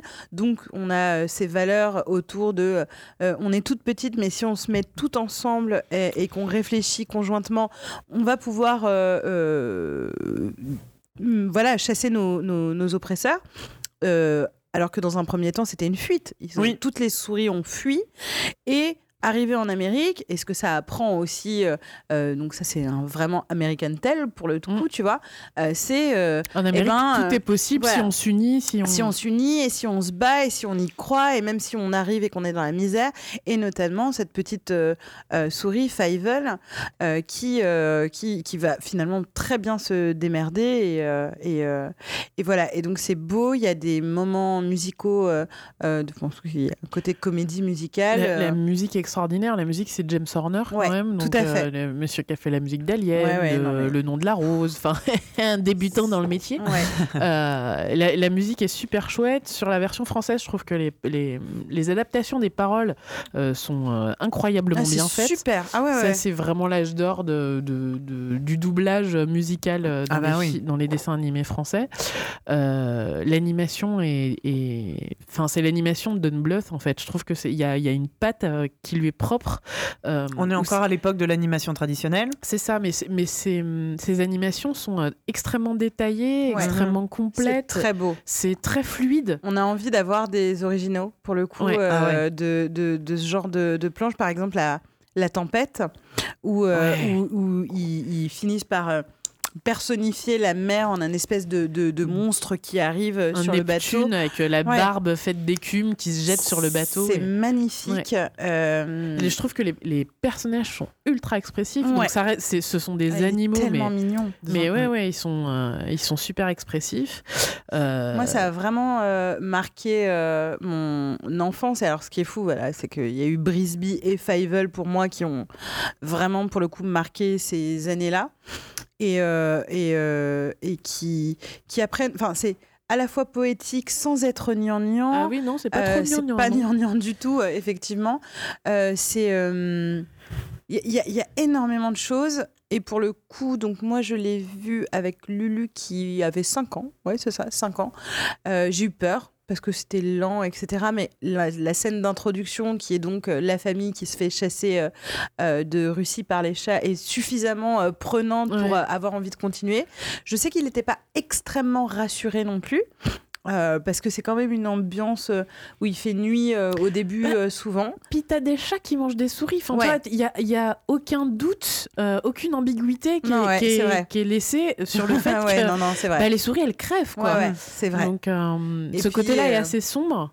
Euh, les et- chats sont pas très rassurants. Et la scène sur le bateau de, donc, que tu as mise tout à l'heure, euh, la scène chantée, elle est sur, autour de un refrain qui est extrêmement joyeux, positif, optimiste sur l'avenir, et des couplets Ouais. qui sont que tout le monde raconte ce qu'ils ont vécu d'horrible, Ouais. euh, chacun dans leur pays. La mama grave. italienne dont on, grave. on ne retrouve que le chapelet, euh, l'irlandais on retrouve que la main de sa meuf, c'est quand même pas. euh, horrible. Et donc, du coup, en fait, je trouve que ça symbolise enfin, vraiment très, très bien le film qui est sur des moments très joyeux et très beaux et sur des, euh, et sur des moments tristes où euh, voilà, les enfants, euh, les orphelins euh, euh, qui travaillent à la chaîne pour, Mm. euh, euh, pour le gars. euh, Enfin, il y a tout un tas de trucs. euh, Oui, avec en plus, oui, donc c'est c'est quand Boniface de Rat euh, vend Ouais. Euh, il dit au, au tenancier de la, la fabrique, il Tu dit, m'enverras tu son- m'enverras son, son salaire. salaire. ouais. Donc euh, c'est c'est de l'esclavage. euh, Ouais, ouais. Ah ben oui, oui, oui. Et, euh, et ouais, voilà, je- enfin, moi, c'est un. un- Enfin, ça m'a vraiment, vraiment beaucoup marqué. J'avais très hâte de montrer ça à Lulu. J'ai pas choisi pour l'instant de lui montrer Brisby parce que je pense que c'est encore. pas tout de suite. Non, voilà, c'est et c'est encore un autre euh, euh, C'est un autre niveau, de, de, de Voilà. Pour, Je, pour je sais situer, que- je fais juste ouais. une petite parenthèse. Brisby, donc c'est aussi du Don Bluth, c'est 82. Mm. Fievel, 86. Brisby, euh, compétiteur de notre euh, épisode numéro 6 euh, Oui, on avec avait la bataille de, ce- de, la de battle films des meilleurs films du monde. Ah, des années 80. C'est déjà pas mal. Oui, on avait mis Mary Poppins et je sais plus quoi et 20 000 sous les mers. Donc bon, bon, voilà. ouais. 88, le petit dinosaure et la vallée des merveilles. Euh, en- après, il y en a, il y en a encore plein, mais les, parmi les plus connus, il y aura euh, Rocco Rio 91, Pousselina en 94.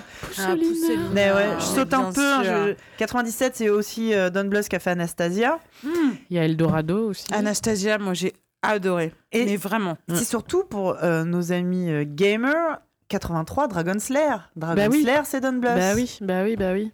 Voilà, pour situer un peu. non, euh, mais euh, génie. On a le droit de le dire. Ah oui. Vraiment très très fort et, euh, et des thèmes forts et un dessin euh, qui est hallucinant et euh, Il y a aussi un, énorme travail sur les, hum, les arrière-plans. Oui. Les, les arrière-plans sont pas extrêmement détaillés, mais extrêmement Ouais. euh, Ouais. sur l'utilisation des couleurs, Ouais. euh, etc., etc. Ça, c'est c'est super Mais chouette. c'est c'est l'école Disney. Enfin, ouais. euh, et comment- le 2 est absolument nul. Alors c'est ça, c'est c'est j'ai pas aimé le Fievel au Far West, c'est Ouais, ça j'ai pas aimé. Mais je crois qu'il y en a eu plein. En fait, il y a eu Fievel au Far West. Qui est... Le truc qui s'est passé, c'est est trop que. coloré. hein. C'est que. Alors, oui. C'est-à-dire jamais nuit. Je, je suis pas habituée. Non, mais c'est ça. C'est que- C'est-à-dire que tout le, tout, le, tout le propos très sérieux qu'il y a dans le 1 est complètement évacué dans le 2, où en fait c'est juste du fan service. C'est on va retrouver euh, Fievel. euh, Et le chat. On va retrouver On euh. Tiger. Alors, euh, Tiger, je vous ai. Tiger, je Je vous ai mis un petit. euh, faut pas que je me trompe de bouton. Je l'ai. Je l'ai, Rami. Tiger pour la centième fois. On joue au poker. Oui, je le savais, je le savais. Bah, en, Il en- est super ce personnage. il- ce, le- ce- ce chat est super en termes de doublage aussi, on est pas mal. euh, Je- Juste pour finir avec ce, ce, Excuse-moi. ce personnage, donc Tiger, c'est un chat et c'est un, Ouais. un chat végétarien. Non, mais il est super. Enfin, il mange pas de viande rouge, il mange du poisson. Ouais. Mais, euh, et il, il est un peu benet. Il, il est très sensible. carrément idiot. Mais, mais, mais en fait, c'est ça. C'est un t-shirt trop court. C'est beaucoup trop il a un mignon. truc genre- il a un t-shirt trop cool. C'est un gros chat. casquette Une casquette trop grande, Ouais. bien sûr. Euh, et voilà, et, et forcément, ils vont devenir potes tous les Ça deux. Il y a une magnifique copains. euh, chanson. Chanson, ouais. Et du coup, euh, on retrouve aussi ce chat dans. euh, Qui a un vrai rôle pour le coup, euh, Dans- grand dans rôle dans Far le West. Far West. Ouais. et, euh, et en fait, ce- c'est pas la, enfin, c'est pas la même équipe. C'est-à-dire que Don, Don Bluth n'est pas du tout occupé de, de Far West. de- du Bah, Far West. Euh, ils ont honteusement repiqué euh, les, les thèmes de, de- Du premier. Du, du- du premier. Ils sont séparés dans un train. Non, non, je, euh, je Ah parle ouais. des thèmes musicaux. Ah en fait. oui, En fait, ah, suis ça a été ma grande révélation hier. En fait, euh, à la fin du film, il y a ce passage-là. C'est ici maintenant ma maison. Là, on est toujours sur euh, le premier. On est toujours sur Fable. Et ça, c'est le thème musical de Far West. Ah, merde. Ah ouais. C'est-à-dire que les gars se sont pas foulés. Ah ouais, non, non. Ils ont fait Hey Ils ont, ils l'ont pas utilisé pour une chanson, ça Ils ont repris le truc, ils l'ont samplé, et puis ils en ont fait une des chansons Oui, mais ils vont principales. dire que c'est un lien. Bah c'est- oui, c'est voilà. ça, C'est Ils ça, ont fait le pont. fait. Bon, par contre, euh, le lien de tout le reste, c'est-à-dire euh, genre l'âge des personnages, ils ont oublié. Ah oui, oui, que non, mais elle- elle Tania et, elle et ont un an d'écart à peu Ouais. près, un ou deux ans. Bon, dans le deuxième, elle a 16 ans, il a toujours 8 ans. Ah ouais, elle est prête à, est prête à être enceinte, Ah oui, la Tania. euh, euh. C'est ça. Ah bah, elle a eu Mais, une euh, puberté. C'est c'est- c'est les souris, hein, tu sais. Pareil, ils ont, il a- ils ont une toute petite sœur qui a un Oui, bébé. qui a un bébé, qui ouais. n'a pas grandi euh, Ah au ouais, Far West. Par ouais. contre, bah, elle, elle a eu une, puber... enfin, une croissance euh, Ah bah, hyper rapide. Bah, tu sais, les OGM, l'Amérique, euh, c'est. Euh, Je, je disais oui tout à l'heure, bah, donc moi c'est un film que j'ai découvert euh, pas plus tard qu'hier. Euh, doublage euh, 1986 oblige, on a du Roger Carrel, on a euh, Ouais. on a le doubleur euh, de Patibulaire. Là, là, j'ai pas son nom, désolé, mais le, le doubleur qui fait euh, Tiger, c'était le doubleur de Patibulaire dans les Disney. Enfin, On a tout ce genre en plus de euh, de paysages sonores qui, qui fait un peu, euh, qui rajoute cette euh, cette euh, cette patine. Et est-ce que vous savez qu'il y a eu deux autres longs métrages Fievel? Fievel et le trésor perdu en 98 En quatre- et ouais. Fievel et le mystère du monstre de la nuit en 2000. Ah, c'est ça. Ouais, Puis il y a eu je- une série je aussi. pense que j'ai eu un, un vrai mépris. Je Euh, pense que j'ai- dû ignorer cette, euh, cette information alors que je devrais. Mais euh, Je- alors là, pour le coup, est-ce que parmi nos auditeurs, des gens les connaissent? Euh, en Moi, non. 2000, c'est-à-dire il y a 4 ans, quoi. c'est incroyable. Ouais, j'ai ça, complètement loupé deux, ouais, euh, ouais, ouais, ouais. cette information. Quoi. Ben ouais, écoute. euh, Mais euh, je, je- enfin, Mais il est ressorti au cinéma euh, il y a deux ans, Brisby. Euh, donc, euh, et là, ils refont un événement autour de. bah, oui, Brisby et pas Fievel, pardon. Parce que je sais qu'ils refont un, un événement autour de Brisby. Parce que j'ai le sentiment que là, on essaye de réinjecter un petit peu des trucs plus sombres. Je pense aux choses sombres que j'ai vues ces derniers temps. Il y a Frankenweenie, peut-être. Ah oui, oui, oui, oui. oui. dans les trucs un petit peu. Génial. Coraline. Dans les Ouais, bah après, t'as tout peu ouais, le, che- stu- le studio qui a fait euh, Coraline, euh, Paranorman. ouais. euh, Ah oui, Paranorman. C'est le même. euh, C'est celui qui a fait euh, le truc qu'on a regardé là avec le fromage. Non, alors ça, c'est autre chose. Le studio Laika. Tempête de boulettes géantes, non Non, c'est encore autre chose. ça. Mais le, Mais il y a- Laïka, c'est pas Coraline le studio Laika, c'est non, c'est que des trucs en stop motion. C'est euh, oh, c'est horrible. C'est pas beau de vieillir les enfants. Euh, c'est ceux qu'on fait euh, euh, les box trolls. Mm. Et euh, comment ça s'appelle le truc qui se passe en Asie avec les papiers volants et le... Ah, euh, Ku- Kubo, Kubo et, et l'armure magique. Ouais. Qui Ah, est juste un vu, tu chef vois. Ah, Ouais, bah, incroyable. ouais, ouais. Oh là là, mais même euh, les box trolls. hein. Ok. Ah. En termes de messages politiques, les box trolls, c'est magnifique. Ok. L'histoire est super et le, le Je le message vois toute derrière. seule ou avec Lulu? Avec. Ouais, ok. D'accord, c'est Ouais. parti. Ah, il aura pas le message politique. Ouais, ouais, ouais. Oh, L'histoire bon, est géniale. Parfois, il me surprend. Et non, Coraline, c'est le studio qui a fait aussi Paranorman. Bah, vé- vérifie ce que j'ai peur. euh, Coraline, c'est le traumatisme de Lucien. C'est possible. Vraiment. Et, et mais, mais même il m'a dit euh, parce que c'est lui qui voulait le voir et j'étais partie genre bah c'est bon il peut tout encaisser. Et en fait il a pas du tout encaissé. Et vraiment mais limite c'est pas qu'il il m'en a pas voulu mais il m'a déjà répété plusieurs fois plus plus jamais tu me montres Coraline. C'est vraiment son Ouais. trauma et je pense que ça a été tellement fort que il en parlera un jour à, à 25 ans de ambiance genre. euh, bah moi, je me souviens, c'était ma, ma peur d'enfant, ça a été Coraline quoi. Il était devant ce truc avec la mère parfaite avec les boutons à la place des yeux. Ouais, ouais, il était là, mais sérieusement? Est-ce que tu veux détruire mon psyché euh? C'est ça, il- c'est euh, Laïka qui a fait euh, Coraline Paranormal, c'est ça. les Box Trolls et Kubo et l'Arlion si les mêmes, mais voilà, les quatre. Et euh, au printemps de l'année prochaine, un nouveau film qui s'appelle Missing Link. Allez là Ah Franchement, Studio Laika, euh, foncez. Et sinon, Froken Win, je voulais revenir. Et, et Ouais, ils ont fait du travail, ils ont fait de la sous-traitance sur euh, Corpse Bride. C'est quoi le nom en français? Ah, bah euh, oui, enfin, du coup, encore euh, Burton. Comment euh, Corpse Bride? Comment Bah oui, parce que du coup, moi, je l'ai vu que. Mais ils l'ont pas appelé en. France. S'appelle. Non, c'est euh, non non, il a un, il a un vrai nom en français. Euh, c'est un truc à propos de fiancés ou de fiançailles. Oui, oui, oui, ou- t'as raison. Les noces funèbres. Les noces Noces funèbres. funèbres. Mais sinon, oui, euh, Frankenweenie, euh, qui était un court métrage au départ Ouais. que Burton avait fait dans ses euh, jeunes années, euh, qui raconte l'histoire d'un d'un petit garçon qui essaye de faire revivre son chien et qui se fait renverser par une voiture euh, façon Frankenstein. Et donc, il en a fait euh, peut-être 15-20 ans plus tard un long métrage d'animation. Euh, Mais c'est pas le même court métrage. Vincent C'est pas Vincent Le court métrage Oui, de, de Vincent- oui, c'est ça. Avec- le court métrage c'est Vincent. Ouais, et voilà. le long Voilà, métrage, c'est parce que ça, Frankenweenie. ça, T'as ça raison. m'a beaucoup marqué. T'as Vincent. J'ai Et, et adoré. Frankenweenie, euh, qui est très chouette aussi, Ouais. bah, qui raconte la même histoire, mais J'ai en plus. euh, adoré. On- Je l'ai vu avec ma petite sœur. euh, Je crois que c'était ouais, c'était pas très longtemps avant d'accoucher, je crois. Et j'ai chialé. Ah ben ouais. J'ai chialé. Mais ça, c'est voilà ce que Burton sait faire le mieux. hein. Je pense qu'il est temps qu'on admette tous que Oui, en ça, termes de film, C'était il y a 5 ans. qu'il arrête. Il faut qu'il que- arrête de faire des films et qu'il se remette aux films d'animation Mais pour voilà. le bien de Bah, l'humanité. Enfin, j'ai- pour le coup l'étrange Noël de Monsieur Jack. Ouais, oui. Bah, enfin, c'est très pas difficile pour moi parce pas que je l'ai dé- que de Tim. Burton, c'est Ouais, d'Henry Selick, oui. mais c'est sous le haut patronage. Moi, tu vois, je l'ai vu en, en- du coup en, en VF à l'époque. Ouais. Donc du coup, je le connais par cœur en VF. Ouais. Pareil. Et j'ai du mal. Enfin, c'est pas que j'ai du mal avec la version anglaise, mais c'est que je veux pouvoir chanter. Je le connais par cœur dans les deux euh, langues. ah. Zéro problème. Ouais. Drop the mic. la meuf adore the mic Bah, direct. Ouais. Et vraiment, Bah, C'est-à-dire que je suis. je le passe en anglais euh, à, à Miniplop et quand il y a les chansons, j'active les sous-titres et je me fais du karaoké. Bien sûr. Mais qu'est-ce que j'ai adoré l'étrange Noël. Ouais. Ça, j'ai hâte de lui montrer, par exemple. Ah bah, du coup, moi, je lui ai montré. Hâte.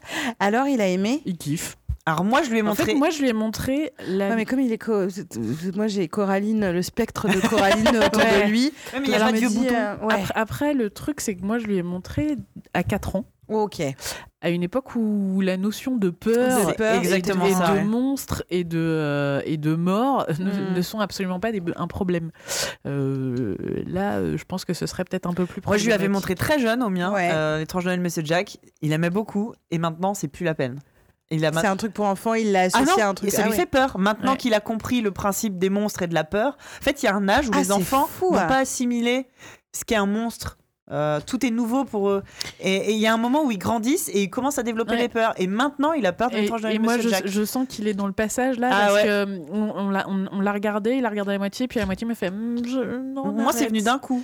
Euh, C'est C'est venu d'un coup. Et là, c'est mort. Il peut plus regarder Et vous avez remarqué Mais ça qu'en fonction de l'heure, parce que c'est hyper important ça, je sais que Lucien il me dit si ça fait un peu peur, vaut mieux qu'on le voit l'après-midi. Ah, Ah bah oui. c'est pas et bête. plutôt que le soir, etc. Donc si on, on regarde un truc qui fait un peu peur, on peut même, euh, enfin là par En exemple, pleine journée, ça passe mieux. temps béni la semaine dernière, il pleuvait tout le week-end. Donc, Vraiment, les excuses en or de dire bah, on va pas sortir, On va rester pleut. devant la télé.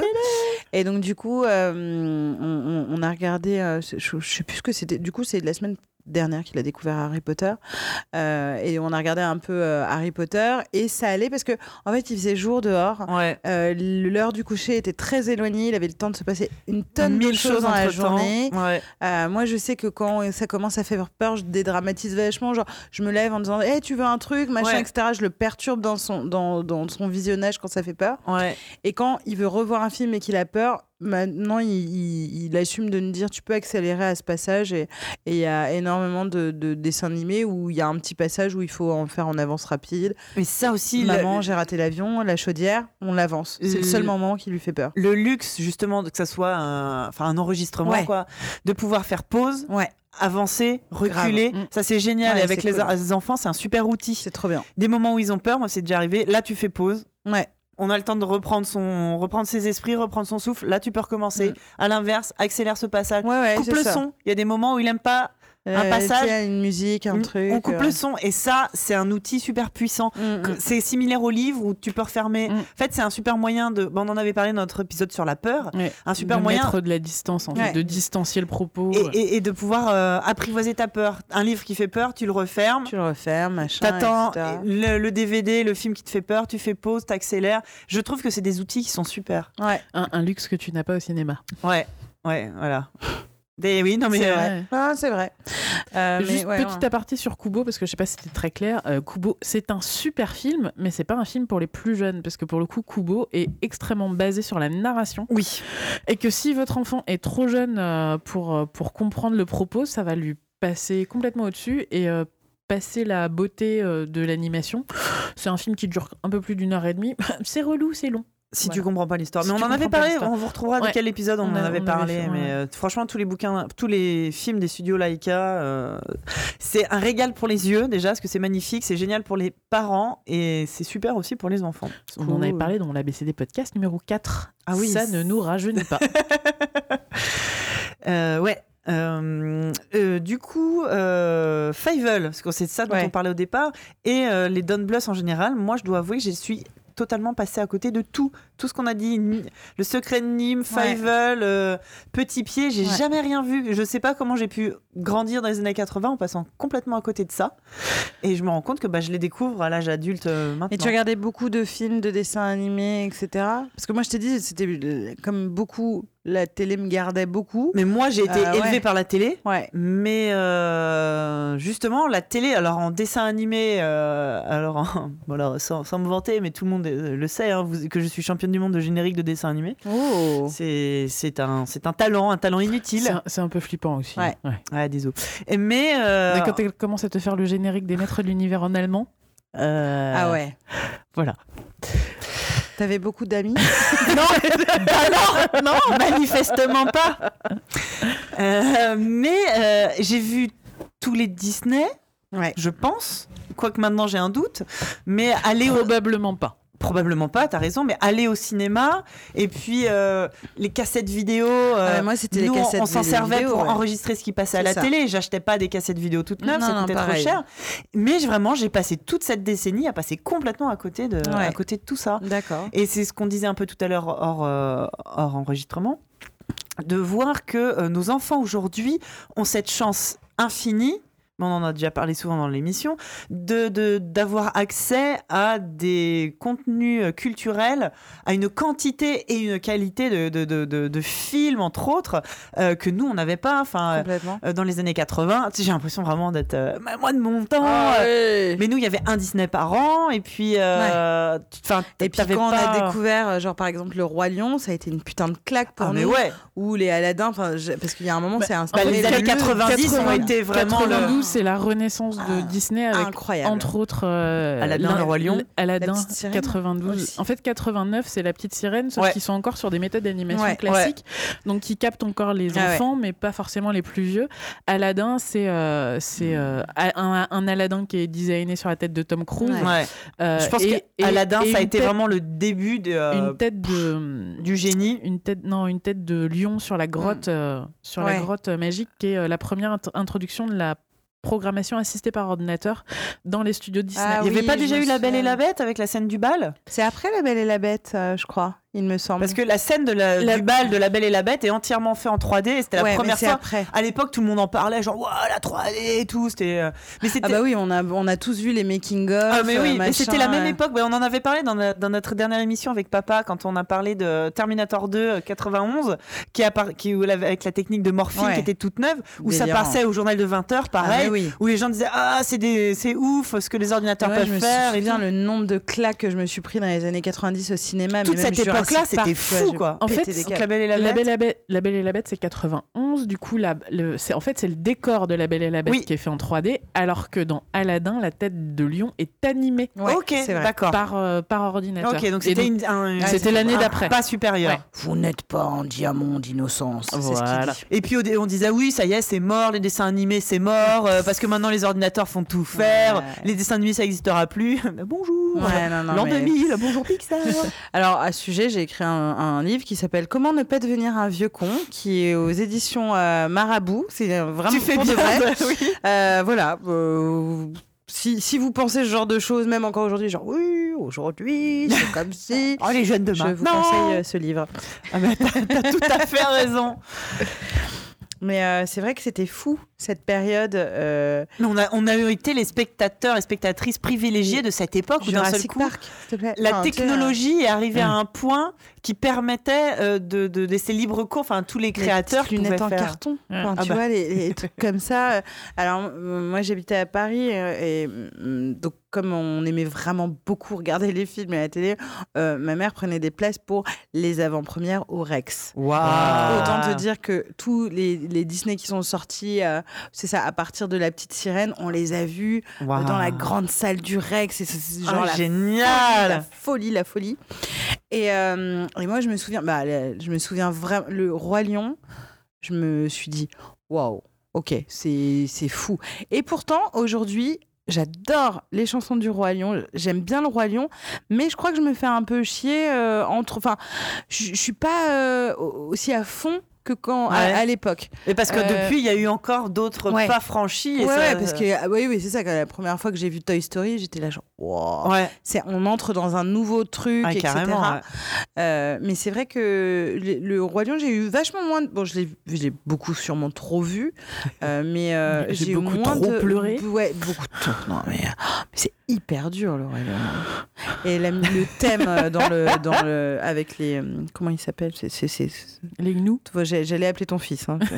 Les hyènes. C'est- les- les gnous. gnous. les gnous. Ouais. Bah, la chanson des hyènes, soyez prêtes, c'est, un chef-d'œuvre. Ah non, mais c'est un chef-d'œuvre. Ah chaque enfin, fois, je suis à fond. Mais c'est vrai que ce que tu disais tout à l'heure, euh, c'est euh, c'est euh, là où euh, les adultes ont commencé à s'intéresser Ouais. à de l'animation. Et quand En fait, Pixar la, est la- arrivé, la Belle et la Bête était encore euh, un truc. euh, bah, Un c'était un, truc ouais. de princesse, c'était Ouais, un truc pour ouais, les filles. ouais, ouais. mais avec une, fille. héroïne ultra intelligente euh, qui préfère justement euh, se noyer dans les livres plutôt que, euh, Que de se taper que le de beau se gosse. taper le beau Oui, gosse. oui. Donc il y, a- il y a quand même un, un Oui, propos en plus fait- féministe dans fait, La Belle et la Bête. C'est que- surtout en termes de, en termes de. Mais en termes de, marketing, public. c'était ouais. quand même C'est-à-dire que des- un public était beaucoup plus euh, enclin à aller voir une, une histoire de petit voleur qui avait une tête de Tom Cruise et un Grave. sourire ultra bright dans un film dont on leur disait qu'il y avait, on, Mhm. on avait fait des trucs avec un ordinateur. Et puis Robin Williams qui faisait le génie. Et Robin c'était- peut-être aussi le début de faire doubler par des stars.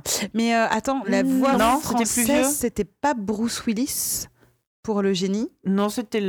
Non, c'est euh, le- le doubleur de. Ah, c'est le doubleur de, de Robin Williams. Ah d'accord, ok. Tu vois, j'étais persuadée que c'était le doubleur de Poivet. Bruce Willis.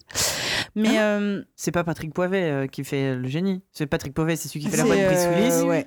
Ouais, je croyais, tu vois. Mais en plus, au même moment, tu pouvais y jouer.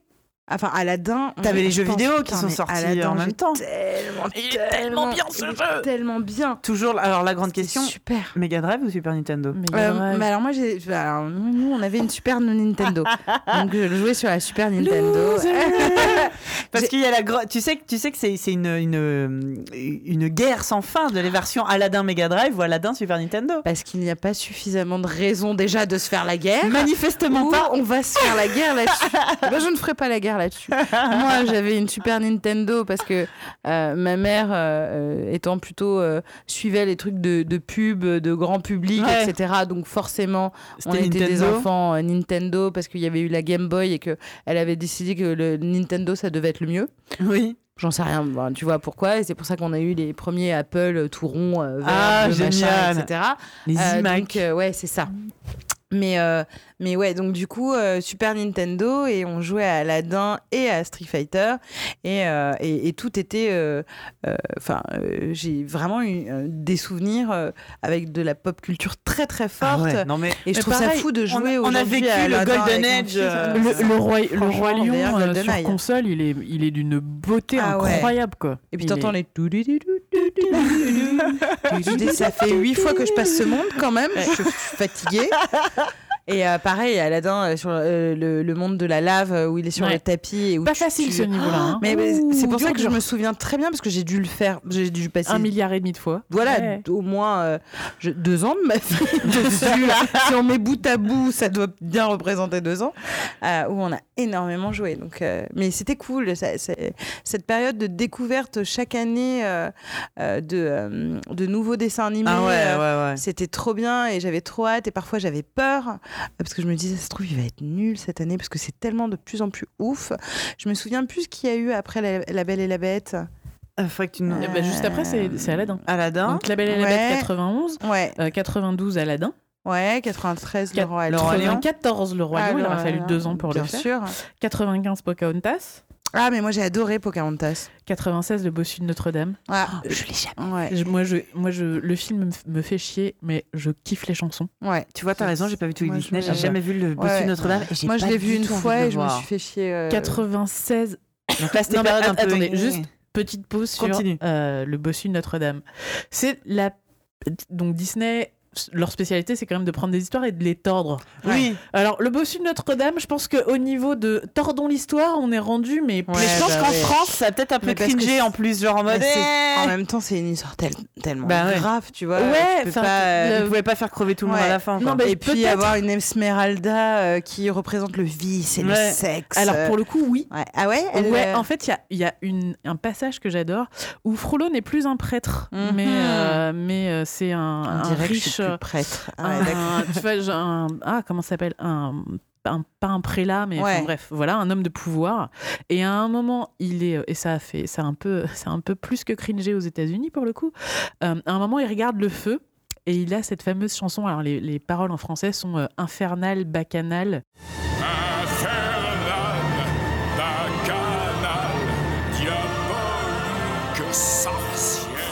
Et là, t'as les, les flammes du feu qui dansent d'une manière super lascive. Quelle brûlure, quelle torture Les flammes de sa chevelure dévorent mon corps d'obscènes flétrissures. Ok. Inutile de te dire que les, les bons chrétiens américains, ça les a défrisés. Mais cette scène-là, en termes d'animation, elle est magnifique. Euh, donc, euh, Fro- euh, Frollo n'est plus un prêtre parce que, oh là, ou, hein, ouais, on va peut-être pas non plus... euh, Euh, Et à la fin, euh, ce gentil Quasimodo prend la main d'Esmeralda et la main de, euh, de Phébus. Phébus. De Phébus. Il leur donne son accord pour qu'ils se marient et lui, il va vivre dans la ville parce que maintenant tout le monde l'a accepté malgré sa laideur. Ah. C'est-à-dire qu'il y a des limites à ce qu'on peut faire. Ouais, en c'est termes vrai. de Ils ont happy end. twisté le truc, quoi. Bah c'est ça, je je pense que pour le coup en France où on est super euh, attaché à nos euh, Ouais.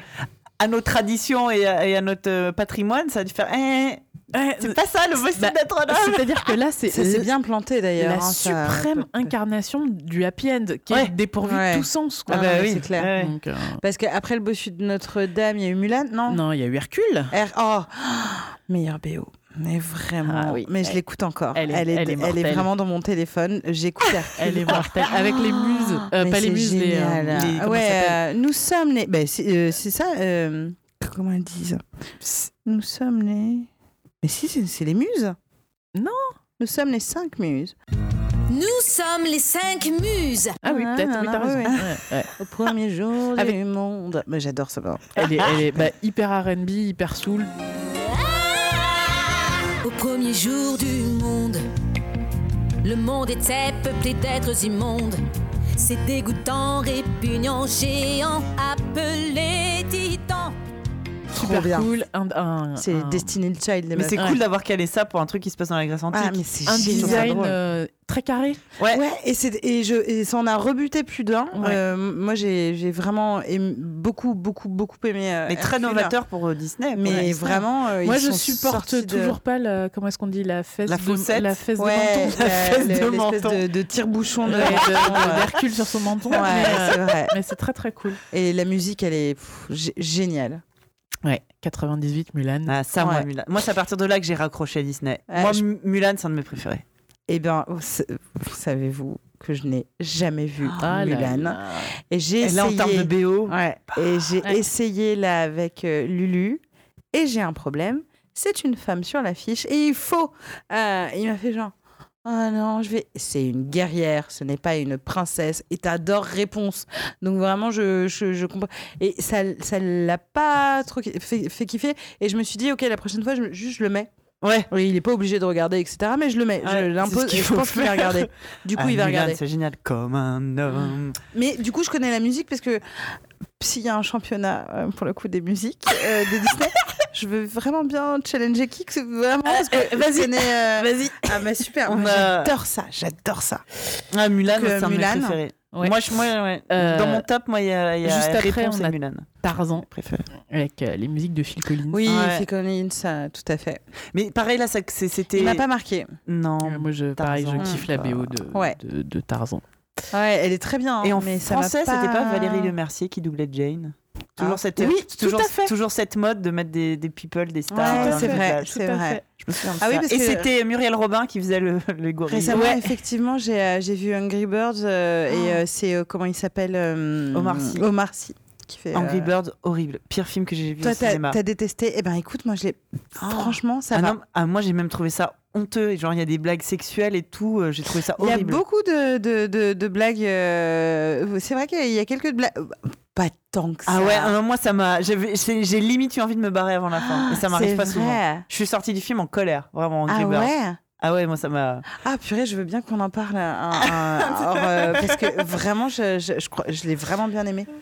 Bref, donc euh, voilà, on va, on va pas continuer à Oui, dérouler non, les, cla- que- les classiques ouais, bah Disney oui, parce qu'on va dire, 2018. Moi j'ai aimé. Non, ça, j'ai pas trop Ouais, aimé. ça. Mais grosso modo, Hercule, euh, Tarzan, c'est la fin euh, pour Disney. hein. Ça, va- ça va être une longue descente aux enfers avec euh, des films qui n'ont pas trouvé leur public, alors plus ou moins bons. On-. On n'en discutera pas, mais euh, avec, bon bah, petite exception, Lilo et Stitch. Oh, génial. J'ai mis très longtemps à le voir parce que Et longtemps ça Cusco m'a- aussi. ça m'a pas inspiré. Justement. Ouais. Et Lilo et Stitch, je l'ai vu assez tard. Qu'est-ce que c'est bien.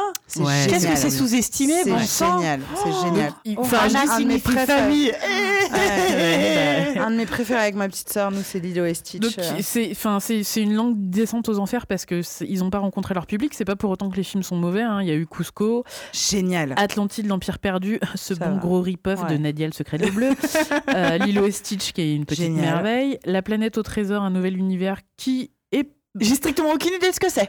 bah, en fait, je trouve que Je c'est vois une- même pas à quoi ça ressemble c'est alors euh, BO euh, chanté par euh, David Hallyday. Mm. Un homme libre. Ah oui, d'accord. Voilà. Et, euh, et je trouve que c'est un- une façon très intéressante de revisiter la planète, la l'île au trésor de. Stevenson. Après, c'est pas non plus un truc extraordinaire. Frère des ours. Oui. Euh, oh, Il est mignon. Il est mignon, c'est Il est mignon. mais ça- enfin, tu vois, ça ne- Oui. c'est- ce n'est pas un grand Disney. C'est- ah bah, clairement un pas, truc non. sympa. Puis bah là, là c'est deux années euh, assez euh, horribles avec la, ferme- la ferme se rebelle en 2004, où là, clairement, même en étant une ultra fan de Disney, j'ai fait Eh, mais qu'est-ce qui vous a pris? Ouais, non, pas fou. Puis euh, Chicken Little. Oh. Et, et puis là, ils ont arrêté. hein. Il y a un Ouais, moment, là, il faut ont- savoir. euh, Ils ont fait Bienvenue chez les, Re- euh, chez les Robinson et Volt star malgré lui. Alors, Oh. Volt, il a aimé, moi, mon fils. Moi aussi, mais mais, en fait, vraiment aimé. ça va, ça vole pas très haut. La Enfin, ferme se rebelle, c'est le dernier Disney 2D que Disney a Oh, fait. Après, ils ont commencé à faire de la 3D. Ça Ouais. n'était pas super.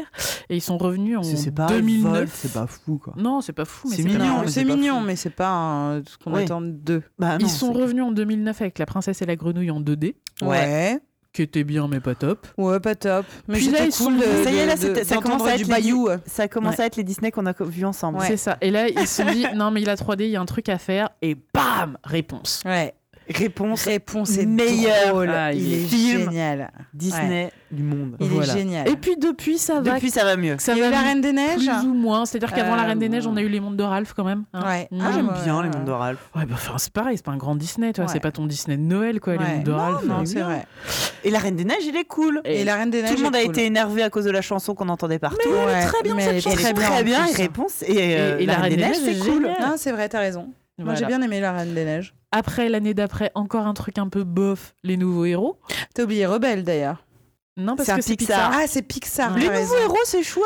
C'est Ouais. sympa, mais c'est toujours pas un Disney de Noël. C'est Ouais. pas le Disney de l'année, Non, tu c'est vois. vrai, c'est pas le Disney. Moi, j'aime Noël. bien. Moi, je suis un peu fan de Baymax. L'année d'après, Zootopie. Baymax, c'était chouette quand Et l'année d'après, Vaiana. même. Ouais. Vaiana, Je est cool. surkiffe Vaiana. Vaiana, Vaiana, c'est il est super. très cool. C'est super. Bref, Et entre temps, Voilà. ils ont racheté Pixar et, euh, bah oui. et brah, Et il, y a, entre- il y a eu du lourd. hein. c'est ça. Et entre-temps, le studio de Dunbluss a fermé. Bah ouais. En 1900. C'est vrai je crois que c'est en 1900. Souvenez-vous, on parlait de Fievel au départ. Ouais, c'est oui, c'est vrai. Ouais, on est ouais, ouais. Mais ouais, mais on est obligé de dérouler tous les Disney. Il y a un moment, c'est dans les cahiers des charges de l'émission. C'est trop bien. ça. Trop bien. Et sur le chat, ils sont en train de discuter de leur Disney préféré ou pas? Ça m'intéresse. On les a perdus. Et Et. Vaiana, Vaiana c'est tellement cool. Et c'est encore The Rock. On est dans le The Rock Universe hein, avec euh, Vaiana. Vaiana, c'est très bien. Oui, alors pour répondre à la question d'Alice, euh, dans la version de, du Bossu Notre-Dame, euh, Fleur de Lys, ils l'ont viré. hein, Ah parce oui, que oui. c'était un Ah peu bah trop oui, sinon, Bah, c'est vraiment un témoin à gênant. hein. gérer. C'est Voilà. gênant, Très exactement. gênant. hein. Euh, Mulan aussi. Ah, Euh, Mulan, c'est Ouais, bah cool. oui. Faut que tu le vois. Moi, hein, je l'ai mais- pas vu, euh, mais Mulan, je c'est vais- très j'attends. Ouais, je vais, je vais l'imposer. Il y a eu un 2. Oui, oui. T'es pas obligé. ça, Bah, ouais. Il est pas, il est pas si pire. Il est pas bon, mais il est pas mauvais. Non, Attends, dans les bons deux, il y a le retour de Jafar. Moi, Oui, bah, c'est ce que tout le monde dit à Ouais, chaque fois, c'est le seul bon 2. Bon deux, c'est vrai, c'est vrai. Le pire étant, moi j'ai vu la petite Be- sirène Bernard- 2 et... Ah ouais, pas terrible. Mais Bernard et Bianchi Au pays des kangourous, il est bon très chouette. deux. Ouais. Bon deux. La petite sirène, ils ont fait une série Ah ouais? avec des chansons, une chanson dans chaque série. Je les connais aussi. Ah, Mais toi, t'es- nice. c'est Eh, j'ai un problème, ouais, j'ai une maladie. Beaucoup d'amis. Mais les hein. nouveaux héros, les nouveaux héros, il y a une série qui est très chouette. Super. Mais dans mes Baymax, Moi j'aime j'ai- beaucoup. Moi franchement les Moi, nouveaux héros je kiffe. hein. Moi, j'ai chialé. hein. Ah Ah bah oui. évidemment, évidemment. C'était vraiment euh, très émouvant, j'ai trouvé. Je, juste un petit pour pouvoir euh, lier le- les Mm. trucs. Euh, Dan Bluth, quand il était chez, euh, chez Disney, Disney. il a quand même bossé sur La Belle au Bois dormant, Ouais. Merlin l'Enchanteur, Bernard et Bianca. Robin des Bois, Fou. Merlin l'Enchanteur, c'était un peu fou, quoi. Bernard et Bianca, Trop Peter bien. et Elliot, Les aventures de Winnie l'ourson Hum. et Rox et Rookie. C'est-à-dire Ouais. que le gars avait déjà un truc avec les animaux. Oui. Oui, il, il- oui. il- il avait Je pense un... qu'il était comme ton fils. euh, Ouais, c'est ça. Bah, si ton fils devient Don Bluth, euh, ça va. Moi, je veux bien. Ça me, ça me va. Et euh, quand tu as cité euh, les films qu'il a fait, donc euh, ton- on s'était arrêté à peu près à Anastasia, il faut pas oublier l'excellentissime Titan à eux. J'ai jamais vu Titan à eux. Ah, super. De, de la SF, il est génial. C'est vrai? Il est génial. Ok. Voilà. Bah, comme ça, ça nous fait plein de, plein de recommandations, plein de trucs à voir. Et le géant de fer? Enfin, moi, j'ai envie de, de le recommander tout le temps, vous voyez Mais c'est pas. Oui, mais c'est euh, Non, non, rien à Oui, voir. d'accord, oui, je rien à voir. Non, mais je me disais, si on, Ah on oui. doit en. Enfin, ici, Ah bah, le géant, parle. oui. Le géant de fer, moi, ça Oui. m'a. Grosse baffe. Mais Vraiment. là, euh, Vu avec mon fils aussi. si on commence à euh, parler animation. euh, Oh oui, on n'a pas terminé. Mais c'est 1999, le géant de fer. Ouais. c'est vrai que c'est cool. C'est très très cool le géant de fer. J'ai adoré. Bref, Ouais, c'était bien. Donc euh, voilà, Fable, c'est bien. Regardez-le. bien. Regardez-le. Éduquez Et- vos enfants. Et voilà, que ça soit des gens qui, comme vous deux, aient grandi avec ou comme moi, l'ont découvert pas plus tard qu'hier, ça reste très cool. Et, euh, et apprenez les chansons par cœur, c'est super à chanter en Grave, famille. Bah oui, grave. Tu sais, moi j'alternais du coup entre la VO et la VF pour entendre les accents des différents personnages, notamment Ouais. du, du, du pigeon français, là, pour Ouais. l'entendre euh, speak English with Ouais. the French accent, c'était très rigolo. Never, c'est never. Tellement bien. Eh ben très bien Fievel c'est bien, Don Bluth c'est bien, Ouais. évidemment. Euh, eh ben, c'est largement l'heure de partir en récré.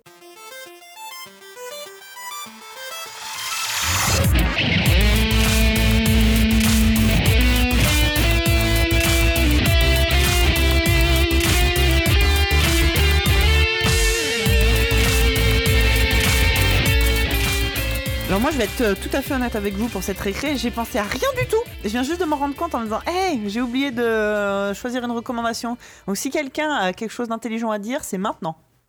Quelqu'un entre nous deux? Vas-y, je t'en prie. Euh, moi, je suis venue avec un livre, une bande dessinée qui vient de sortir, euh, qui s'appelle Rats et les animaux moches. Euh, donc, c'est complètement dans notre thème. Je vais le montrer. Montre à la caméra. C'est complètement dans le thème de Brisby, dans le thème de Fievel. C'est vraiment quelque chose, pour le coup, qui aurait pu sortir dans les années 80 et qui nous aurait plu si... Enfin, qui vous, vous aurait plu si vous êtes euh, euh, de l'école euh, Brisby et, et, euh. Euh, donc, Rat et les animaux moches, c'est sorti, là, ça, ça vient de sortir chez Delcourt. C'est Sibylline Capucine et Jérôme Davio. Donc, je, vous, je vais vous montrer un petit peu comment ça se passe à l'intérieur Mhm. pour que vous regardiez. Hop, ça, ça ressemble à, à des pages de gravure. Qu'est-ce que c'est beau? Extrêmement beau. Mais vraiment, c'est de la folie. Et c'est d'autant plus beau que bon, c'est- très bien euh, euh, dessiné par euh, Jérôme Davio. Mais on a aussi Capucine, donc, qui a fait le lettrage. Et du coup, ça nous donne un, un vrai livre, comme on a l'impression euh, qu'on pourrait le lire euh, à l'ancienne, tu Ouais. vois, les, les espèces de contes de Grimm, etc. Et l'histoire est géniale. C'est l'histoire de Rat, euh, donc qui est un rat, comme son nom l'indique, euh, qui se fait euh, chasser euh, par la dame chez qui il squatte parce qu'il est moche, parce qu'il est dégoûtant, etc.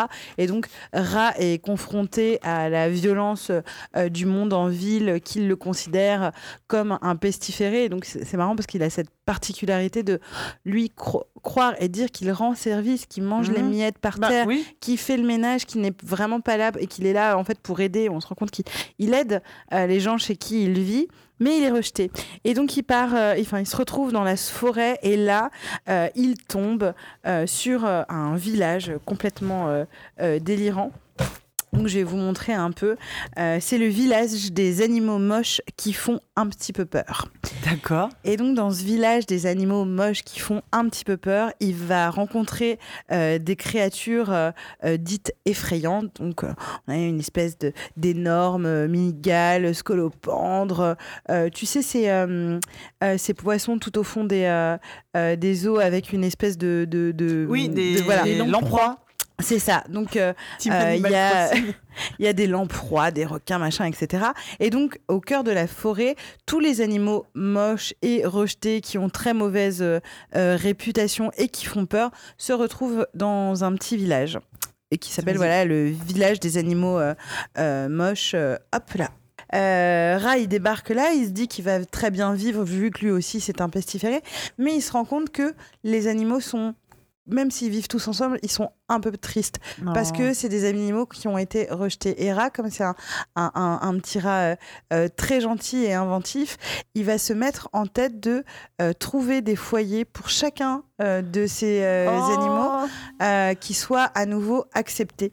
Et alors ça se passe très bien parce que voilà, il, il arrive à, bah, par exemple, ce, ce- ce poisson-là, voilà, le lamproie, et ben il l'amène chez un petit garçon. Donc je vous montre un petit peu. Euh, chez un petit garçon qui est Trop bien. terrifié par le noir. Ah bah oui. Et donc du coup, euh, Bah voilà, le rat arrive. Alors, si vous savez pas euh, Ouais. à quoi ça ressemble la lamproie, c'est euh, la- l'animal qui, essa- qui essaye de manger euh, marin et Dans- Dory dans euh, Nemo. Exactement, avec des dents, un prognate, avec Ouais. des dents, euh, voilà. D'énormes dents acérées et une lampe au-dessus de la tête. Et là, donc, bon, vous- alors vous voyez comme ah, le détail, etc. Tout est magnifique. Et donc le rat lui explique que, que grâce à ça, il va plus avoir de peur. Et l'entrée euh, euh, du lamproie fait cha- chasse en fait tous les Oh. les cauchemars, etc.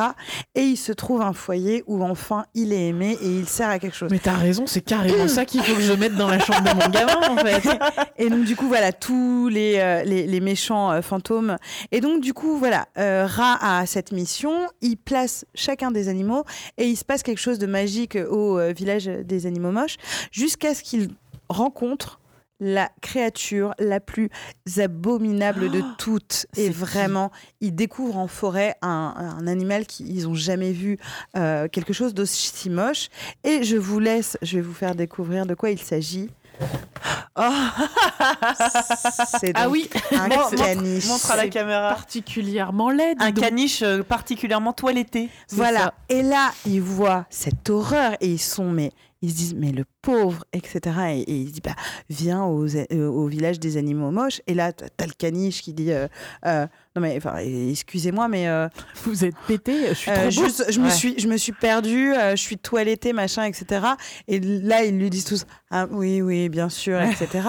Bref, ce caniche royal finit par, enfin, a été un peu abandonné par par ses maîtres. En tout cas, il les a perdus. Débarque au village et n'arrête pas de se moquer de chacun des animaux euh, Moche. moches qui sont là. Typique caniche. Et Ouais. du coup, il, la la confiance est à nouveau perdue. Oh Tout le monde pleure, etc. Et c'est très mignon Les parce que caniches, c'est vraiment des. Et donc, euh, il y a une pieuvre euh, et, qui a beaucoup de travail parce que son rôle, c'est de faire des câlins à, à Ah, bah avec ouais. tous les animaux. Et là, donc, tout le monde est dévasté et Ra, euh, voilà, se dit Ok, il faut que je fasse quelque chose. Il bah, faut tu que le caniches. Voilà. je il pense. faut que je gère le caniche qui est hyper méchant. Il faut que J'ai hâte je que redonne. des euh, contes, euh, dirait. Et donc voilà, c'est, euh, je, vous, je vous ai vraiment pas tout raconté. Ah, c'est ça a l'air une trop BD chouette. de euh, 193 pages. Euh, voilà, c'est vraiment c'est- très joli. Hein. C'est de la gravure. Façon gravure, ouais, Alors, linogravure. Et attendez, ce n'est pas fini parce que donc façon gravure avec une un, un vrai souci de lettrage qui se raconte comme un conte et qui est très bien écrit. C'est écrit par Sibylline qui est très drôle, donc ça fait vraiment plaisir à lire.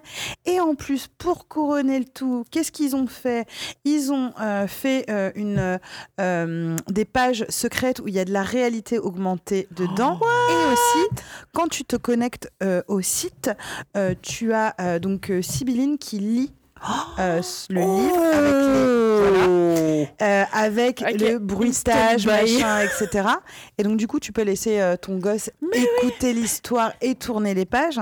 Et, euh, et donc génial. pour connaître euh, euh, l'autrice, elle a pris des cours de coaching vocal pour pouvoir faire différentes, euh, euh, différentes voix, Ouais, etc. ouais, ouais. Et on retrouve un peu l'esprit, encore une fois, 80 de Marlène Jobert qui racontait, voilà, euh, euh, Jean Rochefort et les voilà. Et donc, du coup, je trouve, et c'est pour ça que j'avais envie de vous parler de ce livre, parce que je trouve que c'est une alternative euh, très intéressante à tout ce qui se fait aujourd'hui. Ah, mais carrément, euh, ouais. en termes, euh, voilà, c'est un très beau livre qui fait vraiment, enfin voilà, C'est-à-dire qu'en plus de, la partie tech, t'as quand Ouais. même un magnifique objet, quoi. T'as un très bel objet, et puis t'as des trucs tout bêtes, genre voilà sur un rat nu et un chat nu, vous savez, sans, donc sans poil, euh, qui se rencontrent et puis ils, ils se chamaillent parce que c'est un chat et une souris et que clairement tu te dis. Et en fait, ils se rendent compte que grâce à ça, eh ben ils vont, ils se tiennent chaud à se courir tout le temps Non. autour et que leur principal problème, pas le problème dans la vie, c'est quand même d'avoir tout le temps Ouais. froid.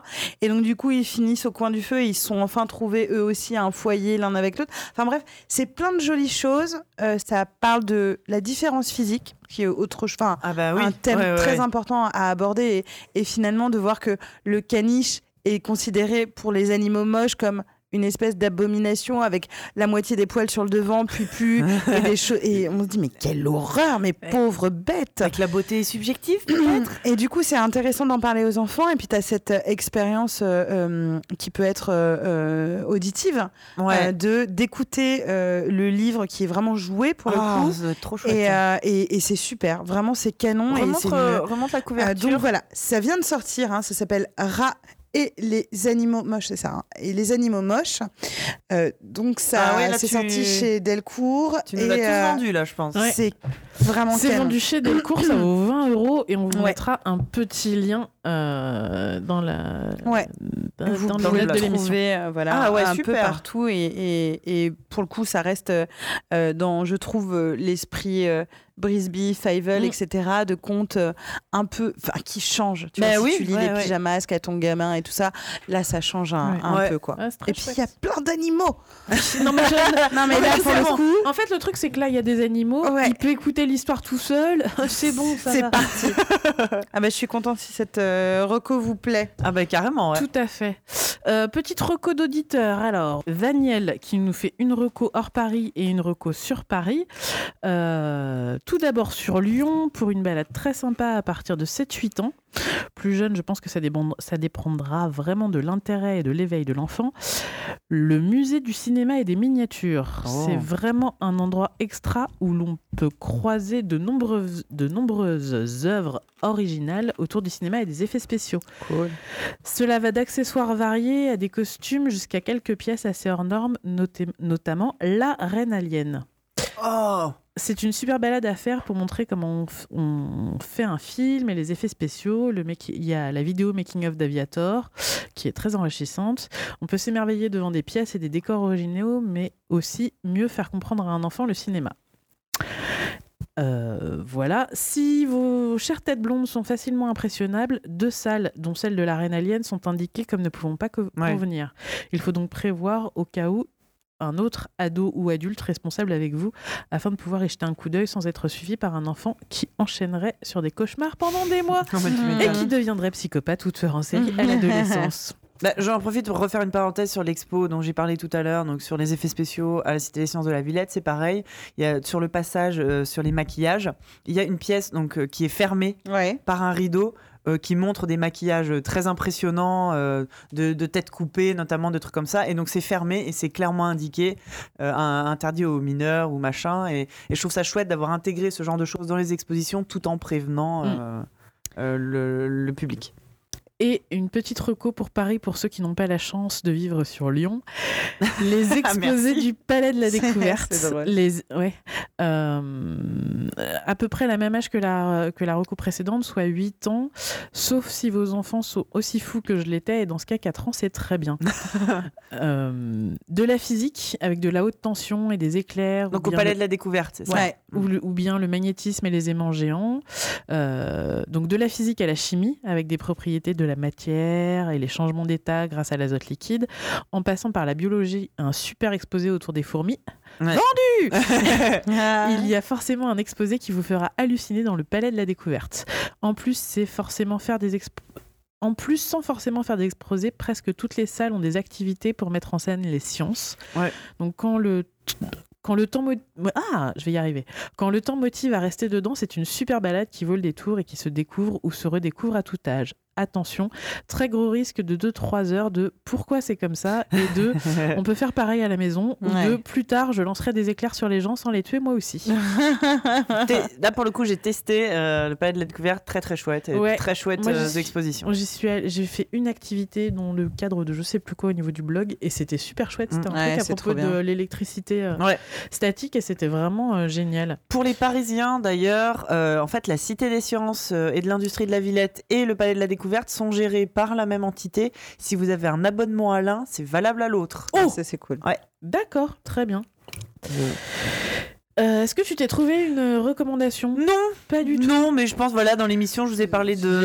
euh, plein de choses. euh, Puis la mienne a duré deux heures donc. Donc, euh, non, ce coup-ci, je passe mon tour, mais euh, je vous avais parlé rapidement du Nintendo Labo. euh, Ah la- oui, ça je la veux dernière le- fois. ouais, c'est cool. J'ai écrit un article de 4 pages dans le dernier euh, JV de Mag, actuellement en kiosque, numéro 52. Trop bien. Avec une avec une ouverture qui déboîte et là je l'ai même pas sous la main Eh pour bah, vous la super. montrer Euh, mais ouais euh, Nintendo Labo euh, qu'est-ce que je, je pourrais dire de plus que ce que j'ai fait la dernière fois? Bah en fait euh, pas grand chose parce qu'on n'y a pas rejoué depuis malheureusement il y a beaucoup de- trop d'activités chez moi et beaucoup trop de jeux vidéo chez moi et mon fils euh, a du mal à se Ouais, focaliser sur une ouais. activité et pour l'instant il ne m'a pas demandé d'y rejouer D'accord. donc, est-ce que c'est il ne va jamais y rejouer et ça va Ah. finir euh, par prendre la poussière ou est-ce qu'un jour il va se réveiller Euh, Le mystère est total? D'accord. Seul l'avenir. Mais sinon, dira. pour résumer, euh, pour les gens qui sont en plus intéressés par euh, le design et euh, le DIY, un peu comme ça peut être mon cas, c'est fantastique. Ah mais à oui, mais ça fabriquer. me- ça- j'imagine. Ré- moi, J'ai rien trop que envie de le faire avec. euh, moi, rien que la fabrication du truc, euh, c'est- moi, ça me va. tu Ouais, vois. d'accord. C'est- J'ai trouvé ça génial. Cool. Voilà. Et moi, je vais vous faire une petite euh, reco euh, dé- un peu décalée. Je vais vous conseiller un site internet qui s'appelle Grand Mercredi. Mhm. D'accord. Et c'est un site internet pour les grands-parents. Ah. Alors, on leur pardonnera de mettre du digital à toutes les sauces pour parler du numérique. Euh, en fait, c'est un petit site qui est euh, destiné aux grands-parents euh, qui pourraient avoir des angoisses de euh, faut que je gère les enfants mercredi, mais qu'est-ce qu'on va faire? Donc, euh, il y a plein d'idées d'activités. Il y a aussi des articles de réflexion sur le rôle des grands-parents. Il y a des petits témoignages d'une grand-mère que je trouve absolument génial. Alors, le dernier que j'ai lu, c'est emmener ses petits-enfants à la piscine. Ouais. Elle, apparemment, elle a deux petits enfants et elle était dans l'angoisse absolue de euh, non trois, elle en a trois, de les emmener, euh, de les gérer dans le D'en perdre un. dans ouais. le les Les vestiaires. vestiaires, ouais. Ah oui, oui, c'est vrai de- que le passage vestiaire est vraiment galère avec De pas, de pas en avoir un qui se noie, de les ça. sortir avant qu'ils soient violets, de jouer tout en les surveillant, etc. Et donc elle a sauté le pas et elle dit j'ai passé, on a passé une après-midi géniale. Et la question que je me suis posée c'est pourquoi est-ce que je l'ai pas fait avant? Ah. Et donc son message pour les grands-parents, c'est euh, foncez, allez-y, faites des trucs tant que vous pouvez encore en fait. Ma mère, elle serait tellement vexée que je lui envoie ce site. Elle mais je sais très bien ce qu'il faut faire. Mais voilà, il y a Je plein, sais très bien ce qu'il faut faire. il y a plein Alors, je pense qu'elle d'activités. fait comme avec nous. Bah oui. dessin animé. Non, mais- Mais, Ah bah oui, je te dis, chez nous, c'est une elle tradition. Me hein. chipperait, quoi. Vraiment. elle je crois que j'ai pas déjà élevé des enfants? Qu'elle me, elle me dit tout le temps, parce que quand, quand je la conseille, etc., elle me sort des trucs genre Ah oui, c'est vrai, parce que j'ai oublié que j'avais jamais eu d'enfant. Ah, euh, moi, j'en ai eu trois. La genre, culpabilité. Oui, mais vous, vous étiez nuls dans les années 80, pardon. On, est, performants. Euh, donc euh, voilà. Donc voilà, il y a Mais plein évidemment. de trucs. euh, fait- comment faire des boissons avec les enfants pour l'été avec les enfants. trop bien.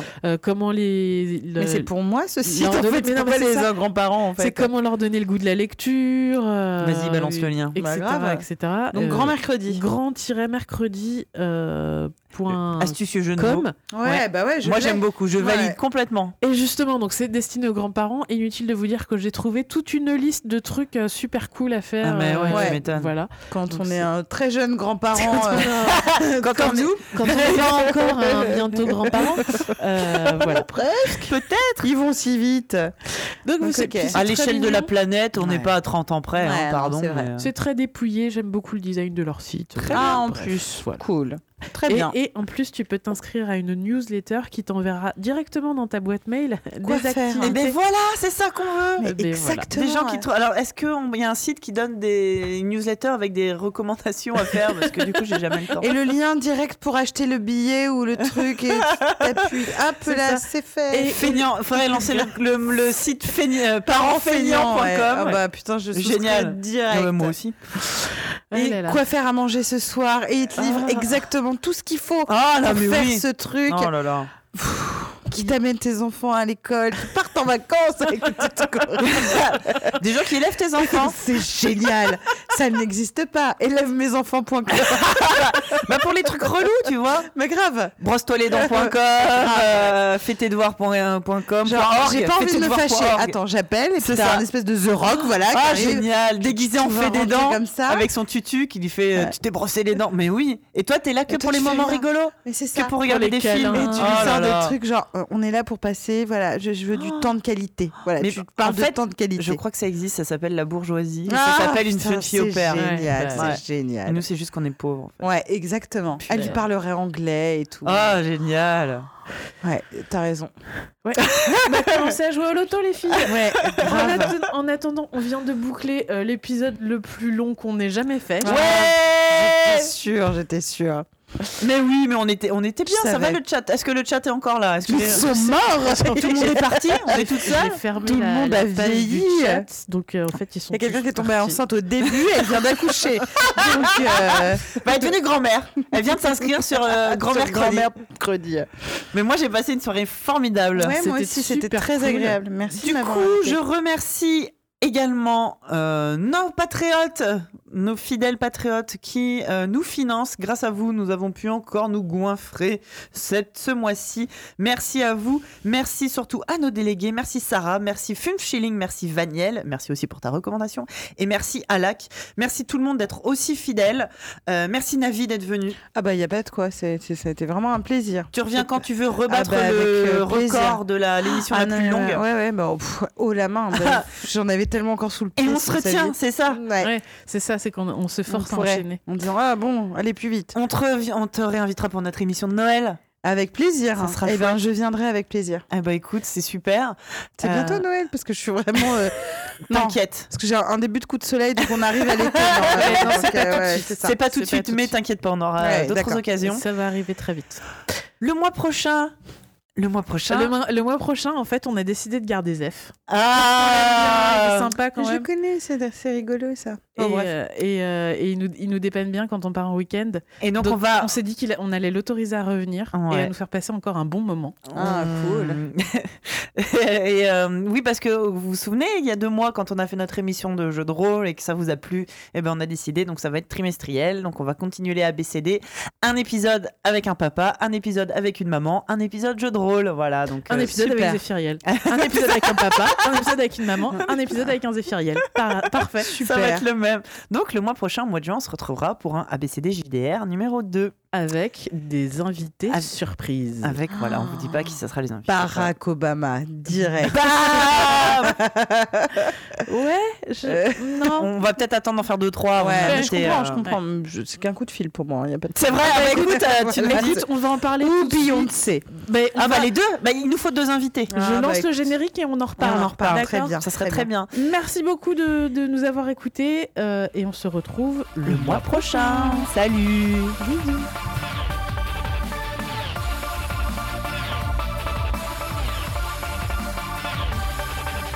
Euh, pff, voilà, je...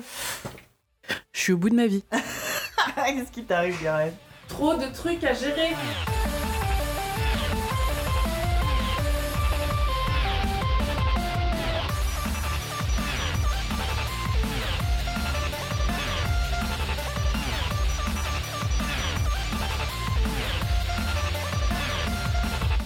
Alors Métalis nous dit que grâce à nous, elle a plein de DVD à acheter. Ah bah ouais, ouais, peu- Désolé pour vos portefeuilles.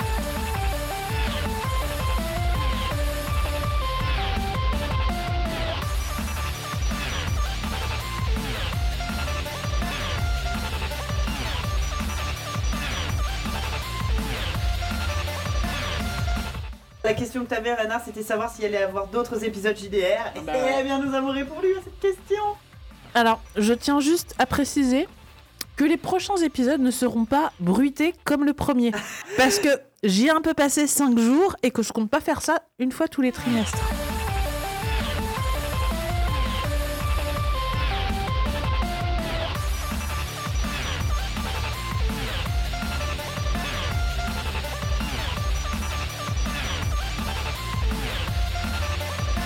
Mais c'est vrai que tu t'étais- donné énormément de mal, le résultat était génial. Bah, je suis hyper fière du résultat, mais euh, c'est hors de fois. question que je fasse ça à chaque fois. Bah, on, bruitera, on essaiera de bruiter l'audio en direct, peut-être. D'accord, ou pas. Non.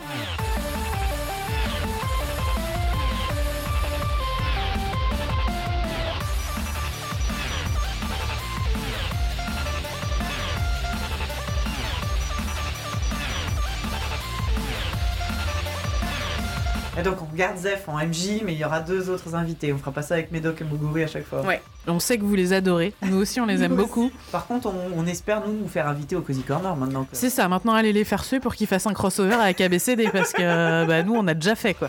Voilà.